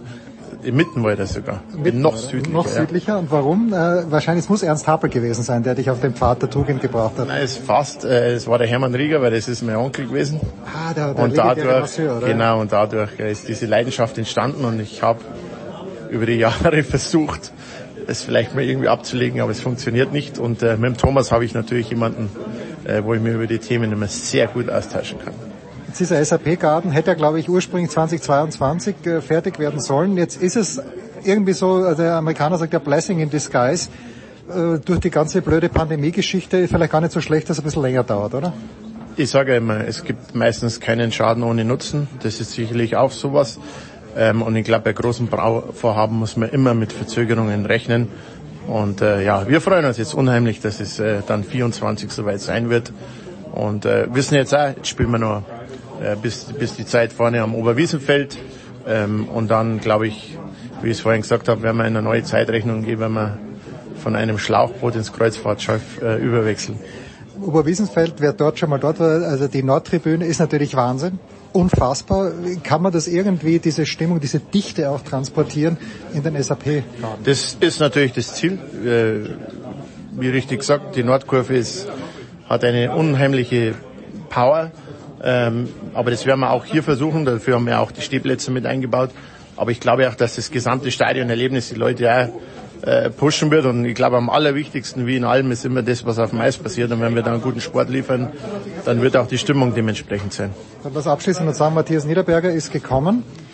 Äh, sagt man da, muss man sagen, Unterschiedsspieler, oder eigentlich?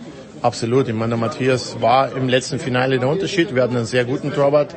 Der Matthias war sehr, sehr gut. Und äh, er ist der beste deutsche Torwart aktuell, vielleicht sogar einer der besten in Europa. Und ich glaube, dass es einfach äh, uns gut tut, ihn jetzt in unseren Reihen zu haben. Ja, und damit wieder zurück ins normale Leben. Big Show 574, kurze Pause.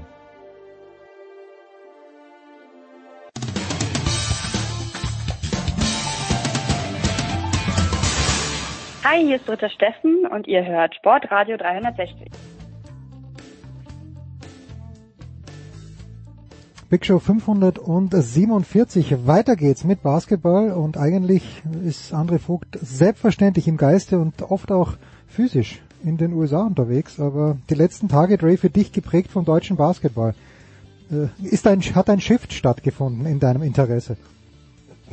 Also Interesse war immer da. Interesse war was, was soll ich da angucken? Irgendwelche Pro-Ams, äh, wo, Has-Beens gegen so ein paar Profis zocken, die denken, sie müssten noch irgendwas für Instagram produzieren. Nö, ähm, so Fieberturniere ähm, stoßen mir schon von jeher mal auf sehr, sehr großes Interesse. Und da haben wir ja auch ein nicht so kleines, die Eurobasket, die dann mit einer Vorrunde in Köln ja startet am 1.9. und dann äh, die Endrunde in Berlin, eine Woche später geht's ja dann los.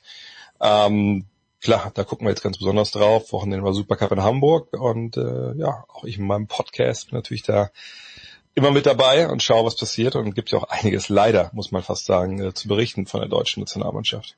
Ja, dazu kommen wir gleich, aber lass mich noch eine Woche vorher anfangen, glaube ich, und ich meine, du hättest das auch schon, zumindest in den sozialen Medien, kommentiert und das war der Abschied von Robin Benzing aus dem deutschen Nationalteam, der via Pressemitteilung, so zumindest ist das bei mir angekommen, mehr oder minder stattgefunden hat.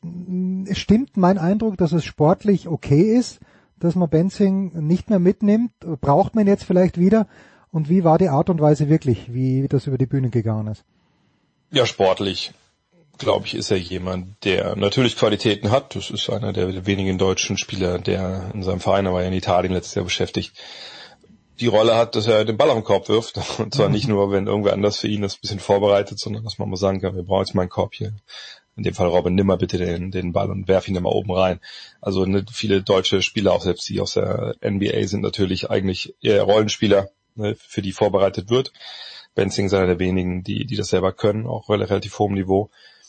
Aber gerade auf den großen Positionen, da war es eigentlich so, muss ja leider äh, nach Vergangenheitsform sprechen, dass man da ein gewisses Überangebot hatte und die Probleme, die er so defensiv hat, mh, ja, die wogen dann schon schwer. Das muss man, Mhm. glaube ich, klar sagen. Ähm, von daher sportlich vollkommen nachvollziehbar, man hätte ihn genauso gut mitnehmen können, denke ich. Gerade so als vielleicht als zwölfter Mann, um ja, ne, vielleicht so eine Art äh, präsenter Assistant Coach zu sein. Ähm, aber hey, es ist Sport, es ist Leistungssport, von daher kann man es verstehen, aber die Art und Weise und, und die Kommunikation und das, ich meine es nicht mal, dass die, die PR-Abteilung, ne, das sind nur das ausführende Organ, ich meine eigentlich die, die, die Führung des DBB, muss man sagen, macht er das seit Jahren in, in, in Fällen, wo Sachen kommuniziert werden müssen, die vielleicht nicht einfach sind, nicht so tägliches PR-Geschäft, Hm. machen da eigentlich grundlegend falsch, was falsch zu machen geht. Und das muss einen stören, ähm, als, als Basketball-Fan in Deutschland, auch als Journalist und, und vielleicht auch jemand, der ein Herz für Basketball hat. Und, und Benzing ist ja jetzt das, das neueste, aktuellste Beispiel, denn zum einen hätte man natürlich von vornherein sagen, pass auf, Robin, und ich weiß nicht, was passiert ist, vielleicht ist passiert, ne? aber ähm, nur um es mal zu skizzieren, wir sagen, pass auf, das wird sportlich sehr schwer. Wir sehen die Wahrscheinlichkeit sehr hoch an, dass du nicht mitkommst äh, zu Eurobasket. Ja, Als ja. zwölften Mann stellen wir uns dich auch nicht vor. Äh, man weiß nicht, was passiert. Verletzt sich jemand, brauchen wir vielleicht diesen Spot und dann würden wir jemand anderen mitnehmen. Kommst du unter diesen ne, Bedingungen denn mit? Ist das was für dich? Auch wenn wir dich dann vorher cutten müssen. Wenn er dann sagt ja und es passiert, okay, ne, sagt er nein, dann kann man das vorher schon irgendwie regeln und sagen, hey, du wirst nicht eingeladen. In beiden Fällen musst du aber natürlich dann, wenn klar ist, Robin Benzing spielt nicht für die Nationalmannschaft, wenn klar ist, der Kapitän spielt nicht, der lange auch die Knochen hingehalten hat. Ich meine, der Mann, wenn ich es richtig erinnere, hat das Geburt seines eigenen Kindes quasi äh, drangegeben, um für die Nationalmannschaft zu spielen. Ähm, dann musst du kommunizieren, okay, das ist, das ist vielleicht das Ende einer Ära, wenn es das denn ist. Oder du musst sagen, hey, äh, es hat nicht gereicht aufgrund von Verletzungen. Er war auch verletzt diesen Sommer, hat in der Quali, glaube ich, nicht mitwirken können. Du musst es auf jeden Fall kommunizieren und anders kommunizieren als mit einem Satz in der Pressemitteilung, wo noch zwei andere Namen stehen von Spielern, die ebenfalls nicht dabei sind, die aber sich, sage ich mal, um den DBB längst verdient, verdient gemacht haben, wie Robin Benzing. Und dass es da niemanden gibt, und ich sage, ich meine nicht, dass die Presseabteilung, sondern dass es da Mhm. niemanden gibt in, in der Führungsposition. Ob es der Präsident ist, ob es der, äh, ob es der sportliche Leiter ist, keine Ahnung. Irgendeiner müsste da eigentlich die Aufgabe haben, bei solchen neuralgischen Themen sich hinzustellen, zu sagen, hey, das ist heute passiert, Robin Benzing wird nicht mitkommen zu Eurobasket. Danke Robin für, für all die Jahre, für, für die ganzen Opfer, gebracht hast, schweren Zeiten hier, wo wir als DBB äh, händeringend Spieler gesucht haben, die dabei sein können bei Euroleague und NBA, äh, eben konträr zu unseren Qualifikationsfenstern laufen. Warst du immer mit dabei. Danke für 167 Länderspiele. Wir wissen, was wir an dir haben, aber diesmal sportlich nicht gereicht. Das hätte, das hätte einfach schon, das hätte nicht wehgetan. Ja, Das hätte zu nicht sagen, wehgetan, das zu sagen eigentlich, oder? ja, und ähm, ne, das ist, dass das nicht passiert. Das, ich habe in meinem Podcast davon gesprochen. Ich, das ist für mich so eine Instu institutionelle Arroganz. Ich habe ein anderes Wort ausdenken sollen, weil das ist schwierig für mich, ähm, die ich einfach, die ich nicht nachvollziehen kann, dass wir, dass wir die an den Tag legen und nicht nur jetzt im Fall von Robin Benzing, über andere Fälle in den letzten Jahren. Und, und, und da muss der DBB sich wirklich Gedanken machen, wenn sie auch mal den Kopf frei haben, wenn das mit der Eurobasket vorbei ist mal besinnen, okay, wie kriegen wir das hin? Brauchen wir vielleicht einen Sportdirektor, der sowas übernimmt? Haben wir jemanden in-house, der sowas machen kann? Ich denke, da gibt es einige Leute, die vielleicht das noch gerade so reinkriegen könnten in den Arbeitsalltag. Aber so wie es momentan läuft, muss man sagen, zerbricht der DBB da mit Spielern, mit Fans eine Menge Porzellan. Und das müsste nicht sein, das sollte nicht so sein in dieser kleinen Basketball-Community, die wir in Deutschland sowieso nur haben.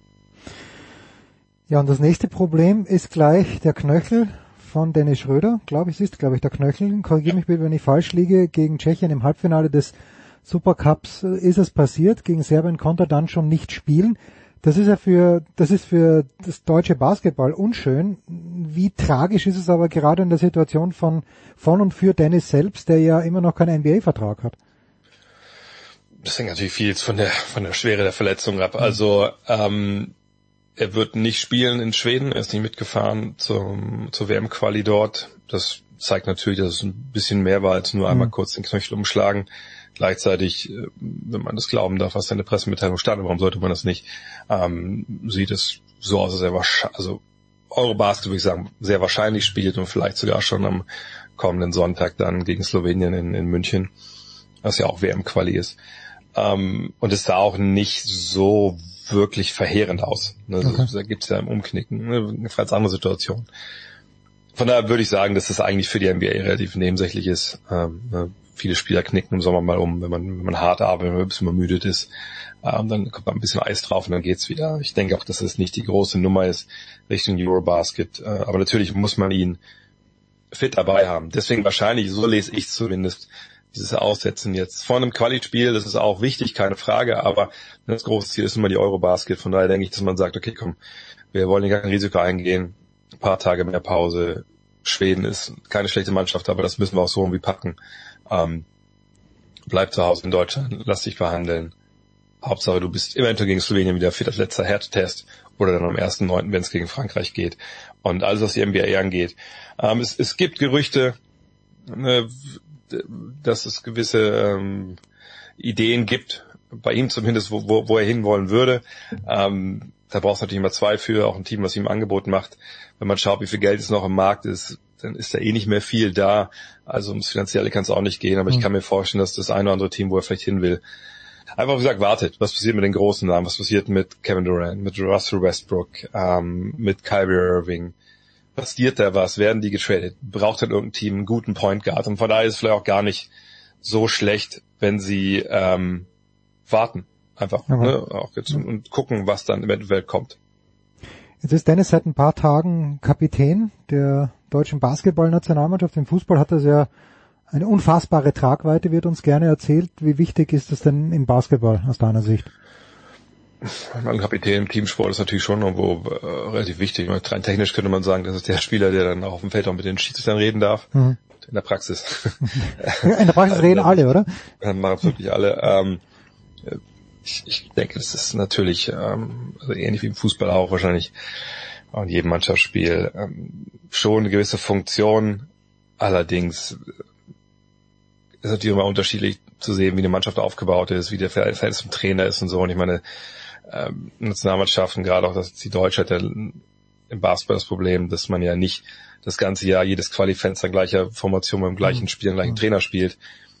Da kann ich mir vorstellen, dass es dann über Monate oder Jahre, wie bei Robin Benzing zum Beispiel auch, vielleicht dann ne, mehr wichtiger wird, wenn man sich jetzt eh nur für einen Sommer trifft, man spielt zusammen, dann ist man wieder das ganze Jahr auseinander, denke ich, ist es, ja, irgendwer, bei irgendwem muss das Zehnt am Namen stehen. Ich denke, Dennis ist jemand, wo es auch drauf passt äh, und ihm eine gewisse Verantwortung über, überträgt, ähm, dass er vorweggeht, aber das wäre, hätte er sowieso. Von daher, äh, solchen Dingen, bin ich ehrlich, messe ich gar nicht so viel Bedeutung zu. Jetzt ist Dennis leider nicht der Einzige, den es erwischt hat. Also am Sonntag, am Samstag war es glaube ich schon das Finale verloren, dann gegen Serbien sehr, sehr glatt. Aber okay, Dennis war nicht dabei und Daniel Theiss hat es auch erwischt. Und bei Theiss, also bei Schröder darf man ja glaube ich hoffen, dass er bei der Eurobasket dabei ist. Wie hoffnungsvoll darf man denn bei Daniel Theiss sein? Äh, ich habe vielleicht noch ein Prozent Resthoffnung. Okay. ähm, kann man ihn ersetzen? Mehr. Weil das sind ja wieder die großen Positionen, von denen wir vorhin gesprochen haben, wo du sagst, dass das sind, da ist Deutschland sehr gut aufgestellt. Aber kann man den, den Daniel ersetzen? Ich sag mal so, wenn man das jetzt äh, auf, auf diesen Sommer betrifft äh, oder bezieht, sollte man sagen, wir waren sehr gut aufgestellt. Ah, okay. ähm, natürlich haben wir immer noch eine Menge große Leute im Kader, wenn man die natürlich auch braucht, heutzutage noch im Basketballer, auch wenn man viele sagen, wird immer alles kleiner, das stimmt doch, aber in dem Fall ähm, ist es leider schon so, dass das jetzt ins, ins Kontor schlägt. Denn ähm, mit Daniel Theiss fehlt jemand, der, auch wenn wir gesagt andere äh, große Spieler jetzt dabei haben, der wirklich ähm, ein gewisses Set an Qualitäten hat, so glaube ich einfach niemand anders mitbringt. Und wenn man überlegt, also ich habe es letztes Mal auf Twitter auch mal geschrieben, wenn wir mal gucken, wen wir so haben auf den großen Positionen, ich unterscheide jetzt mal bewusst nicht zwischen Power Forward und Center, dann hätten wir allein aus der NBA momentan Daniel Theiss, Maxi Kleber, äh, Moritz Wagner und Isaiah Hartenstein. Also von denen stand, wenn wir jetzt davon ausgehen, dass Thais eben das nicht schafft, spielt keiner. Hm. So. Und das ist schon mal nicht gut, Ja, mal wenn wir ehrlich ja. sind. So, dann haben wir, was so, ähm, ähm, was so Euroleague-Spieler angeht, ne, die ja auch in Quali-Fenster nicht dabei sein können, wegen diesem unsäglichen Streit zwischen FIBA und Euroleague, äh, haben wir Joe Vogtmann, Tibor Pleiss, Oscar da Silva, Daniel Bartel, Johannes Thiemann.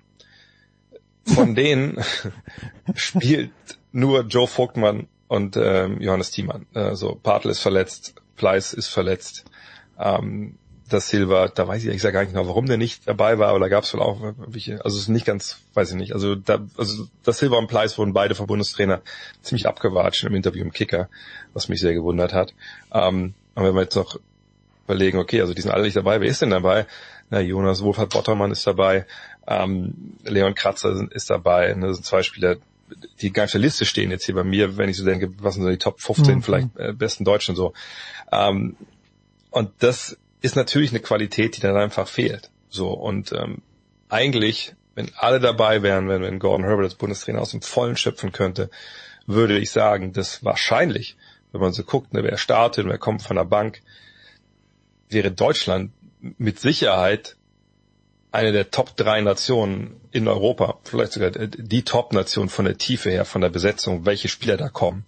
Problem ist halt einfach, wie gesagt, von all denen, die ich genannt habe, sind nur noch zwei dabei. Hm. Und das ist, ähm, das ist wirklich ein Problem. Und wenn wir zurück auf Thais kommen, die Kombination, die er bringt, die er halt mit aus Athletik und, und, und vor allem auch Defense, die, die kannst du für meine Begriffe nicht ersetzen. Und ähm, ich äh, bin gespannt, wie wir das jetzt dann sehen in Schweden und wie wir es sehen äh, dann zu Hause gegen, ähm, gegen Slowenien, wie Gordon Herbert das auffängt. Denn natürlich ist er ein großer Spieler. Auch Gavin Schilling kam jetzt noch dazu, wurde nachher von, ähm, spielt nicht so in Frankreich, glaube ich. Ähm, und ähm, spielt man jetzt auch ein bisschen kleiner. Ja, man kann dann mit, mit Franz Wagner zum Beispiel auch mal auf die vier gehen. Ähm, spielt man trotzdem groß. Das wird eine entscheidende Frage sein jetzt in dieser Schlussphase der Vorbereitung, die ja eigentlich gar keine Vorbereitung ist, weil man ja gesagt auch Quali jetzt spielen muss zweimal. Ähm, aber Thais, das, das wiegt schon wirklich, wirklich, wirklich schwer, weil die Defense, die Thais und Kleber dir geben könnten und auch Pleiss natürlich mit seiner Länge, dass das nicht dabei ist, das ist schon ein klarer Qualitätsunterschied. Dazu noch die Frage, ich meine, Gordon Herbert hat sich das ja selber lange angeschaut, diese ganze Thematik mit Nationalmannschaft, ist, ist schon lange in Deutschland, die in der BBL trainiert. Denkst du, der, der ist auf sowas vorbereitet, dass ihm seine, seine acht besten großen Leute im Grunde genommen wegbrechen? Hat er mit sowas gerechnet? Oder hast du beim Bundestrainer Anzeichen äh, leichter Frustration bemerkt?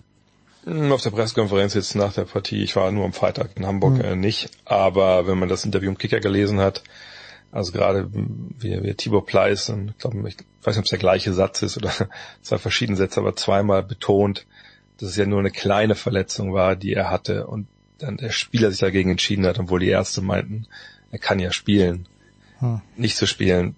Das finde ich dann schon bemerkenswert, auch gerade für jemanden wie Gordon Herbert sowas zu sagen. Ähm, auch wenn er sagt, ich will nur über die Spieler sprechen, die sich für Land aufopfern, dann ist das auch so eine Rhetorik. Das ist ganz schlimm. Ich meine, klar, das kann aber auch Lost in Translation sein. Ja. Ne? Das, das ist natürlich auch klar. Das, das Interview wird in Englisch geführt worden sein. Ähm, wer weiß, wie die Kollegen das übersetzt haben. Aber ähm, natürlich denke ich mir, wenn du als Coach, und es ist ja auch, auch nur menschlich, wenn du dir Gedanken machst, okay, wer spielt, das ganze Jahr Kontakt zu den Spielern. Ähm, gut, vielleicht sagt jemand wie Maximilian Kleber relativ früh ab, weil er sagt, pass auf, und das ist vollkommen nachvollziehbar. Ich hatte jetzt äh, ein paar echt knochenharte NBA-Jahre mit langen äh, Playoff-Saisons, mit Bubble, äh, mit kurzer Off-Season. Ich werde nach dieser Saison Free Agent. Mein Körper hat über die Jahre echt ähm, Probleme gehabt.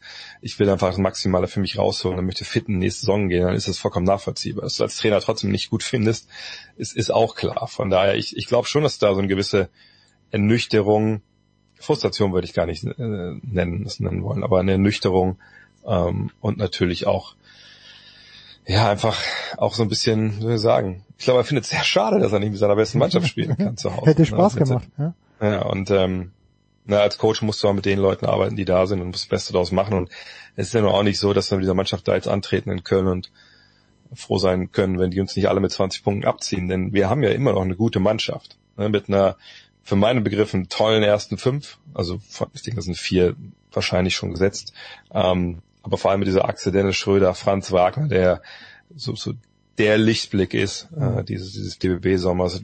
Joe Vogtmann, der ganz, ganz lange nach seiner ja, Autoflucht aus, aus Moskau, wo er ja gespielt hat, bis der Krieg ausbrach, ähm, eigentlich ja kein Basketball gespielt hat, wirklich, also nicht im Verein. Ähm, das, also diese, dieses, dieses, diese Achse, die kann halt wahnsinnig gut funktionieren. Und wir haben eine Menge Leute auch jetzt im Kader, die, wenn das alles gut zusammenpasst, das kann schon für Furore sorgen. Ich meine, so die Träume von einer Medaille, wenn alle mit dabei gewesen wären, okay, klar, ähm, da waren die berechtigt. Jetzt würde ich sagen, da muss schon eine Menge Glück dazu kommen. Aber äh, dieses Team gehört nach Berlin, es gehört zur Endrunde, da muss man Vierter werden, ähm, dann das Achtelfinale kommt und, und dann ist es eh, dann ist es K.O.-Runde, dann ist es auch oft auch Tagesform und wir haben Spieler wie Schröder, wie Wagner, auch wie Vogtmann, die einfach heiß laufen können. Ähm, die muss man auch erstmal schlagen. Aber es bleibt immer dieser bittere Beigeschmack, weil man einfach weiß, wer alles fehlt. Gut. Jetzt die letzte Frage muss unvermeidlich zum VfL kommen. Ein ganz, ganz merkwürdiges Spiel gegen Schalke fand ich. Okay, dass Schalke zweimal den gleichen Elfer verschießt, noch dazu zweimal die gleiche Ecke. Äh, gut für den VfL, aber ich hatte schon den Eindruck, dass das zwei verlorene Punkte waren. Ja, ich meine, ähm, Werder Bremen, gegen die wir auch unentschieden gespielt haben, die scheinen ja sehr gut zu sein. Ja, okay, die sind die, äh, in vier Minuten schießt in der Nachspielzeit mehr oder weniger gegen, gegen Dortmund. Nee, ich habe das Spiel auch gesehen. Ähm, es ist natürlich nicht gut, wenn du, wenn du gegen die beiden Aufsteiger, die dann direkt in den ersten drei Wochen da ähm, gegen die spielst, die kommen beide zu dir nach Hause und du holst nur zwei Punkte. Das ist dann natürlich ehrlich gesagt ein bisschen wenig. Ähm, das Spiel in Bremen habe ich jetzt nicht gesehen, gegen die Bayern ähm, 2 zu 0. Ja, das hat man, glaube ich, jetzt auch gesehen. Ja. Das scheinen sie ganz gut gemacht zu haben, sonst wären da sicherlich noch fünf, sechs Dinge dazugekommen. Ähm, diese beiden Elfmeter, oder, ja, ich meine, die kann man sicherlich besser schießen, dann steht es 1-0 und dann fragt man sich, okay, hat der VfL dann die Mittel, um zurückzukommen? Und das, das ist eine Frage, die ich momentan wirklich stelle. Also wie gut ist diese Mannschaft? Aber wenn man auch sehen, sieht, wie wir jetzt gespielt haben, äh, dann ist das natürlich auch eine sehr junge Mannschaft und eine Mannschaft, die zum Teil auch sehr unerfahren ist, was so die Bundesliga angeht. Äh, und Niko Kovac scheint das ja auch ganz bewusst so zu machen. Äh, auf, auf der Bank hat er oft hat er viele junge Leute einfach dann stehen. Ähm, es ist ein Übergangsjahr. Ich glaube, da macht sich auch Wolfsburg niemand was vor. Ähm, die Frage ist halt, wie schnell zünden die Jungen? Und äh, was ist das dann für ein Kader, wenn Leute wie, wie, wie Waldschmidt, äh, wie Steffen und so gar nicht im, im Kader jetzt sind, wenn jemand wie, äh, wie Kruse augenscheinlich Probleme damit hat, wie viel er dann laufen darf. Ja. Was, ich, wo ich, was habe ich eigentlich nie so wahrgenommen, dass er da ein Problem hat, aber augenscheinlich will er mehr laufen. Ähm, wie viel Unruhe kommt er jetzt früh rein? Oder sagt er sein Jörg Schmatke und bevor das überhaupt passiert, dann verschiffen wir ein paar Unruhepferde. Pongracic hat sich ja Gott sei Dank jetzt wohl erledigt mit Lecce. Ähm, aber es ist natürlich eine Saison, wo man jetzt genau drauf guckt. Also ich zum Beispiel genau davon denke, okay, was fehlt die nächsten zwei, drei Wochen? Das ist natürlich ein klarer Fehlstart jetzt mit diesen zwei Punkten gegen zwei Aufsteiger. Ähm, und gestern habe ich so witzigerweise, also witzigerweise nicht witzig gemeint gesagt bei uns in der WhatsApp-Gruppe, ist vielleicht gar nicht schlecht, wenn man von Anfang am Abstiegskampf ist, da wird man am Ende nicht davon überrascht und hat direkt die Mentalität. Ähm, aber ich würde mir schon vorstellen, dass wir ein bisschen druckvolleren Fußball spielen, ein bisschen mehr vorne drauf, gerade mit den jungen Leuten. Aber es ist einfach momentan noch ein Kader, der sich einfach finden muss. Und ähm, hoffen wir das Beste, also ich zumindest, ähm, dass es jeder geht. Äh, ich könnte mal auf, auf eine ruhige Saison auf Platz 8, das finde ich, finde ich ganz schön. Äh, also diese WhatsApp-Gruppe, die VfL-WhatsApp-Gruppe ist, glaube ich, schwieriger reinzukommen als in den Horn-Club der Lufthansa. Und aber, rauszukommen erst. Okay, gut, aber nicht ganz, nicht ganz so teuer vielleicht. Ah, André Vogt war das, fantastisch. Danke Dre, kurze Pause, Big Show 574.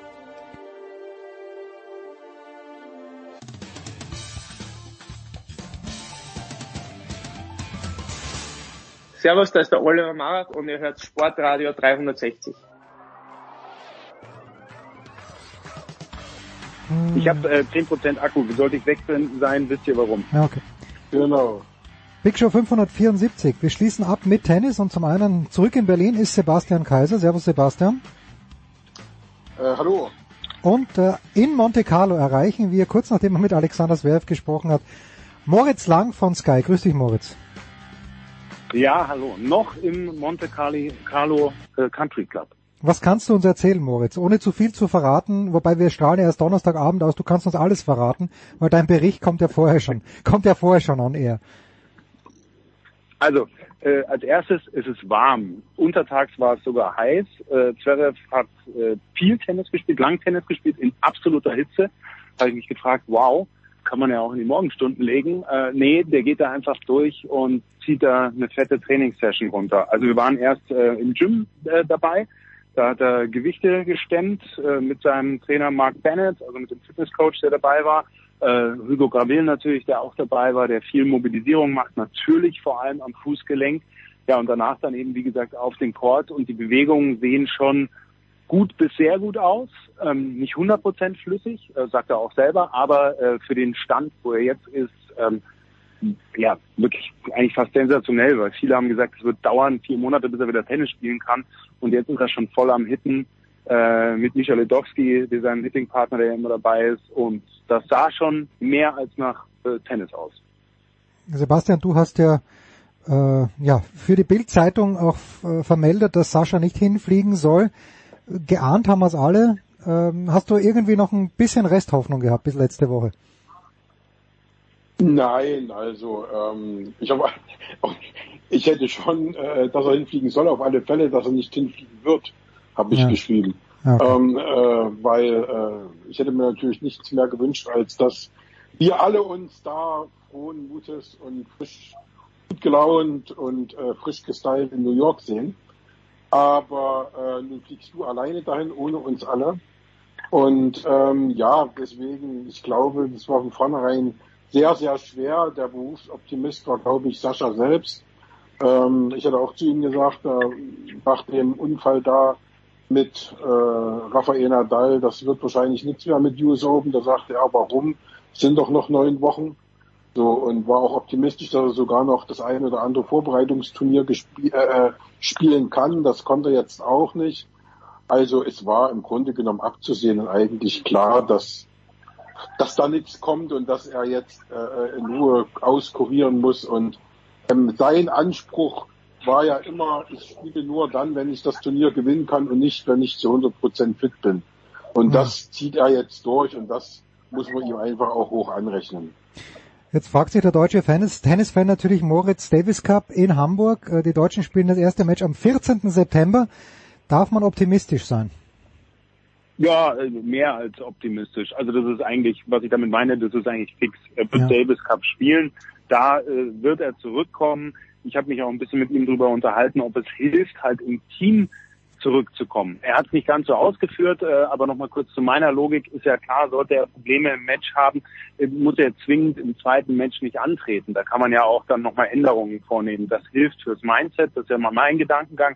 Was er aber noch äh, angeführt hat, ist ganz einfach dieses Team, der Austausch, den Spirit, den sie da haben im deutschen Team, das tut gut, das schiebt jeden nochmal an und das wird auch ihm helfen bei seinem Comeback, wieder, wenn er wieder auf dem Court steht und äh, Matches, echte Matches spielt.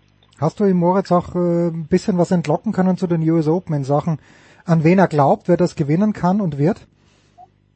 Habe ich gar nicht so gemacht. Ich habe nicht vorausgeschaut. Ich habe eher ein bisschen mit ihm zurückgeguckt äh, und das fand ich eine tolle Aussage, äh, was er denn zu Cilic denkt und auch Carreño Buster. Mhm. Und da hat er gesagt, er findet es einfach nur genial, dass es passiert ist. Äh, nicht nur, weil er sich für die Spieler freut, also er mag die beiden äh, und man freut sich immer für die Spieler, sondern er sagt, es ist doch bestens, andere Gesichter zu haben. Wenn es eine Lücke gibt, dass da Spieler sind, die auch die großen Turniere gewinnen, so ein Tausender. Und äh, das fand ich eigentlich super Gedanken.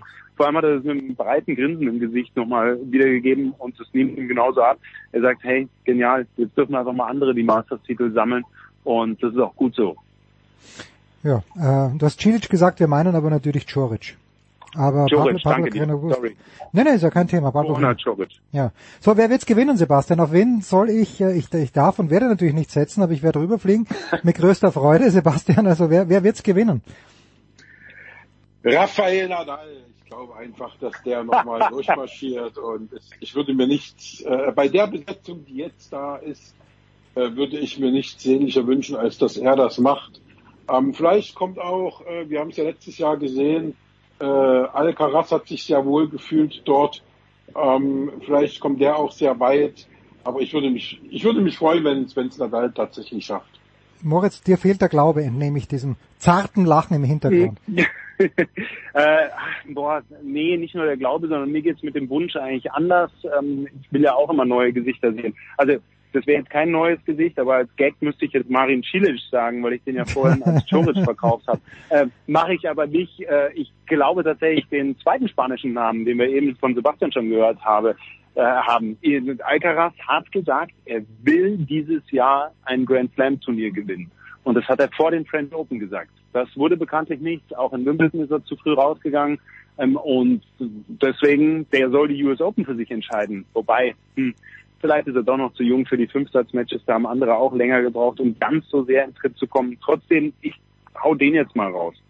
Tja, und äh, was ist mit Stefanos Tsitsipas? Sebastian, ich hatte irgendwie so einen Eindruck, großer Durchhänger, hat zwar in Mallorca auf Rasen gewonnen, aber irgendwie der ganze Sommer sehr durchwachsen. Jetzt Cincinnati Finale, führt schnell gegen Joric mit 4-2 im ersten Satz oder was sogar 4-1 und ver verliert das dann noch. Tsitsipas ist irgendwie mal dran oder, oder vielleicht doch nicht? Hast die Frage schon beantwortet. Also, ähm, du sagst oder doch nicht? also ich mag ihn vom spielerischen her nicht so und ich halte von dem auch nicht so viel, muss ich sagen. Also ähm, er ist immer auch einer, der latent in dieser Warteschlange ist, in der auch Zverev steht, in der auch ein paar andere standen die letzten Jahre, als die großen drei die Titel unter sich ausgemacht haben. Ähm, aber ich weiß nicht, vielleicht würde mal noch irgendwann einen gewinnen. Äh, US Open jetzt glaube ich äh, nicht, dass er den, also dass er jetzt in New York gewinnt, glaube ich nicht. Wir stochern komplett im Dunkeln äh, und äh, Moritz ist natürlich für Sky in erster Linie bei den Männern unterwegs. Wir haben uns ja auch in München getroffen, live in Person. Leider das letzte Mal, seitdem habe ich Moritz nicht gesehen. Aber Moritz, äh, bei den Frauen die große Geschichte, zumindest äh, einen Abend lang wird Serena Williams sein. Hast, hast, hast du Gedanken dazu? Äh, es geht so, weniger. Ähm, ich glaube, da gibt es andere Menschen, die mehr Gedanken zu haben. Nicht, weil ich sie nie wertschätze, absolut nicht. Die Frau mit ihren 23 Titeln, unglaublich. Aber interessanterweise äh, verbinde ich persönlich für mich nicht so viel ähm, mit Serena Williams. Ich mochte und mag Venus Williams immer wahnsinnig gern. Mhm. Kann euch überhaupt gar nicht sagen, woher das kommt ähm, ist einfach so ein Gefühl, das ich habe. Äh, und nichtsdestotrotz schaue ich da ganz genau hin und äh, hoffe, dass sie wahnsinnig abgefeiert wird und dass es hoffentlich vielleicht auch nicht nur ein Abend wird, sondern vielleicht übersteht sie ja auch die eine oder andere Runde und bekommt die ganz große Bühne noch öfter vor diesem Publikum. Ähm, denn das soll sie genießen, in, mit allem, was sie hat, von vorne bis hinten, A bis Z, weil was für eine Karriere, die da zu Ende gehen wird. Moritz, hast gemerkt, jetzt habe ich Blödsinn geredet, weil wir haben uns natürlich in Wimbledon gesehen nicht nur gesehen, sondern wir haben ja auch aus, ausführlich geplaudert in Wimbledon. Apropos, mir ist es wieder eingefallen, als wir über Serena gesprochen haben. Und Serena haben wir in, in Wimbledon natürlich auch gesehen. Ja, Sebastian, ganz schnell noch deine Glaskugel ähm, für die Frauen. Ich habe keine Ahnung. Ich, ich sag, ich, ich lehne mich aus dem Fenster und sag, Arena Sabalenka gewinnt es. Man kann, äh, du kannst jetzt 50 Namen aufzählen ja. ähm, und keiner wird sagen, da ist eine dabei, die es nicht wird. Also insofern ähm, alles möglich, wie immer bei den Frauen in den letzten Jahren. Und ähm, ja, wie gesagt, äh, wir brauchen uns, glaube ich, über das Feiern von der äh, Serena Williams keine großen Sorgen zu machen. Die werden jedes Match von ihr, ich fürchte nur, dass es nicht allzu viele werden, auf Arthur Ashe ansetzen. Und da sind 24.000, die ihr zujubeln. Das wird ein Fest sondersgleichen werden. Und äh, wird wahrscheinlich eines der wenigen Spiele werden, wo dann nach dem Sieg nicht die Siegerin spricht, sondern die Verliererin, nämlich Serena. Und da wäre es gern dabei, aber ähm, ich werde mir auf alle Fälle angucken. Das wird ein ganz großes, ein ganz großes Fest werden, wenn die dann abtritt. Aber wer gesagt, wie gesagt, wer das Ding gewinnen kann, ähm, bin ich auch völlig. Also vor, vor zwei, drei Wochen hätte ich vielleicht noch gesagt, ähm, oder vor vier Wochen Iga Swiatek, aber die ist jetzt auch mittlerweile raus aus ihrer Form. Vielleicht findet sie die jetzt gerade wieder. Ähm, aber ansonsten wüsste ich jetzt auch nicht. Vielleicht, also völlig offen. Moritz. Ich hätte noch eine. Moritz, ja.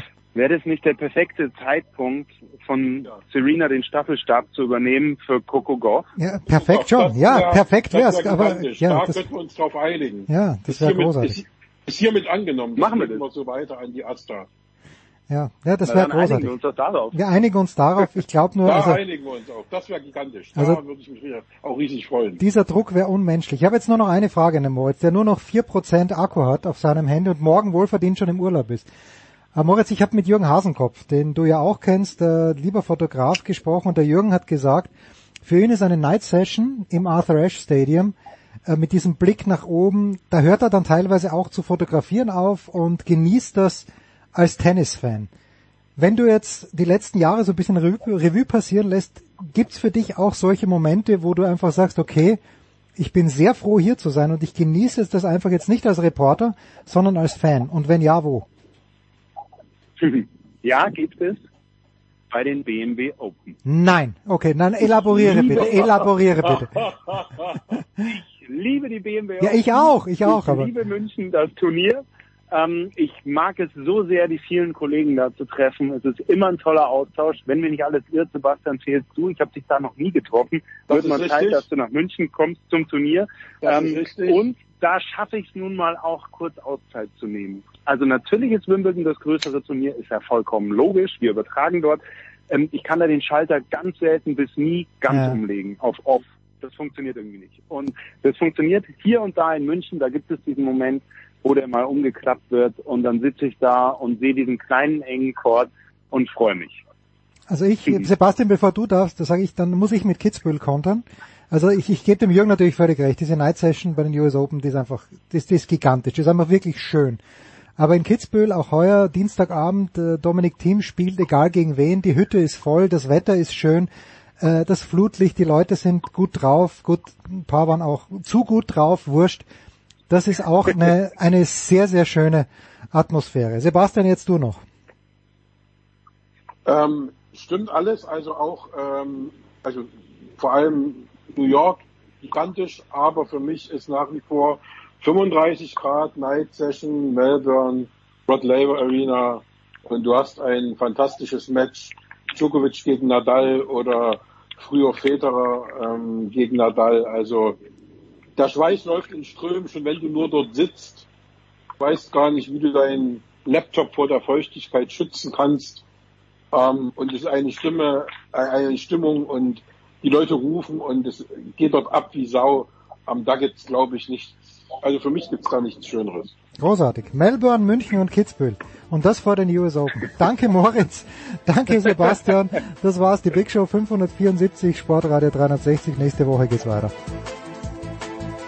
Das war die Big Show auf sportradio360.de.